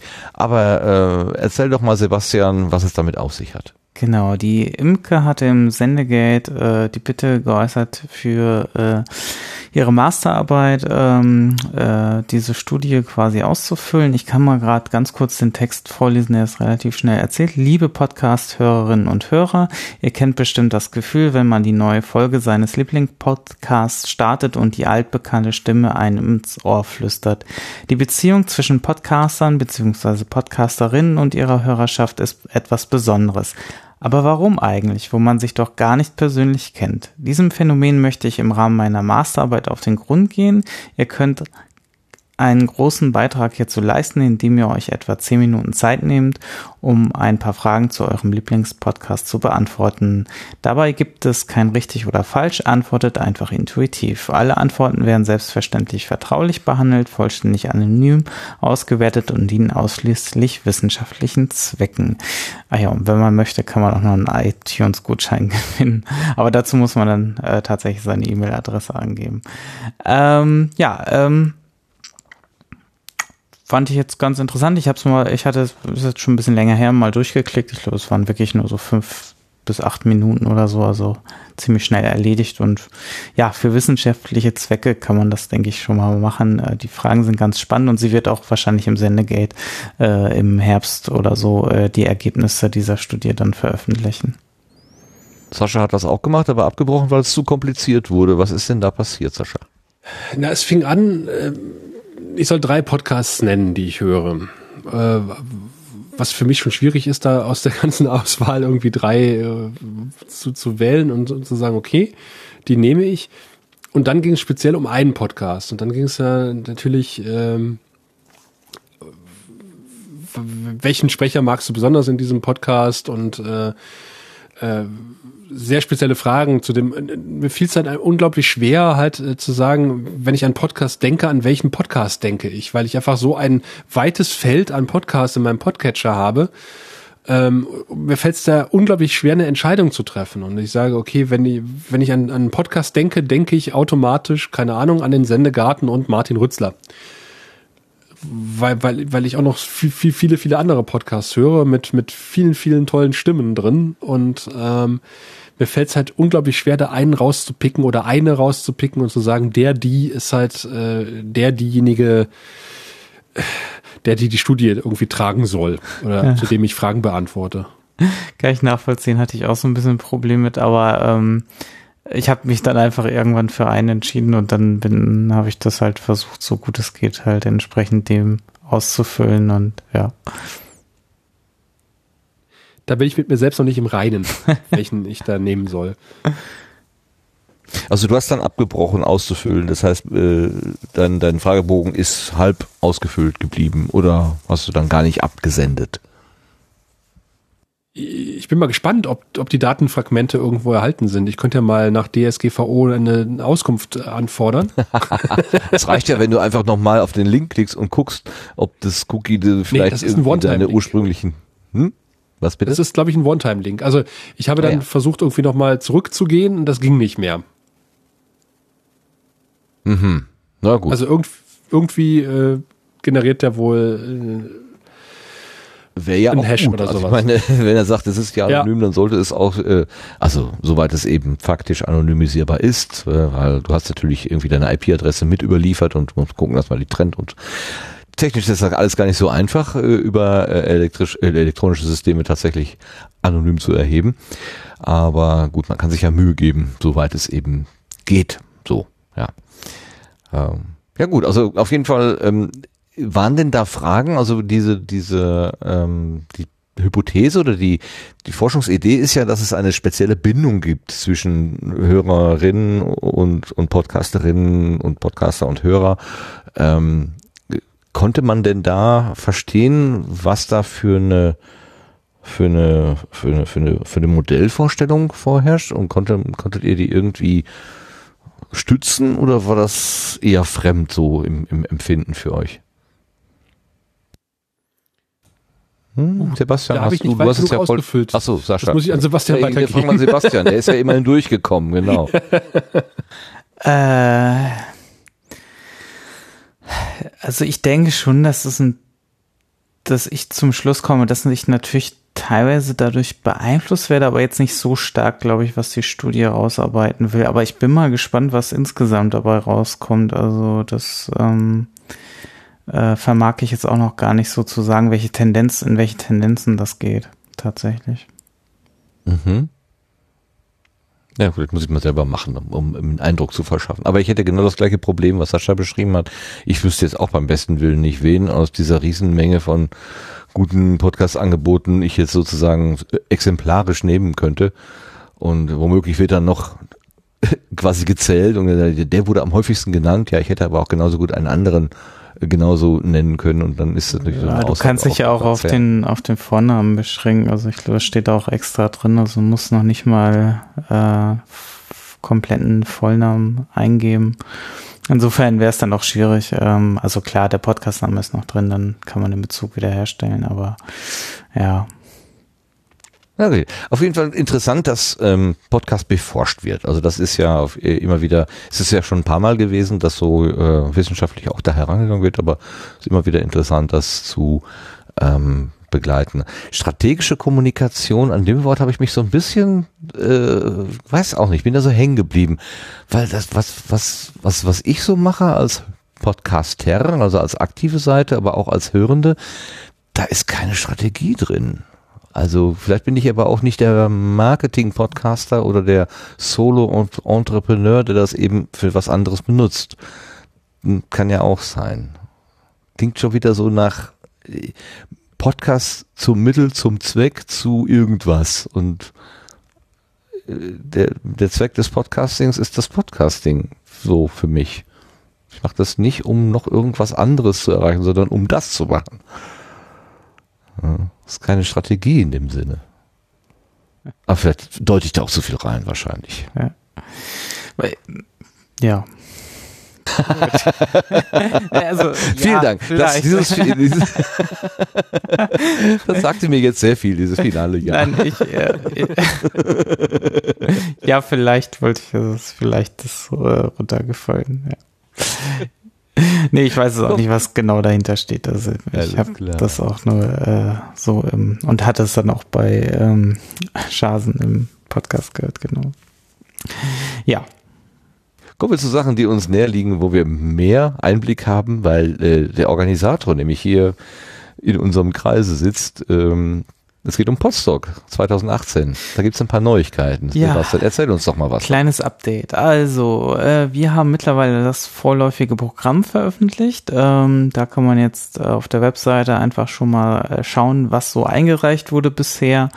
Ähm, und ja, sich da mal so ein bisschen durchwühlen. Wir werden dann jetzt die nächsten Wochen dazu nutzen, das Ganze dann nochmal strukturiert äh, auf äh, die Zeitslots zu bringen wie wir das halt jedes Jahr machen. Und ähm, ja, es wird schon recht voll. Also ich habe damit schon mal ein bisschen angefangen. Ähm, da werden sich leider nicht äh, wie jedes Jahr vermeiden lassen, dass Parallelprogramm stattfindet, so dass man sich leider entscheiden muss, aber es wird ja auch wieder auf jeden Fall was aufgezeichnet. Ähm, das VOG-Team wird wieder da sein und insofern kann man dann auch äh, ja Dinge dann nachschauen oder nachhören und äh, dementsprechend ähm, fällt es dann vielleicht ein bisschen leichter, sich für bestimmte Slots zu entscheiden. Ja, äh, dann habe ich auf der Startseite auch noch einmal so einen kleinen Preview der Teilnehmerinnen und deren Projekte ähm, einfach mal veröffentlicht. Das, äh, das sind die selbst hochgeladenen Logos bei der Ticketerstellung. Also wer da sein Logo noch nicht findet, der kann einfach nochmal den Ticket-Link äh, benutzen. Der ist in jeder E-Mail, äh, die man vom Ticketsystem bekommen hat, enthalten. Und da kann man dann also die Fragen nochmal beantworten und ausfüllen und dementsprechend auch das Logo nochmal hochladen, falls ihr das irgendwie beim ersten Ticketklicken übersehen habt oder da keine Zeit so hattet. Ja, klingt ja alles ganz gut. Ja, das Programm da ist und oh. das läuft alles jetzt so langsam jetzt. Wie ist ja. die Zahl der Anmeldungen? Äh, hast du die, glaube ich, noch nicht? Äh, 66 sind wir mittlerweile. Oh. Doch, jetzt. Das ist zehn mehr als beim letzten Nachgucken, glaube ich. Da waren es irgendwie 54 oder das ist zwölf mehr sogar. Ja, gab jetzt einige Nachtzügler, die jetzt äh, im Juli. Interessanterweise war das letztes Jahr auch schon so. Ich habe mal die Statistik verglichen. Also der Mai war sehr mau, aber dann so im Juli ging's, äh, Juni ging's dann schon wieder los. Äh, und bis zum Event waren es dann auch nochmal so 10, 10, 15 Personen, die da ein Ticket geklickt haben. Also wenn das dieses Jahr wieder passiert, dann werden wir wahrscheinlich so zwischen 70 und 80 Personen wahrscheinlich landen. Es sei denn, es kommt noch so ein letzter Run, äh, aber da wäre es ganz gut, wenn wir das so ein bisschen vorwüssten. Ähm. ja, das müsst ihr euch das Essen mitbringen. Ja, wobei dieses Jahr ist es doch eher ein bisschen entspannter, weil wir tatsächlich ein sehr starkes Küchenteam haben, nicht auf externe Caterings angewiesen sind und, und dann halt wirklich äh, am, am Mittwoch, Donnerstag wahrscheinlich eingekauft wird und dementsprechend natürlich auch dann noch die äh, Teilnehmer und Teilnehmerinnenzahl äh, dementsprechend Berücksichtigung finden kann, selbst wenn da dann nochmal zehn Personen mehr kommen oder nicht. Und für alle, die das jetzt vielleicht zum ersten Mal hören, äh, die Webseite ist einfach podstock.de. Da gibt es alle Informationen zu diesem Wochenendereignis oder langes Wochenende äh, in der Kultur. Äh, nee. Herberge. Herberge. Ach, verflixt. Ja, ich habe es mit einer anderen Veranstaltung durcheinander gebracht. Kulturherberge im Wieserbergland. Ja, in der Nähe von Hildesheim, also relativ mittig, naja sa sagen wir jetzt mal so, zentraler gelegen als der Hunsrück, was, was ja bisher, was letztes Jahr das Problem war, ähm, dass äh, wir da die Verkehrsanbindung. Also insofern, äh, das mit den vier oder vier Stunden, die Travis erwähnte, das trifft leider nicht auf alle Regionen zu, wenn, wenn die Verkehrsanbindung hier stockt dann äh, und nur Busse alle zwei, drei Stunden fahren oder gar nicht, dann, dann kann es hier auch in Deutschland ein bisschen schwierig werden.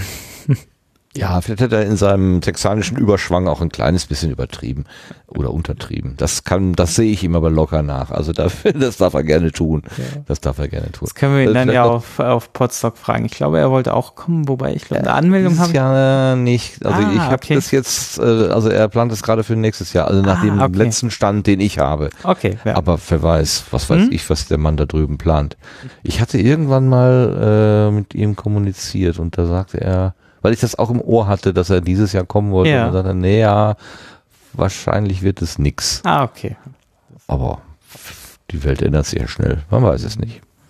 Also ähm, richtet sich an alle Menschen, die sich irgendwie in diesem Podcast-Universum bewegen, egal ob Macherin, Hörerin, Freunde von Hörerinnen und Macherinnen, ähm, wer da irgendwie meint, äh, mit diesen Menschen mal länger als eine Stunde zusammen sein zu wollen, ist einfach eingeladen, da mal die Nase reinzustecken. Bisher hat es noch fast keiner bereut. Also ich habe noch nicht gehört, dass Leute gesagt haben, so, nee, fahr ich nie wieder hin. Sondern eher so, äh, ach schade, ich kann nicht, ich würde so gerne oder so. Das ist das meiste, was man hört. Ja. Gut. Dankeschön für das Update. Und jetzt äh, hast du nochmal mitgebracht eine Information vom lieben Christian Bettnerek, der die Suchmaschine FÜD baut. Der hat nämlich, äh, der sammelt jetzt nicht nur Podcasts ein, sondern auch Geld. Nur euer Bestes. Nein, äh, genau, der äh, möchte einfach äh, quasi äh, sein FIT-Imperium vergrößern, indem er halt äh, sich finanziell um die äh, Serverkosten und so weiter keine Sorgen mehr machen muss. Ich glaube, das ist mittlerweile nach aktuellem Stand auch schon äh, so weit, dass er da genug zusammen hat, aber natürlich, äh, um für andere Experimente noch Luft zu haben finanziell, wäre es ganz cool, wenn ihr ihm ein bisschen was in den Hut werfen könntet. Dazu hat er äh, auf Steady eine Spendenseite geschaltet und da könnt ihr ihn dann unterstützen. Genau, er hat gerade vor ein paar Minuten hat er doch was getwittert. Das kam doch gerade irgendwie bei mir vorbei. Die Kampagne ist gut angelaufen. Ziel 2 ist zu 72 Prozent erreicht und elf freundliche Mitmenschen unterstützen mich schon auf Join Steady. Danke dafür. Ziele 4 und 5 übrigens würden mich wieder vor ein Mikrofon bringen. Wer seine Stimme hören will, das wäre ein Weg dazu. Er hat ja, er hat ja früher die Hörsuppen, na, wie hieß denn das, äh, das tägliche, was er gemacht hat? Wo er täglich auf Live-Podcasts hingewiesen hat. Doch, die Hörsuppe war das, oder? War das die Hörsuppe? Äh, das, ach so, mh, mm, Also wenn, dann war es im Zusammenhang mit der Hörsuppe. Der begleitende Podcast zur Hörsuppe, so wie auch immer er genau geheißen hat. Und das hatte seinen, seinen, also das hatte seine gewisse Magie. Ich weiß auch nicht warum. Ich habe mir das immer wieder angehört, obwohl es ja das war dann am Ende auch für ihn, glaube ich, so ein bisschen der Grund aufzuhören, weil das fast äh, immer dasselbe war. Das ist ungefähr wie mit unserem äh, Blühkalender. Äh, mit unserem Blühkalender. Ja, der, der, die Veränderungen sind so marginal, dass man halt äh, doch im Wesentlichen immer dasselbe vorträgt. Das ist alle 14 Tage relativ unschädlich, aber wie er das gemacht hat damals jeden Tag, was vielleicht doch ein bisschen viel äh, Wiederholung. Aber Christian hat halt eine Stimme, da kann man sich auch Wiederholungen von Wiederholungen und Wiederholungen anhören. Naja, also Ziel 4 und 5 für alle Menschen, die da noch was, äh, noch mal was spenden wollen oder mitmachen wollen. Hier gibt noch eine Nachricht, aber das ist eine direkte Antwort. Die lese ich jetzt nicht vor. Gut. Gut, also, äh, FYD, die fyyd.de eine der beiden großen deutschen selbstgebauten Suchmaschinen. Die andere ist Panoptikum, Panoptikon, Panoptikum, die EA, oh Gott. IO, oder? IO, ja, weil ich sage AT, weil der Stefan aus äh, Österreich ist, deswegen hatte ich gerade der Österreich im Kopf. IO, Panoptikum, IO, das ist sozusagen das ah, Schwesterprojekt. Beide haben etwas andere Ziele. Ähm, äh, hier der äh, Christian hat ja jetzt auch die sprechenden Zylinder äh, ins Visier Was? genommen und hat da irgendwelche äh, Angebote dafür im, im, äh, entwickelt. Ich glaube, das macht Stefan nicht. Der hat andere Schwerpunkte da. Aber das will ich jetzt gar nicht vertiefen. Genau, wir haben ja schon mit Stefan mal darüber geredet. Ja, genau, da kann man reinhören in den. Nachhören. Alles klar. So, damit wären wir mit dem Querbeet durch. Es sei denn, unser Gast hätte noch spontan irgendetwas. Äh, nee, so spontan bin ich nicht. okay. Ja gut, auf die äh, Babcon hatten wir ja gerade schon hingewiesen. Das wäre ja, würde hier auch nochmal passen, aber das haben wir ja gerade schon ausführlich besprochen, äh, was da kommt. Dann kommen wir jetzt zum Blühkalender, den wir gerade schon angesprochen haben.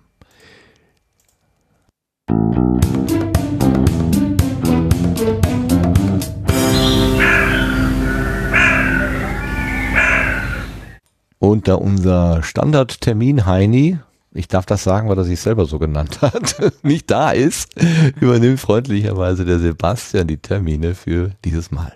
Ja, das geht jetzt los. Im Juni sind wir schon am 11.06. Äh, in Hamburg, findet das Podcast Meetup Hamburg von 19 bis 21 Uhr statt. Äh, dann geht es auch schon in den Juli. Am 6.7. in Essen findet äh, Pottruhe wieder im Unperfekthaus statt. Das ist diesmal das Sommertreffen auf der Dachterrasse. Das geht ab 19 Uhr los. Dann ebenfalls am 6.7. in Mülheim Main findet das Pottäppler Barbecue Edition Treffen bei Tine im Garten statt. Das geht auch um 19 Uhr los. Dann auch ebenfalls am 6.7. in Augsburg, das ist ja schon fast ein Podcast-Tag, ähm, findet das vierte Podcasterinnen und Hörerinnen-Treffen in Augsburg auch um 19 Uhr statt. Der genaue Ort wird noch festgelegt, sobald klar ist, ob es Biergartenwetter ist oder nicht. Ähm, dann vom 28. bis zum 29.7. am Fahrländer See äh, Shuttle Service ab Hauptbahnhof Potsdam Festival auf die Ohren. Ähm, dann im August das Podstock 2018 vom 17.9., äh, 17.8. bis 19.8. in der Kulturherberge in der Nähe von Hildesheim. Dann machen wir, glaube ich, noch den September. Äh, da ist als erstes die digitale Woche Kiel vom 8. bis zum 15.9. Da gibt es dann am 15. September einen Podcast-Tag. Und am 30.09. weltweit ist wieder der International Podcast Day. Und äh, vom 28. bis zum 30.09. findet das Ganzort 2018 in Wien statt. Ja, ähm, ich glaube, das war's dann auch erstmal. Das wären die drei Monate. Oder machen wir den Oktober auch noch gerade? Das ist dann am 5.10. in Essen wieder das Potruhr-Treffen im Unperfekthaus um 19 Uhr. Wunderbar, Dankeschön. Ganz klasse. Also, eine Menge ist los im Podcastland Und es ist immer auch ganz interessant, die Leute mal direkt und persönlich zu treffen. So schön das ja auch ist, wenn man sich hier quasi über die Entfernung hört, aber das Direkte ist auch schön. Und nicht vergessen, es gibt ja auch noch die Bob, äh, Babcon, meine Güte, Genau. vom Sascha und dem Grauen Rat, beziehungsweise den Babylon 5 Freunden. Das halbe Gut. Podcast-Imperium läuft auch auf. Super. Okay, dann kommen wir jetzt in die äh, in die Zielgerade sozusagen, denn ich hatte, glaube ich, eingangs schon gesagt oder zumindest wollte ich es sagen, dass ich es leider nicht geschafft habe, Sende äh, Setzlinge vorzubereiten. Äh, bei mir ist gerade arbeitstechnisch sehr viel um die Ohren und ähm, ich brauche wenigstens ein paar Stündchen, um die Sachen zu sortieren, auszuschneiden und zu äh, ein bisschen zu beschreiben und die fehlen mir leider im Moment. Ähm, äh, deswegen bitte ich um Entschuldigung. Wir haben ein paar Hinweise bekommen von den Hörenden. Das ist total schön, aber leider kann ich die heute jetzt hier nicht äh, einsetzen und benutzen. Ich vermute und hoffe, dass das beim nächsten Mal besser ist, aber versprechen kann ich im Moment nichts. Es es ist eben DSGVO-Zeit und da kommt einfach sehr viel jetzt plötzlich so auf äh, um die Ecke quasi. Gut, kommen wir ans Ende. Dann kommen wir nämlich zu unseren Blütenschätzen.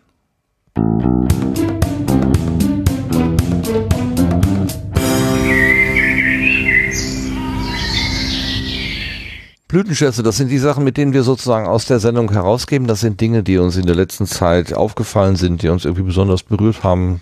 Das kann ein Podcast sein, muss aber nicht. Und äh, ich weiß, dass unser Gast, der Sascha, einen Blütenschatz mitgebracht hat.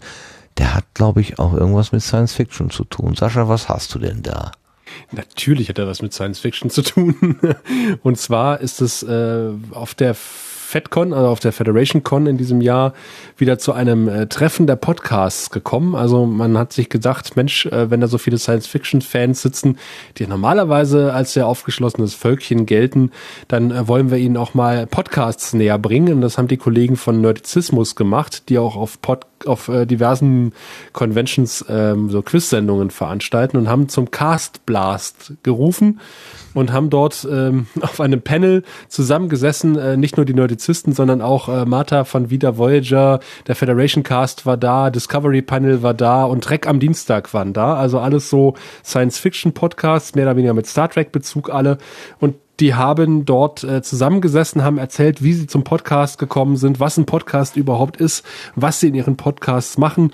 Ähm, eine Stunde lang ungefähr und ähm, das war sehr interessant und ich denke mal für äh, hoffentlich auch sehr ergiebig für die äh, Kollegen, die dort auf der Bühne gesessen haben und die eine Kollegin äh, neue Hörer zu bekommen, aber äh, auch schönes schön anzuhören, selbst wenn man äh, schon mit den Podcasts vertraut ist, einfach mal äh, mitzuverfolgen, wie sie sich äh, Podcast hoffentlich affinen, aber unerfahrenen Leuten im Publikum so vorstellen und auch so ein bisschen was übers Podcasting erzählen. Ähm, fand ich sehr schön, äh, lohnt sich auf jeden Fall nachzuhören, ist auch unglaublich unterhaltsam. Prima. Dankeschön. Castblast. Was für ein schönes Wort. Herrlich. Super. Sebastian, hast du auch irgendwas oder bist du gar nicht zum Genießen gekommen in der letzten Zeit? Doch, aber ich glaube, wir haben da Überschneidungen, was das angeht. Was könnte das denn sein? ja, also bei mir ist es auf jeden Fall auch der Podcast äh, von und die Reise vor allem vom Lars, die hat mich auch in den letzten Tagen sehr beschäftigt. Ich bin leider noch nicht, nicht ganz, habe ich auch noch nicht ganz aufgeholt. Mir fehlt jetzt, ich glaube, ich war beim zweiten Baikonur-Tag. Der äh, Lars äh, hat da echt ein Tempo vorgelegt, was, was die Veröffentlichungen anging. Das äh, leider war ich auch zeitlich so beschäftigt, dass ich dann abends immer noch eine Stunde Zeit hatte, aber dann quasi dann irgendwann auch nicht ganz mitgekommen bin und ähm, ja, deswegen habe ich jetzt noch ein bisschen was vor mir. Äh, das ist auch ganz schön ähm, und darauf freue ich mich jetzt noch. Also ja, also das, das ist wirklich ein sehr schöner Reisebericht, den er da mit äh, Pablo und auch Peter, der dann später dazu gestoßen ist, äh, äh, ja, veröffentlicht. Kann ich auch nur äh, sagen, ist eben auch mein Blütenschatz. Also das ist jetzt sozusagen Selbstbestäubung im Sendegarten, aber ähm, es ist ja es es ist äh, gut. Ich habe das ich habe das ganze Projekt schon schon schon schon voll also ich habe mit Lars viel darüber gesprochen. Er hat mir Entwürfe und Skizzen und Pläne und irgendwas äh, so gezeigt. Und was hältst du davon? Und dann haben wir viel diskutiert und ähm, ich habe immer mal nachgefragt wie steht's denn? Und manchmal ging es mit großen Schritten nach vorne so ein Projekt und dann war wieder Stillstand und war auch eher so ein bisschen ja, dann, dann, ist auch so eine, so, so eine Durchstrecke, die muss man auch irgendwie durchstehen und dann versucht man halt irgendwie auch so ein bisschen gemeinsam dann wieder das Positive zu sehen und so. Also, also ich bin ja schon ein bisschen länger mit beschäftigt und mache das auch total gerne begleitet und, und freue mich einfach wie ein, wie ein kleines Kind, dass das Ganze so funktioniert hat. Und, und dass dieser, dass diese, dass diese Idee, die da einfach so in ihn hineingesaust ist, dann einfach auch eine praktische Umsetzung gefunden hat, dass er tatsächlich vor Ort ist, gewesen ist und tatsächlich dieses, diesen Start da mitbekommen hat. Also das, äh, das, das ist auch so ein schönes Zeichen dafür, dass man, dass man so, ähm, dass man so Ideen, die einem manchmal kommen und die man dann so als Hirngespinste schnell abtut, ach ja, geht ja sowieso nicht so, äh, dass man dann vielleicht doch mal ein bisschen offener sein kann und sagen, ja, wenn ich aber wirklich will, dann versuch, dann gibt es vielleicht doch Wege, auch wenn es nicht immer ganz geradlinig ist. Also das ist einfach auch so ein schönes, mutmachendes Beispiel, finde ich, ohne das jetzt zu überbewerten. Ich weiß, er wird mich wieder schimpfen dafür, aber ich mag das einfach total gerne. Und ich freue mich sehr, ähm, dass das so funktioniert hat. Und ähm, also nach dem, was ich bisher gehört habe, ich kann mal etwas spoilern, äh, könnte es, könnte ich mir vorstellen, dass äh, die beiden Gesprächspartner Pablo und Peter vielleicht auch nochmal äh, an anderer Stelle mit ihm gemeinsam irgendwas unternehmen oder eine, eine Folge oder sowas äh, aufnehmen, weil das, das läuft einfach sehr gut mit den dreien zusammen. Also ist auch mein äh, Blütenschatz für heute. So, jetzt haben wir am Anfang schon einen kurzen Ausschnitt gehört. Ich habe noch einen ganz kurzen Ausschnitt für zum Rausschmeißen da heraus. Aber bevor wir das spielen, möchte ich mich bei unserem Gast der heutigen Sendung, beim Sascha Erler, ganz herzlich bedanken. Für Gerne, jederzeit wieder. seinen, ja, ja, ja, sag das nicht so schnell, dann bist du, bist du schneller wieder da, äh, als es dir lieb ist, sozusagen. Aber toll, wie du uns äh, von dir erzählt hast, von deinen Projekten, aber auch dieser Ausflug in die Feuerwehrwelt. Also ich fand das total spannend und naja, die Idee da vielleicht so, lass es zehn Episoden sein zum Thema Feuerwehr. Du musst dich ja nicht auf so eine Endlosgeschichte einlassen. Du kannst ja von vornherein sagen, ich habe zehn, zehn Aspekte und dann die bespreche ich und gut ist. Aber, alles kann, nichts muss. Fühl dich bitte durch mich nicht unter Druck gesetzt. ähm, ich muss vorsichtig sein. Ich äh, äh, habe schon vor einiger Zeit mal hier im Podcast etwas erwähnt und ähm, äh, da fühlte sich auch jemand angesprochen und als ich dann fragte, ja, das ist aber schön, dass er das gemacht hat. Da hieß es ja, ja, du hast es ja sozusagen angeregt. Äh, ich wollte das gar nicht, aber ich freue mich trotzdem, dass es passiert. Okay, also Dankeschön, jederzeit wieder, das ist ein gutes äh, Zeichen. Ähm, das heißt, es hat dir auch ein bisschen gefallen. Auch wenn es wahrscheinlich sehr warm war in deiner Dachkammer da oben. Oh ja. ich habe auf Sprühstrahl den Schlauch und dann ist es okay. Dann ist okay, ja, die Manndusche. Wie haben wir das vorhin genannt? Dachgiebel Erker Studio, genau, vom Erler. Super. Ein großer Dank geht aber auch an Sebastian, äh, der Mitsendegärtner. Ganz, ganz herzlichen Dank, dass ja. du hier mit mir zusammen die Stellung gehalten hast. Ich glaube, bald kommen auch wieder ein paar neue und andere, nicht neue, aber von den alten Sendegärtnerinnen und Sendegärtnern wieder Verstärkung. Ich habe da was munkeln hören, aber noch ist nichts ganz sicher. Aber wenn der Lars mal wieder da ist und ausgeschlafen ist in 14 Tagen, könnte ich mir vorstellen. Ach so, ich weiß gar nicht, ob ich in 14 Tagen kann. Das müssen wir noch besprechen. Okay, äh, das werden wir alles hinter den Kulissen klären. Jetzt erstmal ganz herzlichen Dank allen, die uns hier zugehört haben, bis hierhin, alle, die uns im Chat begleitet haben, äh, die uns jetzt live gehört haben und natürlich auch die Konservenhörerinnen und Hörer. Vielen, vielen Dank für eure Aufmerksamkeit und dann sagen wir einfach mal bis zum nächsten Mal. Äh, ach so, ich habe noch hier die die Schlussworte, die werde ich noch gerne spielen. Achtung. Also ich sage erstmal Tschüss. Ja, tschüss. tschüss. Wirr, wirr wie immer, alles klar. Jetzt aber. Lass uns ins Bett kommen. Machen wir für heute Schluss. Danke fürs Reinhören und bis bald. Danke und Ciao. gute Nacht. Tschüss.